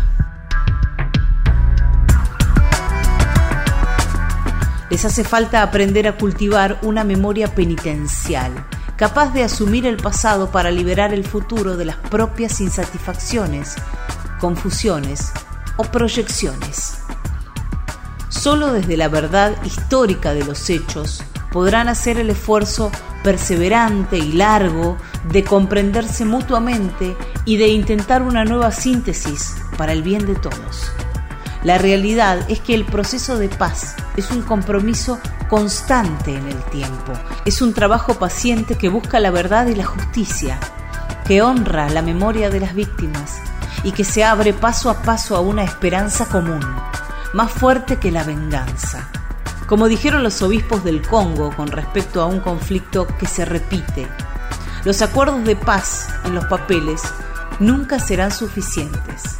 Será necesario ir más lejos, integrando la exigencia de verdad sobre los orígenes de esta crisis recurrente. El pueblo tiene derecho a saber qué pasó.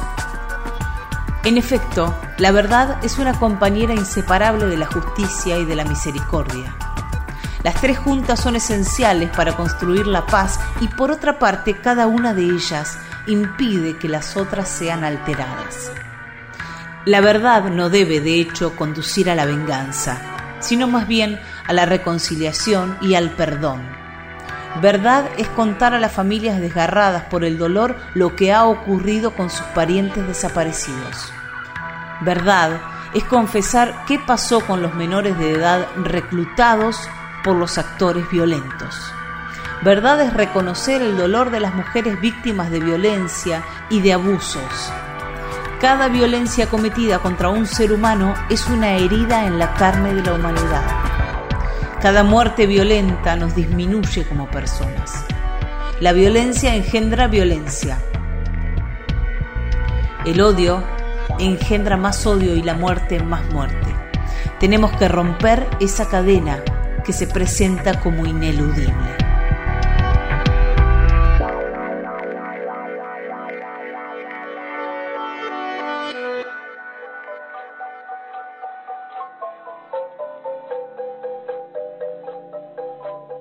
La guatemalteca Rigoberta Menchú ha recordado en Oslo el genocidio de casi 50 millones de personas que siguió a la llegada de Colón a América y la marginación y opresión que sufre su pueblo desde entonces. Para ella el premio es un reconocimiento de la deuda de Europa con los indígenas. Sin duda alguna, constituye una señal de esperanza para las luchas de los pueblos indígenas en todo el continente. Rigoberta Menchú, que dedicará los 100 millones de pesetas del galardón a la lucha en favor de los derechos indígenas, ha vuelto a pedir ayuda a la comunidad internacional para poner fin a la violencia que asola su país, Guatemala, desde hace 30 años. Convertí todo lo que viví en una escuela. Eso sí, yo siempre pedí perdón a mis padres, a mis difuntos. Cada 20 días les ponía una veladora de acuerdo al calendario maya. Esperé los días para pensar que ellos ya evolucionaron, ya se convirtieron quizá en mariposa, quizá, quizá en, colibrí, quizá en parte de la naturaleza. Y bueno, mi padre, mi madre nunca me abandonaron en sueños. Cada vez que yo tenía un poco de, de miedo, un poco de peligro o que tenía una enfermedad cerca, seguro que tenía el mensaje de mis papás en sueños. Y empecé a cultivar, por supuesto, la espiritualidad maya que está en mí.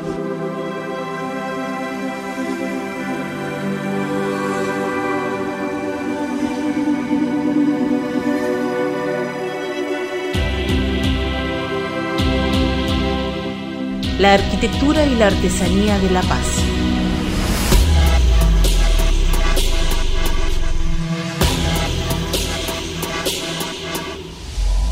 El camino hacia la paz no implica homogeneizar la sociedad, pero sí nos permite trabajar juntos. Puede unir a muchos en pos de búsquedas comunes donde todos ganan. Frente a un determinado objetivo común, se podrán aportar diferentes propuestas técnicas, diferentes experiencias y trabajar por el bien común. Es necesario tratar de identificar bien los problemas que atraviesa una sociedad para aceptar que existen diferentes maneras de mirar las dificultades y de resolverlas. El camino hacia una mejor convivencia implica siempre reconocer la posibilidad de que el otro aporte una perspectiva legítima, al menos en parte, algo que pueda ser rescatado, aun cuando se haya equivocado o haya actuado mal, porque nunca se debe encasillar al otro por lo que pudo decir o hacer, sino que debe ser considerado por la promesa que lleva dentro de él. Promesa que deja siempre un resquicio de esperanza. Como enseñaron los obispos de Sudáfrica, la verdadera reconciliación se alcanza de manera proactiva, formando una nueva sociedad basada en el servicio a los demás más que en el deseo de dominar. Una sociedad basada en compartir con otros lo que uno posee más que en la lucha egoísta de cada uno por la mayor riqueza posible. Una sociedad en la que el valor de estar juntos como seres humanos es definitivamente más importante que cualquier grupo menor, sea este la familia, la nación, la raza o la cultura. Los obispos de Corea del Sur señalaron que una verdadera paz solo puede lograrse cuando luchamos por la justicia a través del diálogo, persiguiendo la reconciliación y el desarrollo mutuo. El esfuerzo duro por superar lo que nos divide, sin perder la identidad de cada uno, supone que en todos permanezca vivo un básico sentimiento de pertenencia. Porque nuestra sociedad gana cuando cada persona, cada grupo social se siente verdaderamente de casa. En una familia, los padres, los abuelos, los hijos son de casa. Ninguno está excluido si uno tiene una dificultad incluso grave, aunque se la haya buscado él, los demás acuden en su ayuda, lo apoyan. Su dolor es de todos. En las familias, todos contribuyen al proyecto común, todos trabajan por el bien común, pero sin anular al individuo. Al contrario, lo sostienen, lo promueven. Se pelean, pero hay algo que no se mueve, es el lazo familiar. Las peleas de familia son reconciliaciones después. Las alegrías y las penas de cada uno son asumidas por todos. Eso sí es ser familia. Si pudiéramos lograr ver al oponente político o al vecino de casa con los mismos ojos que a los hijos, esposas, esposo, padres o madres, qué bueno sería. ¿Amamos nuestra sociedad? ¿O sigue siendo algo lejano, algo anónimo, que no nos involucra, no nos mete, no nos compromete? Muchas veces es muy necesario negociar y así desarrollar cauces concretos para la paz. Pero los procesos efectivos de una paz duradera son ante todo transformaciones artesanales obradas por los pueblos, donde cada ser humano puede ser un fermento eficaz con su estilo de vida cotidiana. Las grandes transformaciones no son fabricadas en escritorios o despachos. Entonces, cada uno juega un papel fundamental en un único proyecto creador para escribir una nueva página de la historia. Una página llena de esperanza, llena de paz, llena de reconciliación. Hay una arquitectura de la paz, donde intervienen las diversas instituciones de la sociedad, cada una desde su competencia, pero hay también una artesanía de la paz que nos involucra a todos. A partir de diversos procesos de paz que se desarrollaron en distintos lugares del mundo, hemos aprendido que los caminos de pacificación, de primacía de la razón sobre la venganza, de delicada armonía entre la política y el derecho, no pueden obviar los procesos de la gente. No se alcanzan con el diseño de marcos normativos y arreglos institucionales entre grupos políticos o económicos de buena voluntad. Además, siempre es rico incorporar en nuestros procesos de paz la experiencia de sectores que en muchas ocasiones han sido invisibilizados para que sean precisamente las comunidades quienes coloreen los procesos de memoria colectiva.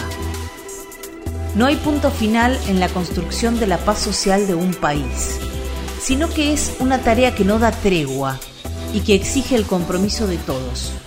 Trabajo que nos pide no decaer en el esfuerzo por construir la unidad de la nación y a pesar de los obstáculos, diferencias y distintos enfoques sobre la manera de lograr la convivencia pacífica, persistir en la lucha para favorecer la cultura del encuentro que exige colocar en el centro de toda acción política, social y económica a la persona humana, su altísima dignidad y el respeto por el bien común.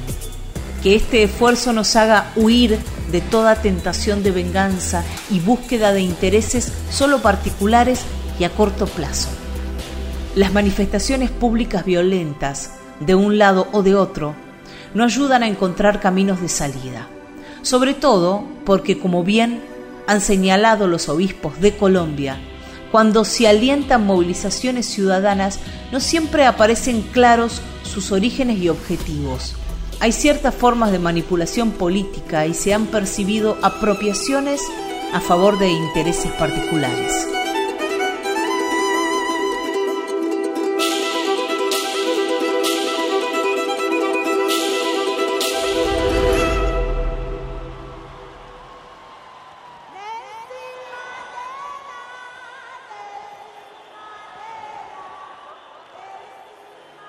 The date for the demise of the white minority regime has been determined, agreed, and set.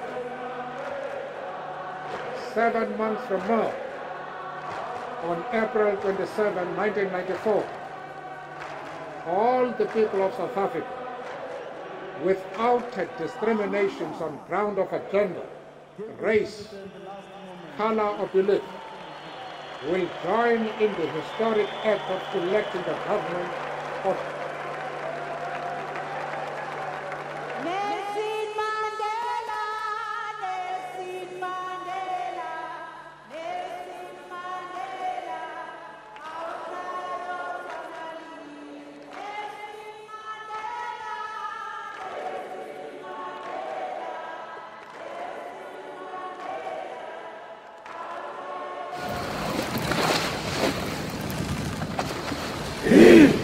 sobre todo con los últimos.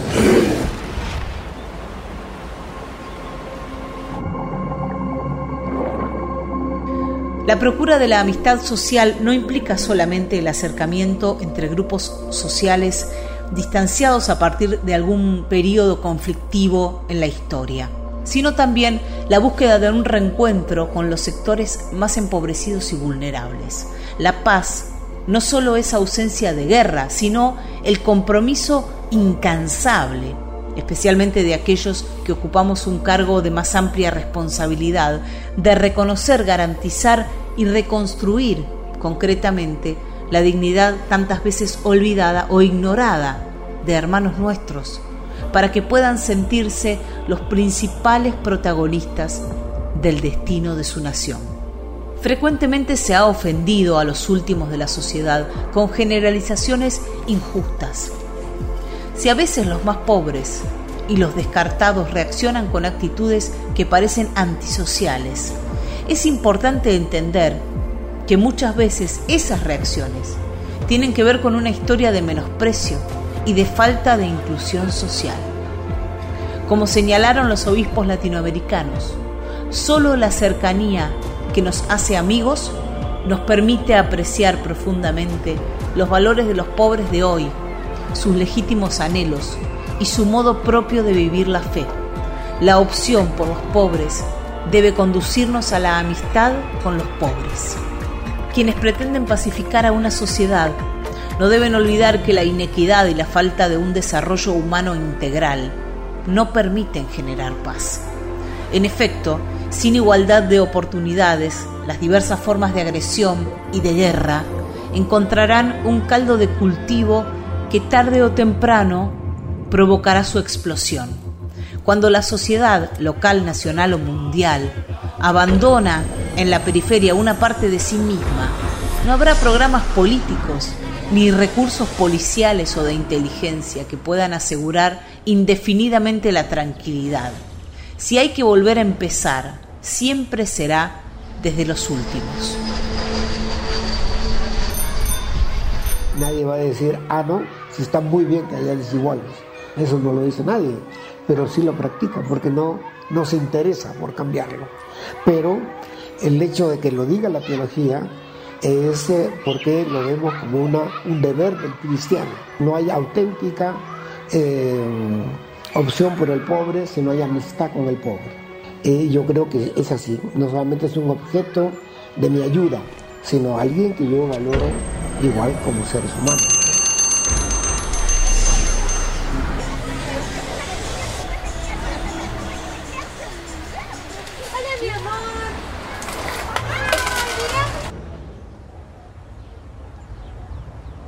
El valor y el sentido del perdón.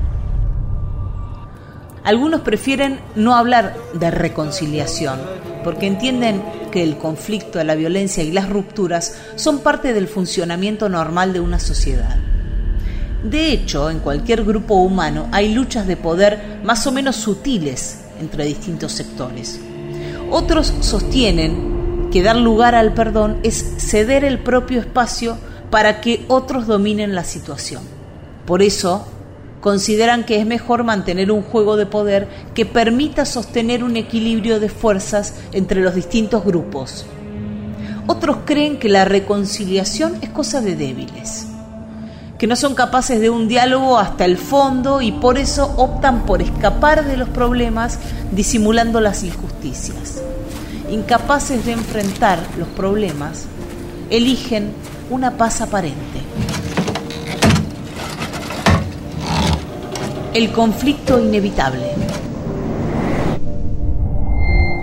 El perdón y la reconciliación son problemas fuertemente acentuados en el cristianismo y de diversas formas en otras religiones. El riesgo está en no comprender adecuadamente las convicciones creyentes y presentarlas de tal modo que terminen alimentando el fatalismo, la inercia o la injusticia, o por otro lado la intolerancia y la violencia. Jesucristo nunca invitó a fomentar la violencia o la intolerancia.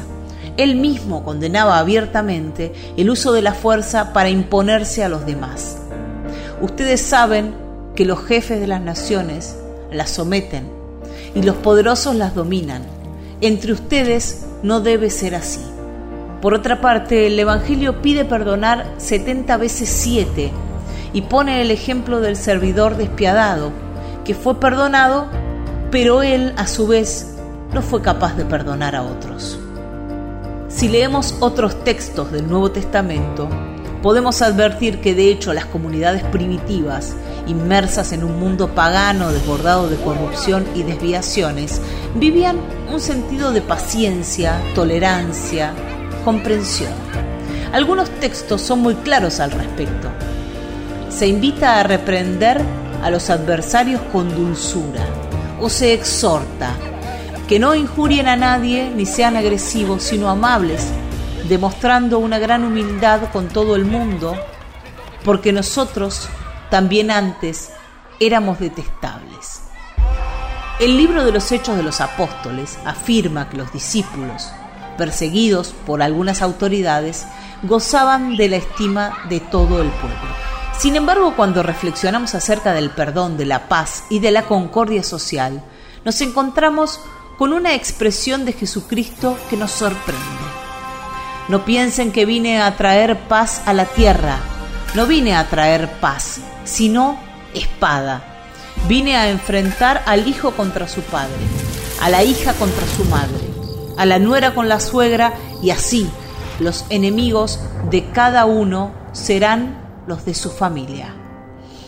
Es importante situarla en el contexto del capítulo donde está inserta. Allí queda claro que el tema del que se está hablando es de la fidelidad a la propia opción, sin avergonzarse, aunque eso acarree contrariedades y aunque los seres queridos se opongan a dicha opción. Por lo tanto, dichas palabras no invitan a buscar conflictos, sino simplemente a soportar el conflicto inevitable, para que el respeto humano no lleve a faltar a la fidelidad en pos de una supuesta paz familiar o social. Juan Pablo II ha dicho que la Iglesia no pretende condenar todas y cada una de las formas de conflictividad social. La Iglesia sabe muy bien que a lo largo de la historia surgen inevitablemente los conflictos de intereses entre diversos grupos sociales y que frente a ellos el cristiano no pocas veces debe pronunciarse con coherencia y decisión.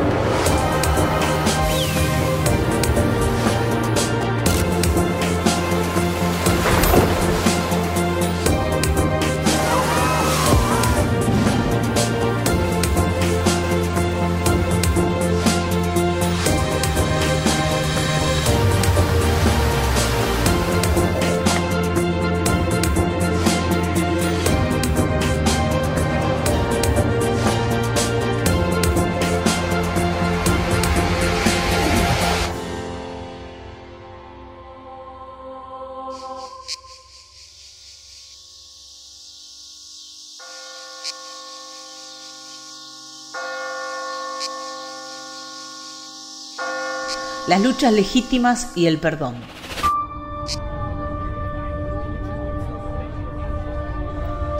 No se trata de proponer un perdón renunciando a los propios derechos ante un poderoso corrupto, ante un criminal o ante alguien que degrada nuestra dignidad.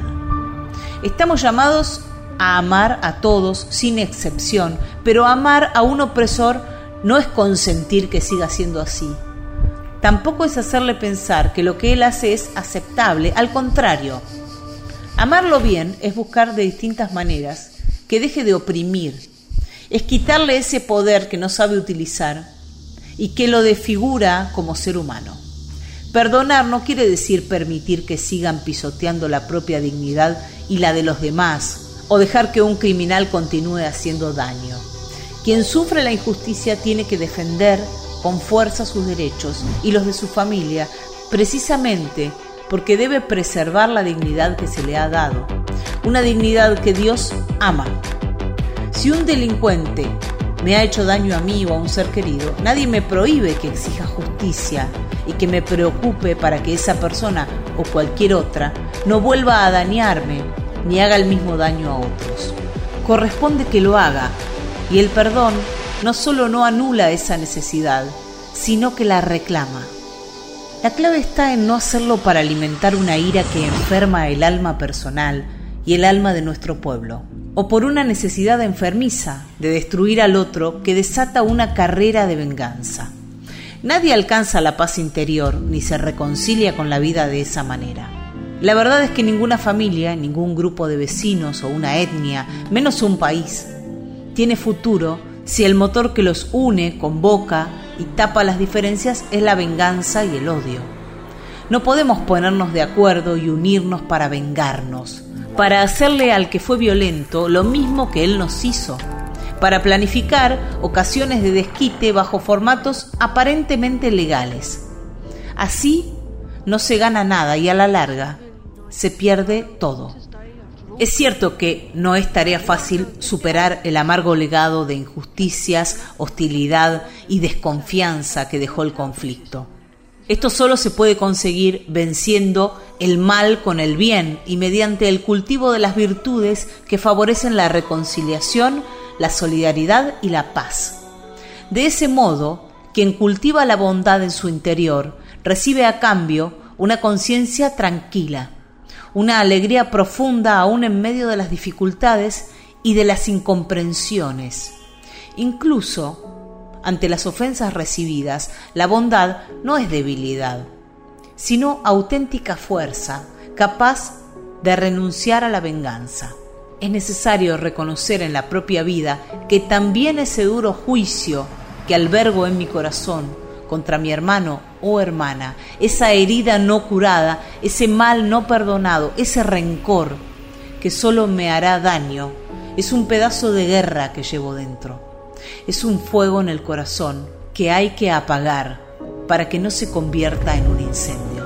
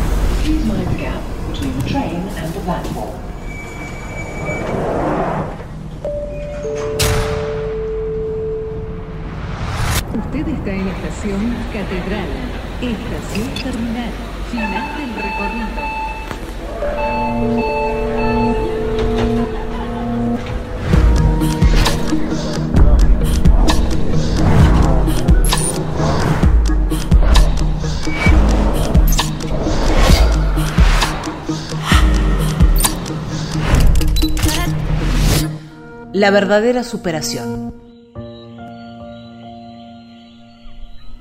Cuando los conflictos no se resuelven, sino que se esconden o se entierran en el pasado, hay silencios que pueden significar volverse cómplices de graves errores y pecados. Pero la verdadera reconciliación no escapa del conflicto, sino que se logra en el conflicto, superándolo a través del diálogo y de la negociación transparente, sincera y paciente. La lucha entre diversos sectores, siempre que se abstenga de enemistades y de odio mutuo, insensiblemente se convierte en una honesta discusión fundada en el amor y la justicia. Reiteradas veces propuse un principio que es indispensable para construir la amistad social. La unidad es superior al conflicto.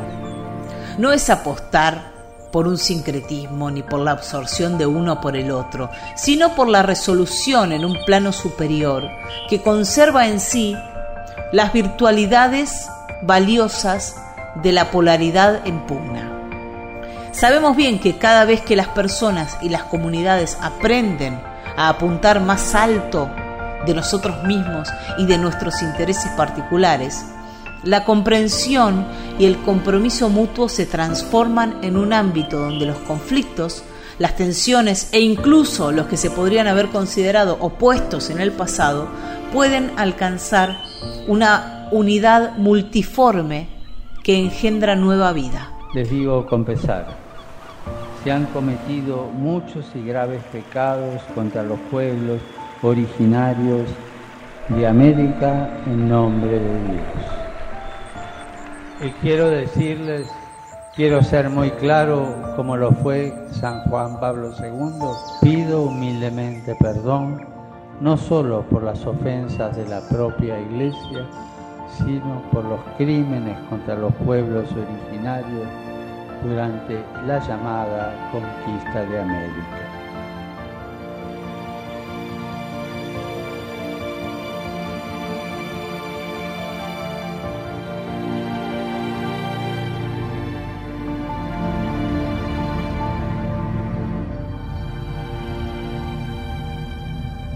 La memoria. A quien sufrió mucho de manera injusta y cruel, no se le debe exigir una especie de perdón social. La reconciliación es un hecho personal y nadie puede imponerla al conjunto de una sociedad, aun cuando deba promoverla. En el ámbito estrictamente personal, con una decisión libre y generosa, alguien puede renunciar a exigir un castigo aunque la sociedad y su justicia legítimamente lo busquen. Pero no es posible decretar una reconciliación general pretendiendo cerrar por decreto las heridas o cubrir las injusticias con un manto de olvido. ¿Quién se puede arrogar el derecho de perdonar en nombre de los demás? Es conmovedor ver la capacidad de perdón de algunas personas que han sabido ir más allá del daño sufrido, pero también es humano comprender a quienes no pueden hacerlo. En todo caso, lo que jamás se debe proponer es el olvido. La Shoah no debe ser olvidada. Es el símbolo de hasta dónde puede llegar la maldad del hombre cuando, alimentada por falsas ideologías, se olvida de la dignidad fundamental de la persona que merece respeto absoluto independientemente del pueblo al que pertenezca o la religión que profese.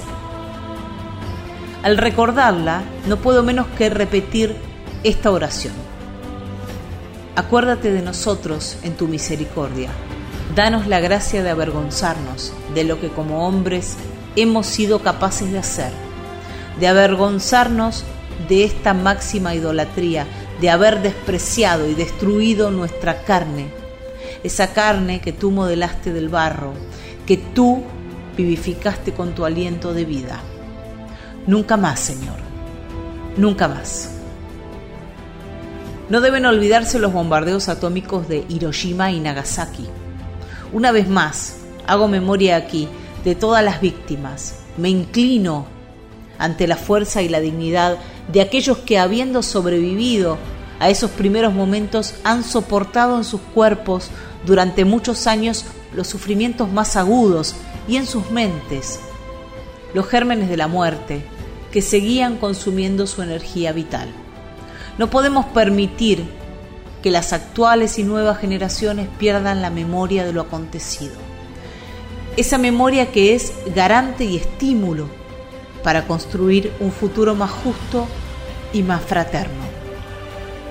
Tampoco deben olvidarse las persecuciones, el tráfico de esclavos y las matanzas étnicas que ocurrieron y ocurren en diversos países y tantos otros hechos históricos que nos avergüenzan de ser humanos.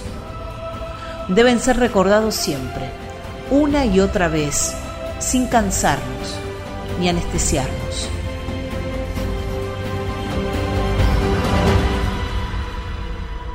Es fácil hoy caer en la tentación de dar vuelta a la página, diciendo que ya hace mucho tiempo que sucedió y que hay que mirar hacia adelante. No, por Dios, nunca se avanza sin memoria, no se evoluciona sin una memoria íntegra y luminosa. Necesitamos mantener viva la llama de la conciencia colectiva, testificando a las generaciones venideras el horror de lo que sucedió, que despierta y preserva de esta manera el recuerdo de las víctimas, para que la conciencia humana se fortalezca cada vez más contra todo deseo de dominación y destrucción. Lo necesitan las mismas víctimas, personas, grupos sociales o naciones, para no ceder a la lógica que lleva a justificar las represalias y cualquier tipo de violencia en nombre del enorme mal que han sufrido. Por esto, no me refiero solo a la memoria de los hombres, sino también al recuerdo de quienes en medio de un contexto envenenado y corrupto fueron capaces de recuperar la dignidad y con pequeños o grandes gestos optaron por la solidaridad, el perdón, la fraternidad. Es muy sano hacer memoria del bien.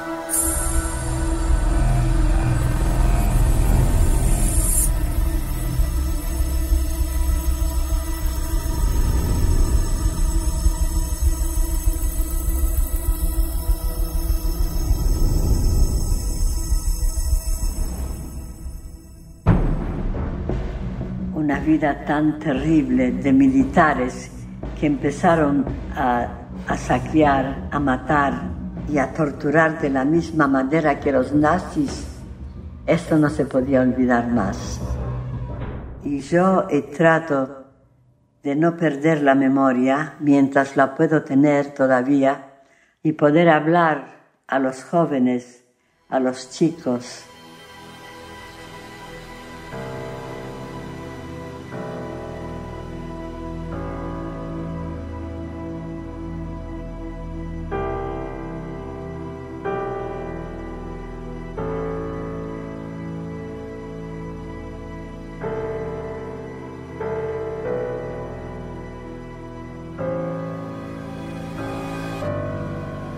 Perdón sin olvidos. El perdón no implica olvido. Decimos más bien que cuando hay algo que de ninguna manera puede ser negado, relativizado o disimulado, sin embargo, podemos perdonar. El perdón libre y sincero es una grandeza que refleja la inmensidad del perdón divino. Si el perdón es gratuito, entonces puede perdonarse aún a quien se resiste al arrepentimiento y es incapaz de pedir perdón. Los que perdonan de verdad no olvidan, pero renuncian a ser poseídos por esa misma fuerza destructiva que los ha perjudicado. Rompen el círculo vicioso, frenan el avance de las fuerzas de la destrucción. Deciden no seguir inoculando en la sociedad la energía de la venganza que tarde o temprano termina recayendo una vez más sobre ellos mismos, porque la venganza nunca sacia verdaderamente la insatisfacción de las víctimas. Hay crímenes tan horrendos y crueles que hacer sufrir a quien los cometió no sirve para sentir que se ha reparado el daño. Ni siquiera bastaría matar al criminal, ni se podrían encontrar torturas que se equiparen a lo que pudo haber sufrido la víctima. La venganza no resuelve nada.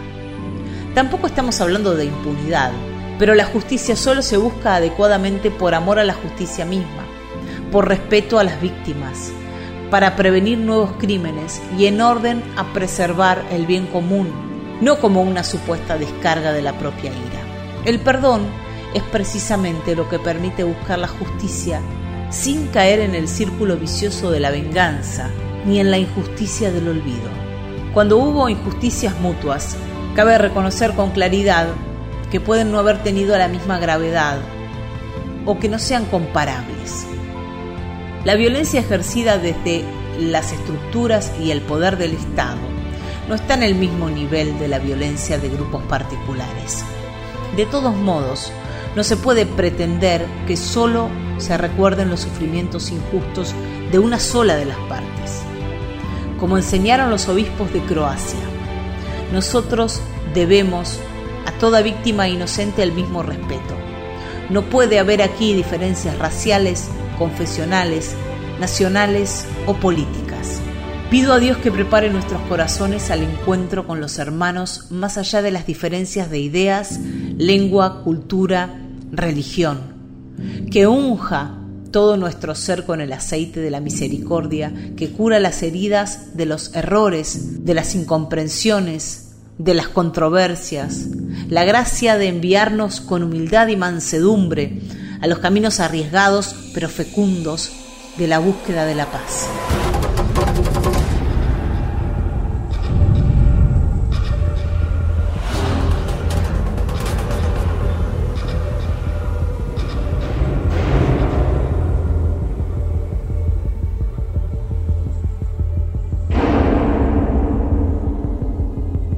La guerra y la pena de muerte. Hay dos situaciones extremas que pueden llegar a presentarse como soluciones en circunstancias particularmente dramáticas sin advertir que son falsas respuestas, que no resuelven los problemas que pretenden superar y que en definitiva no hacen más que agregar nuevos factores de destrucción en el tejido de la sociedad nacional y universal. Se trata de la guerra y de la pena de muerte. En el que trama el mal solo hay engaño pero en los que promueven la paz hay alegría. Sin embargo, hay quienes buscan soluciones en la guerra, que frecuentemente se nutre de la perversión de las relaciones, de ambiciones hegemónicas, de abusos de poder, del miedo al otro y a la diferencia vista como un obstáculo. La guerra no es un fantasma del pasado, sino que se ha convertido en una amenaza constante. El mundo, está encontrando cada vez más dificultades en el lento camino de la paz que había emprendido y que comenzaba a dar algunos frutos.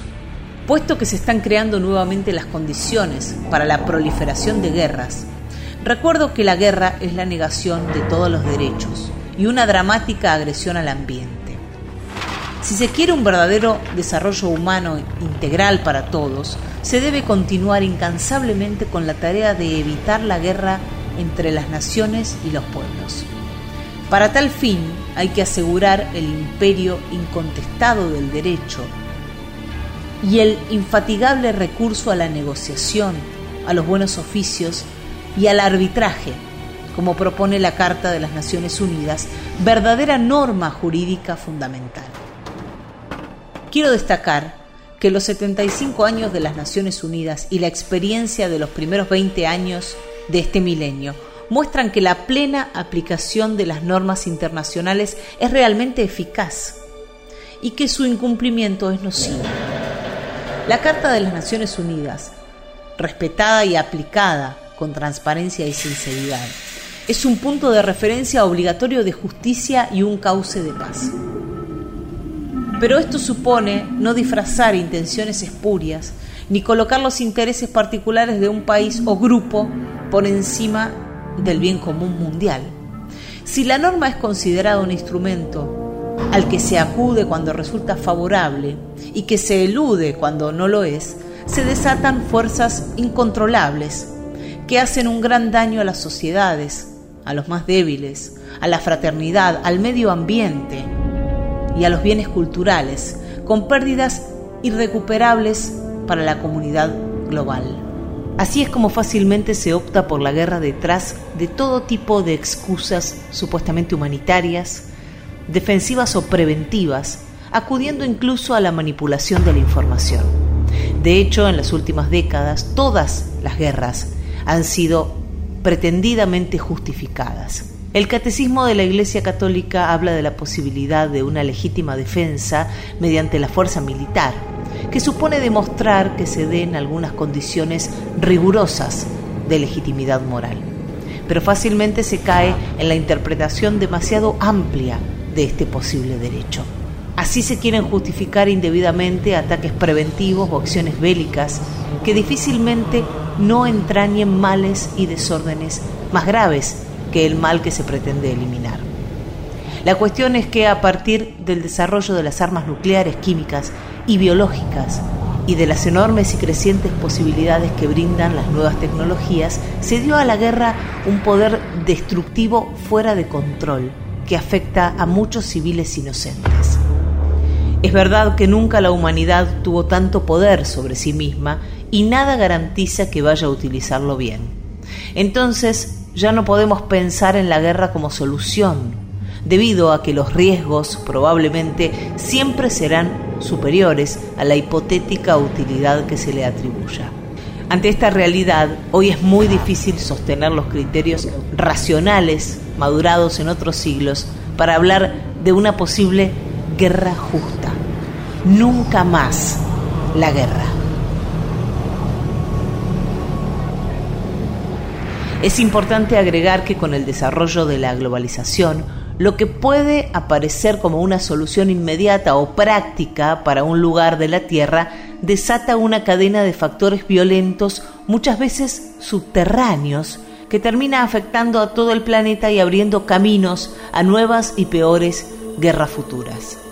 En nuestro mundo ya no hay solo pedazos de guerra en un país o en otro, sino que se vive una guerra mundial a pedazos, porque los destinos de los países están fuertemente conectados entre ellos en el escenario mundial. Como decía Juan 23, resulta absurdo sostener que la guerra es un medio apto para resarcir el derecho violado. Lo afirmaba en un periodo de fuerte tensión internacional y así expresó el gran anhelo de paz que se difundía en tiempos de la Guerra Fría. Reforzó la convicción de que las razones de la paz son más fuertes que todo el cálculo de intereses particulares y que toda la confianza en el uso de las armas. Pero no se aprovecharon adecuadamente las ocasiones que ofrecía el final de la Guerra Fría por la falta de una visión de futuro y de una conciencia compartida sobre nuestro destino común. En cambio, se cedió a la búsqueda de intereses particulares sin hacerse cargo del bien común universal. Así, volvió a abrirse camino el engañoso espanto de la guerra. Toda guerra deja al mundo peor que como lo había encontrado.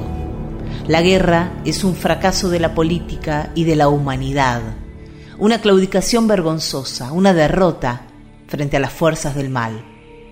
No nos quedemos en discusiones teóricas.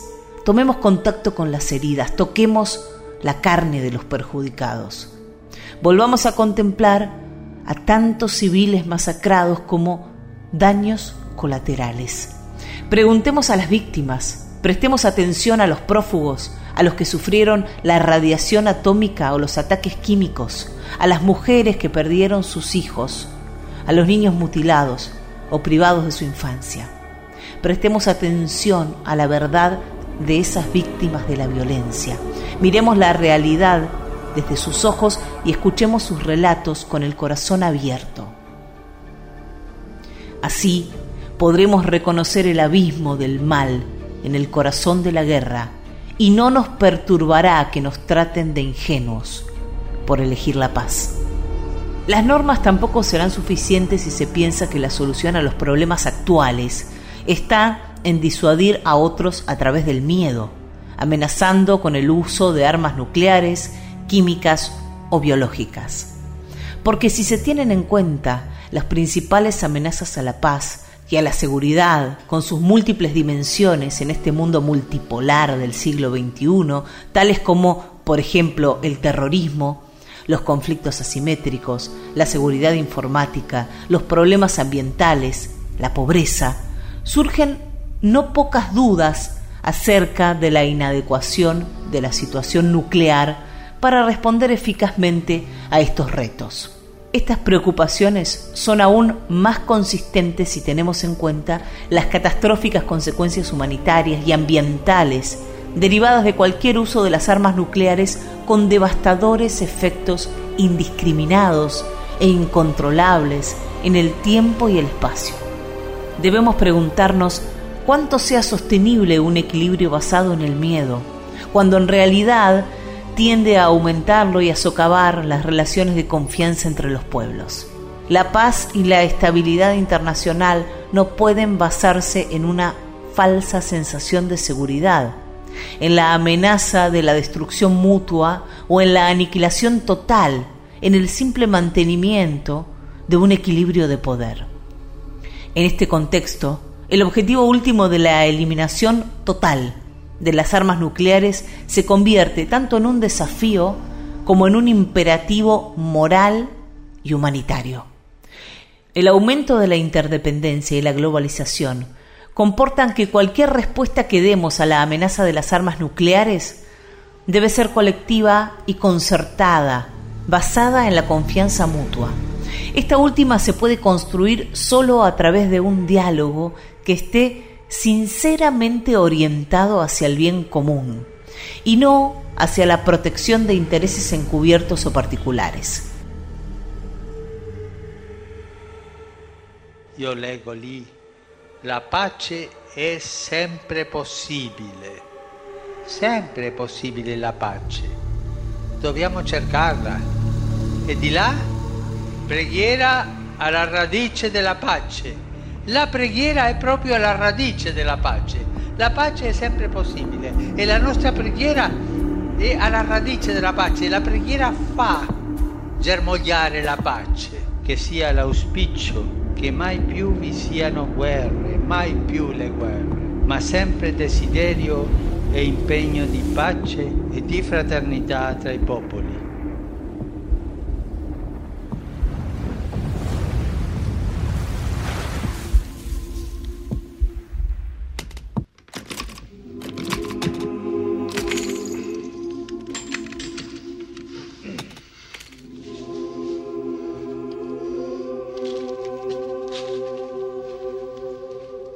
La pena de muerte. Hay otra manera de hacer desaparecer al otro que no se dirige a países sino a personas. Es la pena de muerte. San Juan Pablo II declaró de manera clara y firme que ésta es inadecuada en el ámbito moral y ya no es necesaria en el ámbito penal. No es posible pensar en una marcha atrás con respecto a esta postura. Hoy decimos con claridad que la pena de muerte es inadmisible y la Iglesia se compromete con determinación para proponer que sea abolida en todo el mundo. En el Nuevo Testamento, al tiempo que se pide a los particulares no tomar justicia por cuenta propia, se reconoce la necesidad de que las autoridades impongan penas a los que obran mal. En efecto, la vida en común estructurada en torno a comunidades organizadas, necesita normas de convivencia cuya libre violación requiere una respuesta adecuada. Eso implica que la autoridad pública legítima pueda y deba combinar penas proporcionadas a la gravedad de los delitos y que se garantice al Poder Judicial la independencia necesaria en el ámbito de la ley. Desde los primeros siglos de la Iglesia, algunos se manifestaron claramente contrarios a la pena capital. Por ejemplo, Lactancio sostenía que no hay que hacer ninguna distinción, siempre será crimen matar a un hombre.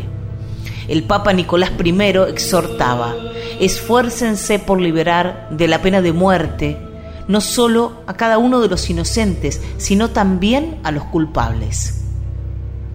Con ocasión del juicio contra unos homicidas que habían asesinado a dos sacerdotes, San Agustín pedía al juez que no quitara la vida a los asesinos y lo fundamentaba de esta manera. Con esto no impedimos que se repita la licencia criminal de estos malhechores. Queremos que se conserven vivos y con todos sus miembros, que sea posible dirigirlos por la presión de las leyes de su loca inquietud al reposo de la salud, o bien que se les ocupe en alguna tarea útil una vez apartados de sus perversas acciones. También esto se llama condena, pero todos entenderán que se trata de un beneficio más bien que de un suplicio. Al ver que no se suelta la rienda a su audacia para dañar, ni se les impide la medicina del arrepentimiento. Encolerízate contra la iniquidad, de modo que no te olvides de la humanidad, no satisfagas contra las atrocidades de los pecadores un apetito de venganza, sino más bien haz intención de curar las llagas de esos pecadores. Los miedos y los rencores fácilmente llevan a entender las penas de una manera vindicativa, cuando no cruel, en lugar de entenderlas como parte de un proceso de sanación y de reinserción en la sociedad. Hoy, tanto por parte de algunos sectores de la política como por parte de algunos medios de comunicación, se incita algunas veces a la violencia y a la venganza pública y privada, no solo contra quienes son responsables de haber cometido delitos, sino también contra quienes cae la sospecha, fundada o no, de no haber cumplido la ley. Existe la tendencia a construir deliberadamente enemigos, figuras estereotipadas que concentran en sí mismas todas las características que la sociedad percibe o interpreta como peligrosas.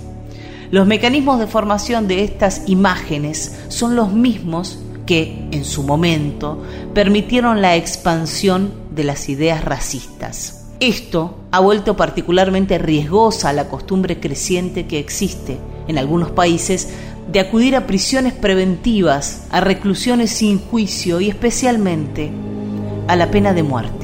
Quiero remarcar que es imposible imaginar que hoy los estados no puedan disponer de otro medio que no sea la pena capital para defender la vida de otras personas del agresor injusto.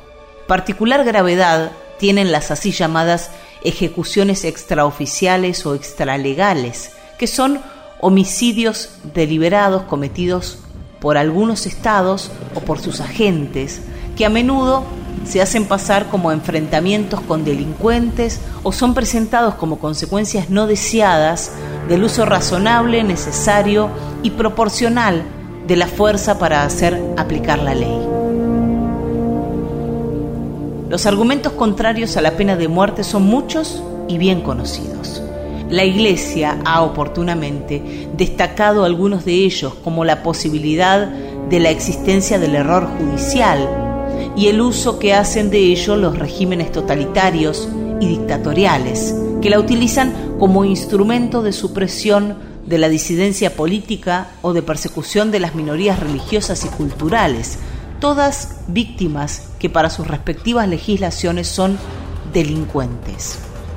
Todos los cristianos y los hombres de buena voluntad están llamados, por lo tanto, a luchar no solo por la abolición de la pena de muerte, ilegal o legal que sea, y en todas sus formas, sino también con el fin de mejorar las condiciones carcelarias, en el respeto de la dignidad humana de las personas privadas de libertad. Y esto yo lo relaciono con la cadena perpetua. La cadena perpetua es la pena de muerte oculta. Recordemos que ni siquiera el homicida pierde su dignidad personal y Dios mismo se hace su garante. El firme rechazo de la pena de muerte muestra hasta qué punto es posible reconocer la inalienable dignidad de todo ser humano y aceptar que tenga un lugar en este universo. Ya que si no se lo niego al peor de los criminales, no se lo negaré a nadie. Daré a todos la posibilidad de compartir conmigo este planeta a pesar de lo que pueda separarnos. A los cristianos que dudan y se sienten tentados a ceder ante cualquier forma de violencia, los invito a recordar aquel anuncio del libro de Isaías. Con sus espadas forjarán arados. Para nosotros, esa profecía toma carne en Jesucristo, que frente a un discípulo cebado por la violencia, dijo con firmeza, vuelve tu espada a su lugar, pues todos los que empuñan espada, a espada morirán. Era un eco de aquella antigua advertencia. Pediré cuentas al ser humano por la vida de su hermano. Quien derrame sangre humana, su sangre será derramada por otro ser humano. Esta reacción de Jesús, que le brotó del corazón, supera la distancia de los siglos y llega hasta hoy como un constante reclamo.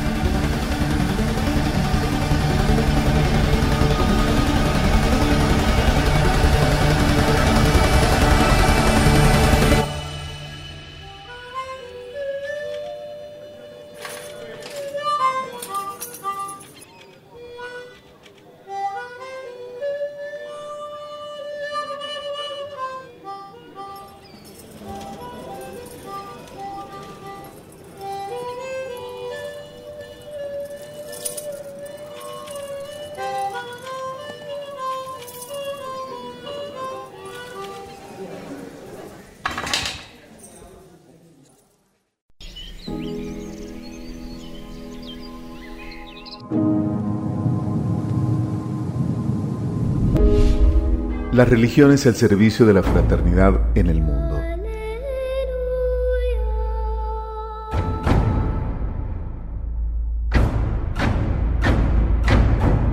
Las distintas religiones, a partir de la valoración de cada persona humana como criatura llamada a ser hijo o hija de Dios, ofrecen un aporte valioso para la construcción de la fraternidad y para la defensa de la justicia en la sociedad.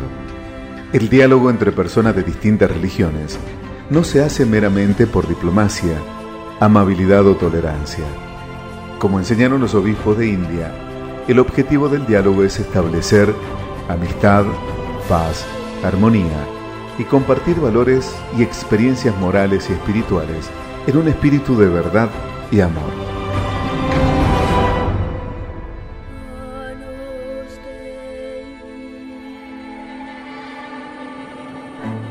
El fundamento último. Los creyentes pensamos que sin una apertura al Padre de todos, no habrá razones sólidas y estables para el llamado a la fraternidad. Estamos convencidos de que solo con esta conciencia de hijos que no son huérfanos podemos vivir en paz entre nosotros, porque la razón por sí sola es capaz de aceptar la igualdad entre los hombres y de establecer una convivencia cívica entre ellos, pero no consigue fundar la hermandad. En esta línea quiero recordar un texto memorable. Si no existe una verdad trascendente, con cuya obediencia el hombre conquista su plena identidad, tampoco existe ningún principio seguro que garantice relaciones justas entre los hombres. Los intereses de clase, grupo o nación los contraponen inevitablemente unos a otros. Si no se reconoce la verdad trascendente, triunfa la fuerza del poder y cada uno tiende a utilizar hasta el extremo los medios de que dispone para imponer su propio interés o la propia opinión sin respetar los derechos de los demás. La raíz del totalitarismo moderno hay que verla, por tanto, en la negación de la dignidad trascendente de la persona humana, imagen visible de Dios invisible, y precisamente por esto, sujeto natural de derechos que nadie puede violar, ni el individuo, el grupo, la clase social, ni la nación o el Estado. No pueden hacerlo tampoco la mayoría de un cuerpo social, poniéndose en contra de la minoría. Desde nuestra experiencia de fe y desde la sabiduría que ha ido amasándose a lo largo de los siglos, aprendiendo también de nuestras muchas debilidades y caídas, los creyentes de las distintas religiones sabemos que hacer presente a Dios es un bien para nuestras sociedades. Buscar a Dios con corazón sincero, siempre que no lo empañemos con nuestros intereses ideológicos o instrumentales, nos ayuda a reconocernos compañeros de camino, verdaderamente hermanos. Creemos que cuando en nombre de una ideología se quiere expulsar a Dios de la sociedad, se acaba por adorar ídolos y enseguida el hombre se pierde. Su dignidad es pisoteada, sus derechos violados. Ustedes saben bien a qué atrocidades puede conducir la privación de la libertad de conciencia y de la libertad religiosa y cómo esa herida deja a la humanidad radicalmente empobrecida, privada de esperanza y de ideales. Cabe reconocer que entre las causas más importantes de la crisis del mundo moderno están una conciencia humana anestesiada y un alejamiento de los valores religiosos, además del predominio del individualismo y de las filosofías materialistas que divinizan al hombre y ponen los valores mundanos y materiales en el lugar de los principios supremos y trascendentes. No puede admitirse que en el debate público solo tengan voz los poderosos y los científicos. Debe haber un lugar para la reflexión que procede de un trasfondo religioso que recoge siglos de experiencia y de sabiduría. Los textos religiosos clásicos pueden ofrecer un significado para todas las épocas, tienen una fuerza motivadora, pero de hecho son despreciados por la cortedad de vista de los racionalismos. Por estas razones, si bien la Iglesia respeta la autonomía de la política, no relega su propia misión al ámbito de lo privado. Al contrario, no puede ni debe quedarse al margen en la construcción de un mundo mejor ni dejar de despertar las fuerzas espirituales que fecunden toda la vida en sociedad. Es verdad que los ministros religiosos no deben hacer política partidaria, propia de los laicos, pero ni siquiera ellos pueden renunciar a la dimensión política de la existencia, que implica una constante atención al bien común y la preocupación por el desarrollo humano integral. La Iglesia tiene un papel público que no se agota en sus actividades de asistencia y educación, sino que procura la promoción del hombre y la fraternidad universal. No pretende disputar poderes terrenos, sino ofrecerse como un hogar entre los hogares. Esto es la Iglesia, abierto, para testimoniar al mundo actual la fe, la esperanza y el amor al Señor y a aquellos que Él ama con predilección. Una casa de puertas abiertas. La iglesia es una casa con las puertas abiertas porque es madre y como María, la madre de Jesús, queremos ser una iglesia que sirve, que sale de su casa, que sale de sus templos, que sale de sus sacristías para acompañar la vida, sostener la esperanza, ser signo de unidad, para tender puentes, romper muros, sembrar reconciliación.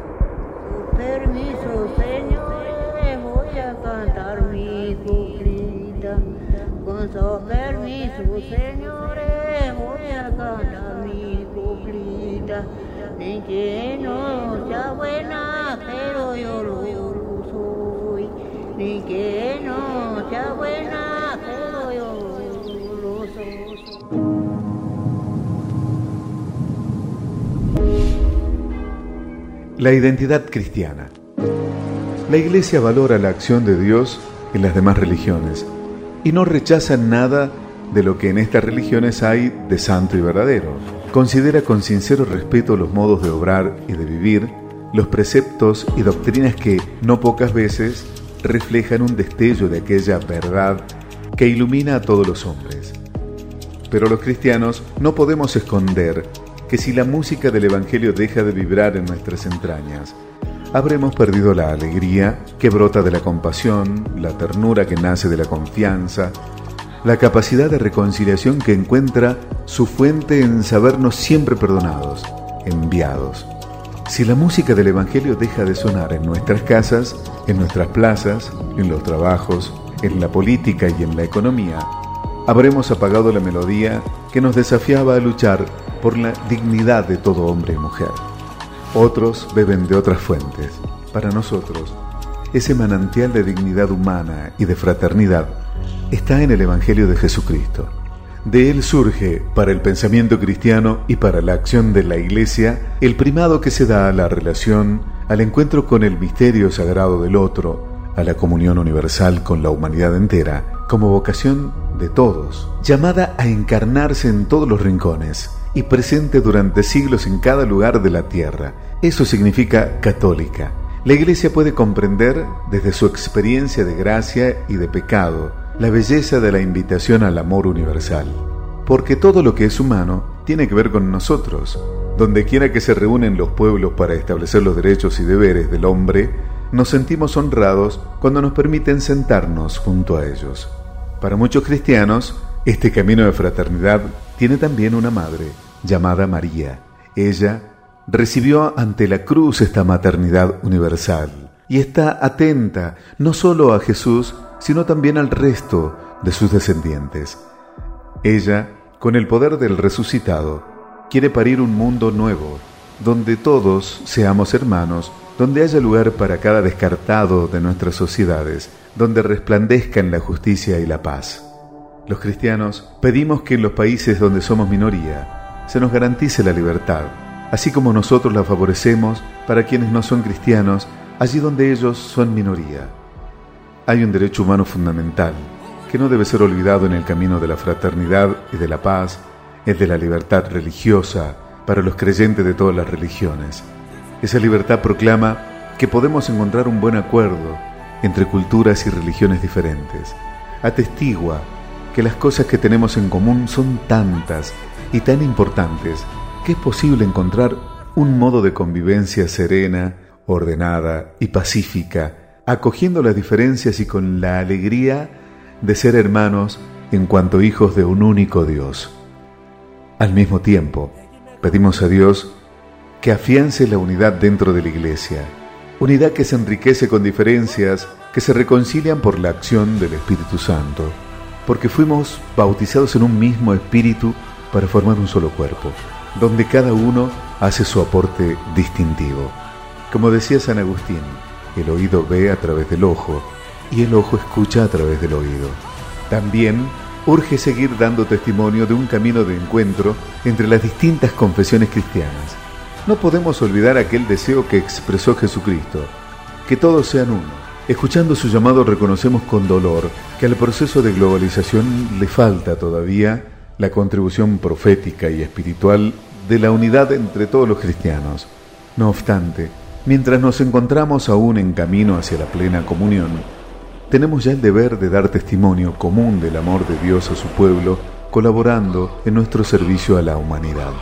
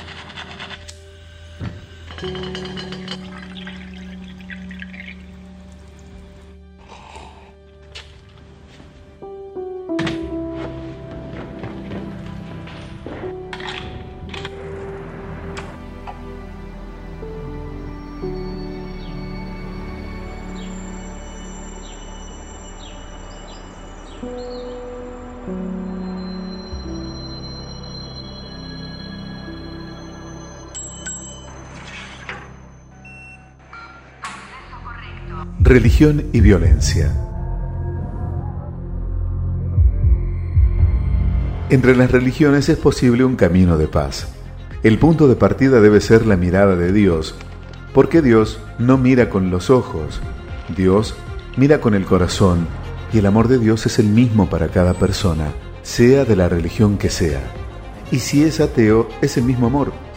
Cuando llegue el último día y exista la luz suficiente sobre la tierra para poder ver las cosas como son, nos vamos a llevar cada sorpresa. También los creyentes necesitamos encontrar espacios para conversar y para actuar juntos por el bien común y la promoción de los más pobres. No se trata de que todos seamos más light o de que escondamos las convicciones propias que nos apasionan para poder encontrarnos con otros que piensan distinto. Porque mientras más profunda, sólida y rica es una identidad, más tendrá para enriquecer a los otros con su aporte específico. Los creyentes nos vemos desafiados a volver a nuestras fuentes para concentrarnos en lo esencial, la adoración a Dios y el amor al prójimo, de manera que algunos aspectos de nuestras doctrinas, fuera de su contexto, no terminen alimentando formas de desprecio, odio, xenofobia, negación del otro. La verdad es que la violencia no encuentra fundamento en las convicciones religiosas fundamentales, sino en sus deformaciones. El culto a Dios, sincero y humilde, no lleva a la discriminación, al odio y la violencia, sino al respeto de la sacralidad de la vida, al respeto de la dignidad y la libertad de los demás y al compromiso amoroso por todos. En realidad, el que no ama no conoce a Dios, porque Dios es amor. Por ello, el terrorismo execrable que amenaza la seguridad de las personas, tanto en Oriente como en Occidente, tanto en el norte como en el sur, propagando el pánico, el terror y el pesimismo, no es a causa de la religión, aun cuando los terroristas la utilizan, sino de las interpretaciones equivocadas de los textos religiosos. Políticas de hambre, pobreza, injusticia, opresión, arrogancia, por esto es necesario interrumpir el apoyo a los movimientos terroristas a través del suministro de dinero, armas, planes o justificaciones, y también la cobertura de los medios y considerar esto como crímenes internacionales que amenazan la seguridad y la paz mundiales. Tal terrorismo debe ser condenado en todas sus formas y manifestaciones. Las convicciones religiosas sobre el sentido sagrado de la vida humana nos permiten reconocer los valores fundamentales de nuestra humanidad común, los valores en virtud de los que podemos y debemos colaborar, construir y dialogar, perdonar y crecer, permitiendo que el conjunto de las voces forme un noble y armónico canto, en vez del criterio fanático del odio. A veces la violencia fundamentalista en algunos grupos de cualquier religión es desatada por la imprudencia de sus líderes. pero el mandamiento de la paz está inscrito en lo profundo de las tradiciones religiosas que representamos. Los líderes religiosos estamos llamados a ser auténticos dialogantes, a trabajar en la construcción de la paz no como intermediarios, sino como auténticos mediadores. Los intermediarios buscan agradar a todas las partes con el fin de obtener una ganancia para ellos mismos. El mediador, en cambio, es quien no se guarda nada para sí mismo, sino que se entrega generosamente hasta consumirse, sabiendo que la única ganancia es la de la paz. Cada uno de nosotros está llamado a ser un artesano de la paz, uniendo y no dividiendo, extinguiendo el odio y no conservándolo, abriendo las sendas del diálogo y no levantando nuevos muros. El encuentro entre el Papa y una de las máximas autoridades del mundo musulmán se produjo a las 12 del mediodía, hora de Roma. Imán Ahmed Al-Tayer es el rector de la Universidad Islámica de El Cairo Al-Azhar. Como referencia del mundo musulmán, hablaron de la situación de los cristianos en Oriente Medio. La responsabilidad que tienen cristianos musulmanes rechazar la violencia y el terrorismo. De hecho, Francisco le regaló su encíclica Laudato Si y el medallón que simboliza la paz y la reconciliación.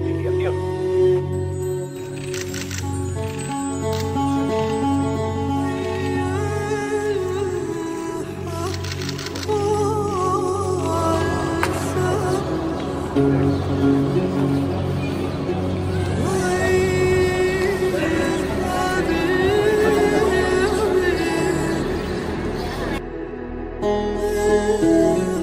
aquel encuentro fraterno, que recuerdo gozosamente con el gran imán Ahmad al-Tayeb, declaramos firmemente que las religiones no incitan nunca a la guerra y no instan a sentimientos de odio, hostilidad, extremismo, ni invitan a la violencia o al derramamiento de sangre. Estas desgracias son fruto de la desviación de las enseñanzas religiosas, del uso político de las religiones y también de las interpretaciones de grupos religiosos que han abusado en alguna fase de la historia de la influencia del sentimiento religioso en los corazones de los hombres. En efecto, Dios, el Omnipotente, no necesita ser defendido por nadie y no desea que su nombre sea usado para aterrorizar a la gente. Por ello quiero retomar aquí el llamamiento de paz, justicia y fraternidad que hicimos juntos en el nombre de Dios que ha creado todos los seres humanos iguales en los derechos, en los deberes y en la dignidad, y los ha llamado a convivir como hermanos entre ellos para poblar la tierra y difundir en ella los valores del bien, la caridad y la paz. En el nombre de la inocente alma humana que Dios ha prohibido matar, afirmando que quien mata a una persona es como si hubiese matado a toda la humanidad y quien salva a una es como si hubiese salvado a la humanidad entera. En el nombre de los pobres, de los desdichados, de los necesitados y de los marginados que Dios ha ordenado socorrer como un deber requerido a todos los hombres y en modo particular a cada hombre acaudalado y acomodado. En el nombre de los huérfanos, de las viudas, de los refugiados y de los exiliados de sus casas y de sus pueblos, de todas las víctimas de las guerras, las persecuciones y las injusticias, de los débiles, de cuantos viven en el miedo, de los prisioneros de guerra y de los torturados en cualquier parte del mundo sin distinción alguna. En el nombre de los pueblos que han perdido la seguridad, la paz y la convivencia común, siendo víctimas de la destrucción, de la ruina y de las guerras. En nombre de la fraternidad humana que abraza a todos los hombres, los une y los hace iguales, en el nombre de esta fraternidad golpeada por las políticas de integrismo y división y por los sistemas de ganancia insaciable y las tendencias ideológicas odiosas que manipulan las acciones y los destinos de los hombres, en el nombre de la libertad que Dios ha dado a todos los seres humanos, creándolos libres y distinguiéndolos con ella, en el nombre de la justicia y de la misericordia, fundamentos de la prosperidad y quicios de la fe, en el nombre de todas las personas de buena voluntad presentes en cada rincón de la tierra, En nombre de Dios y de todo esto, asumimos la cultura del diálogo como camino, la colaboración común como conducta, el conocimiento recíproco como método y criterio. En este espacio de reflexión sobre la fraternidad universal, me sentí motivado especialmente por San Francisco de Asís y también por otros hermanos que no son católicos, Martin Luther King, Desmond Tutu, el Mahatma Mohandas Gandhi y muchos más. Pero quiero terminar recordando a otra persona de profunda fe, quien, desde su intensa experiencia de Dios, hizo un camino de transformación hasta sentirse hermano de todos. Se trata del beato Carlos de Foucault. Él fue orientando su sueño de una entrega total a Dios hacia una identificación con los últimos abandonados en lo profundo del desierto africano. En ese contexto, expresaba sus deseos de sentir a cualquier ser humano como un hermano y pedía a un amigo, ruegue a Dios para que yo sea realmente el hermano de todos. Quería ser en definitiva el hermano universal, pero solo identificándose con los últimos, llegó a ser hermano de todos. Que Dios inspire ese sueño en cada uno de nosotros. Amén.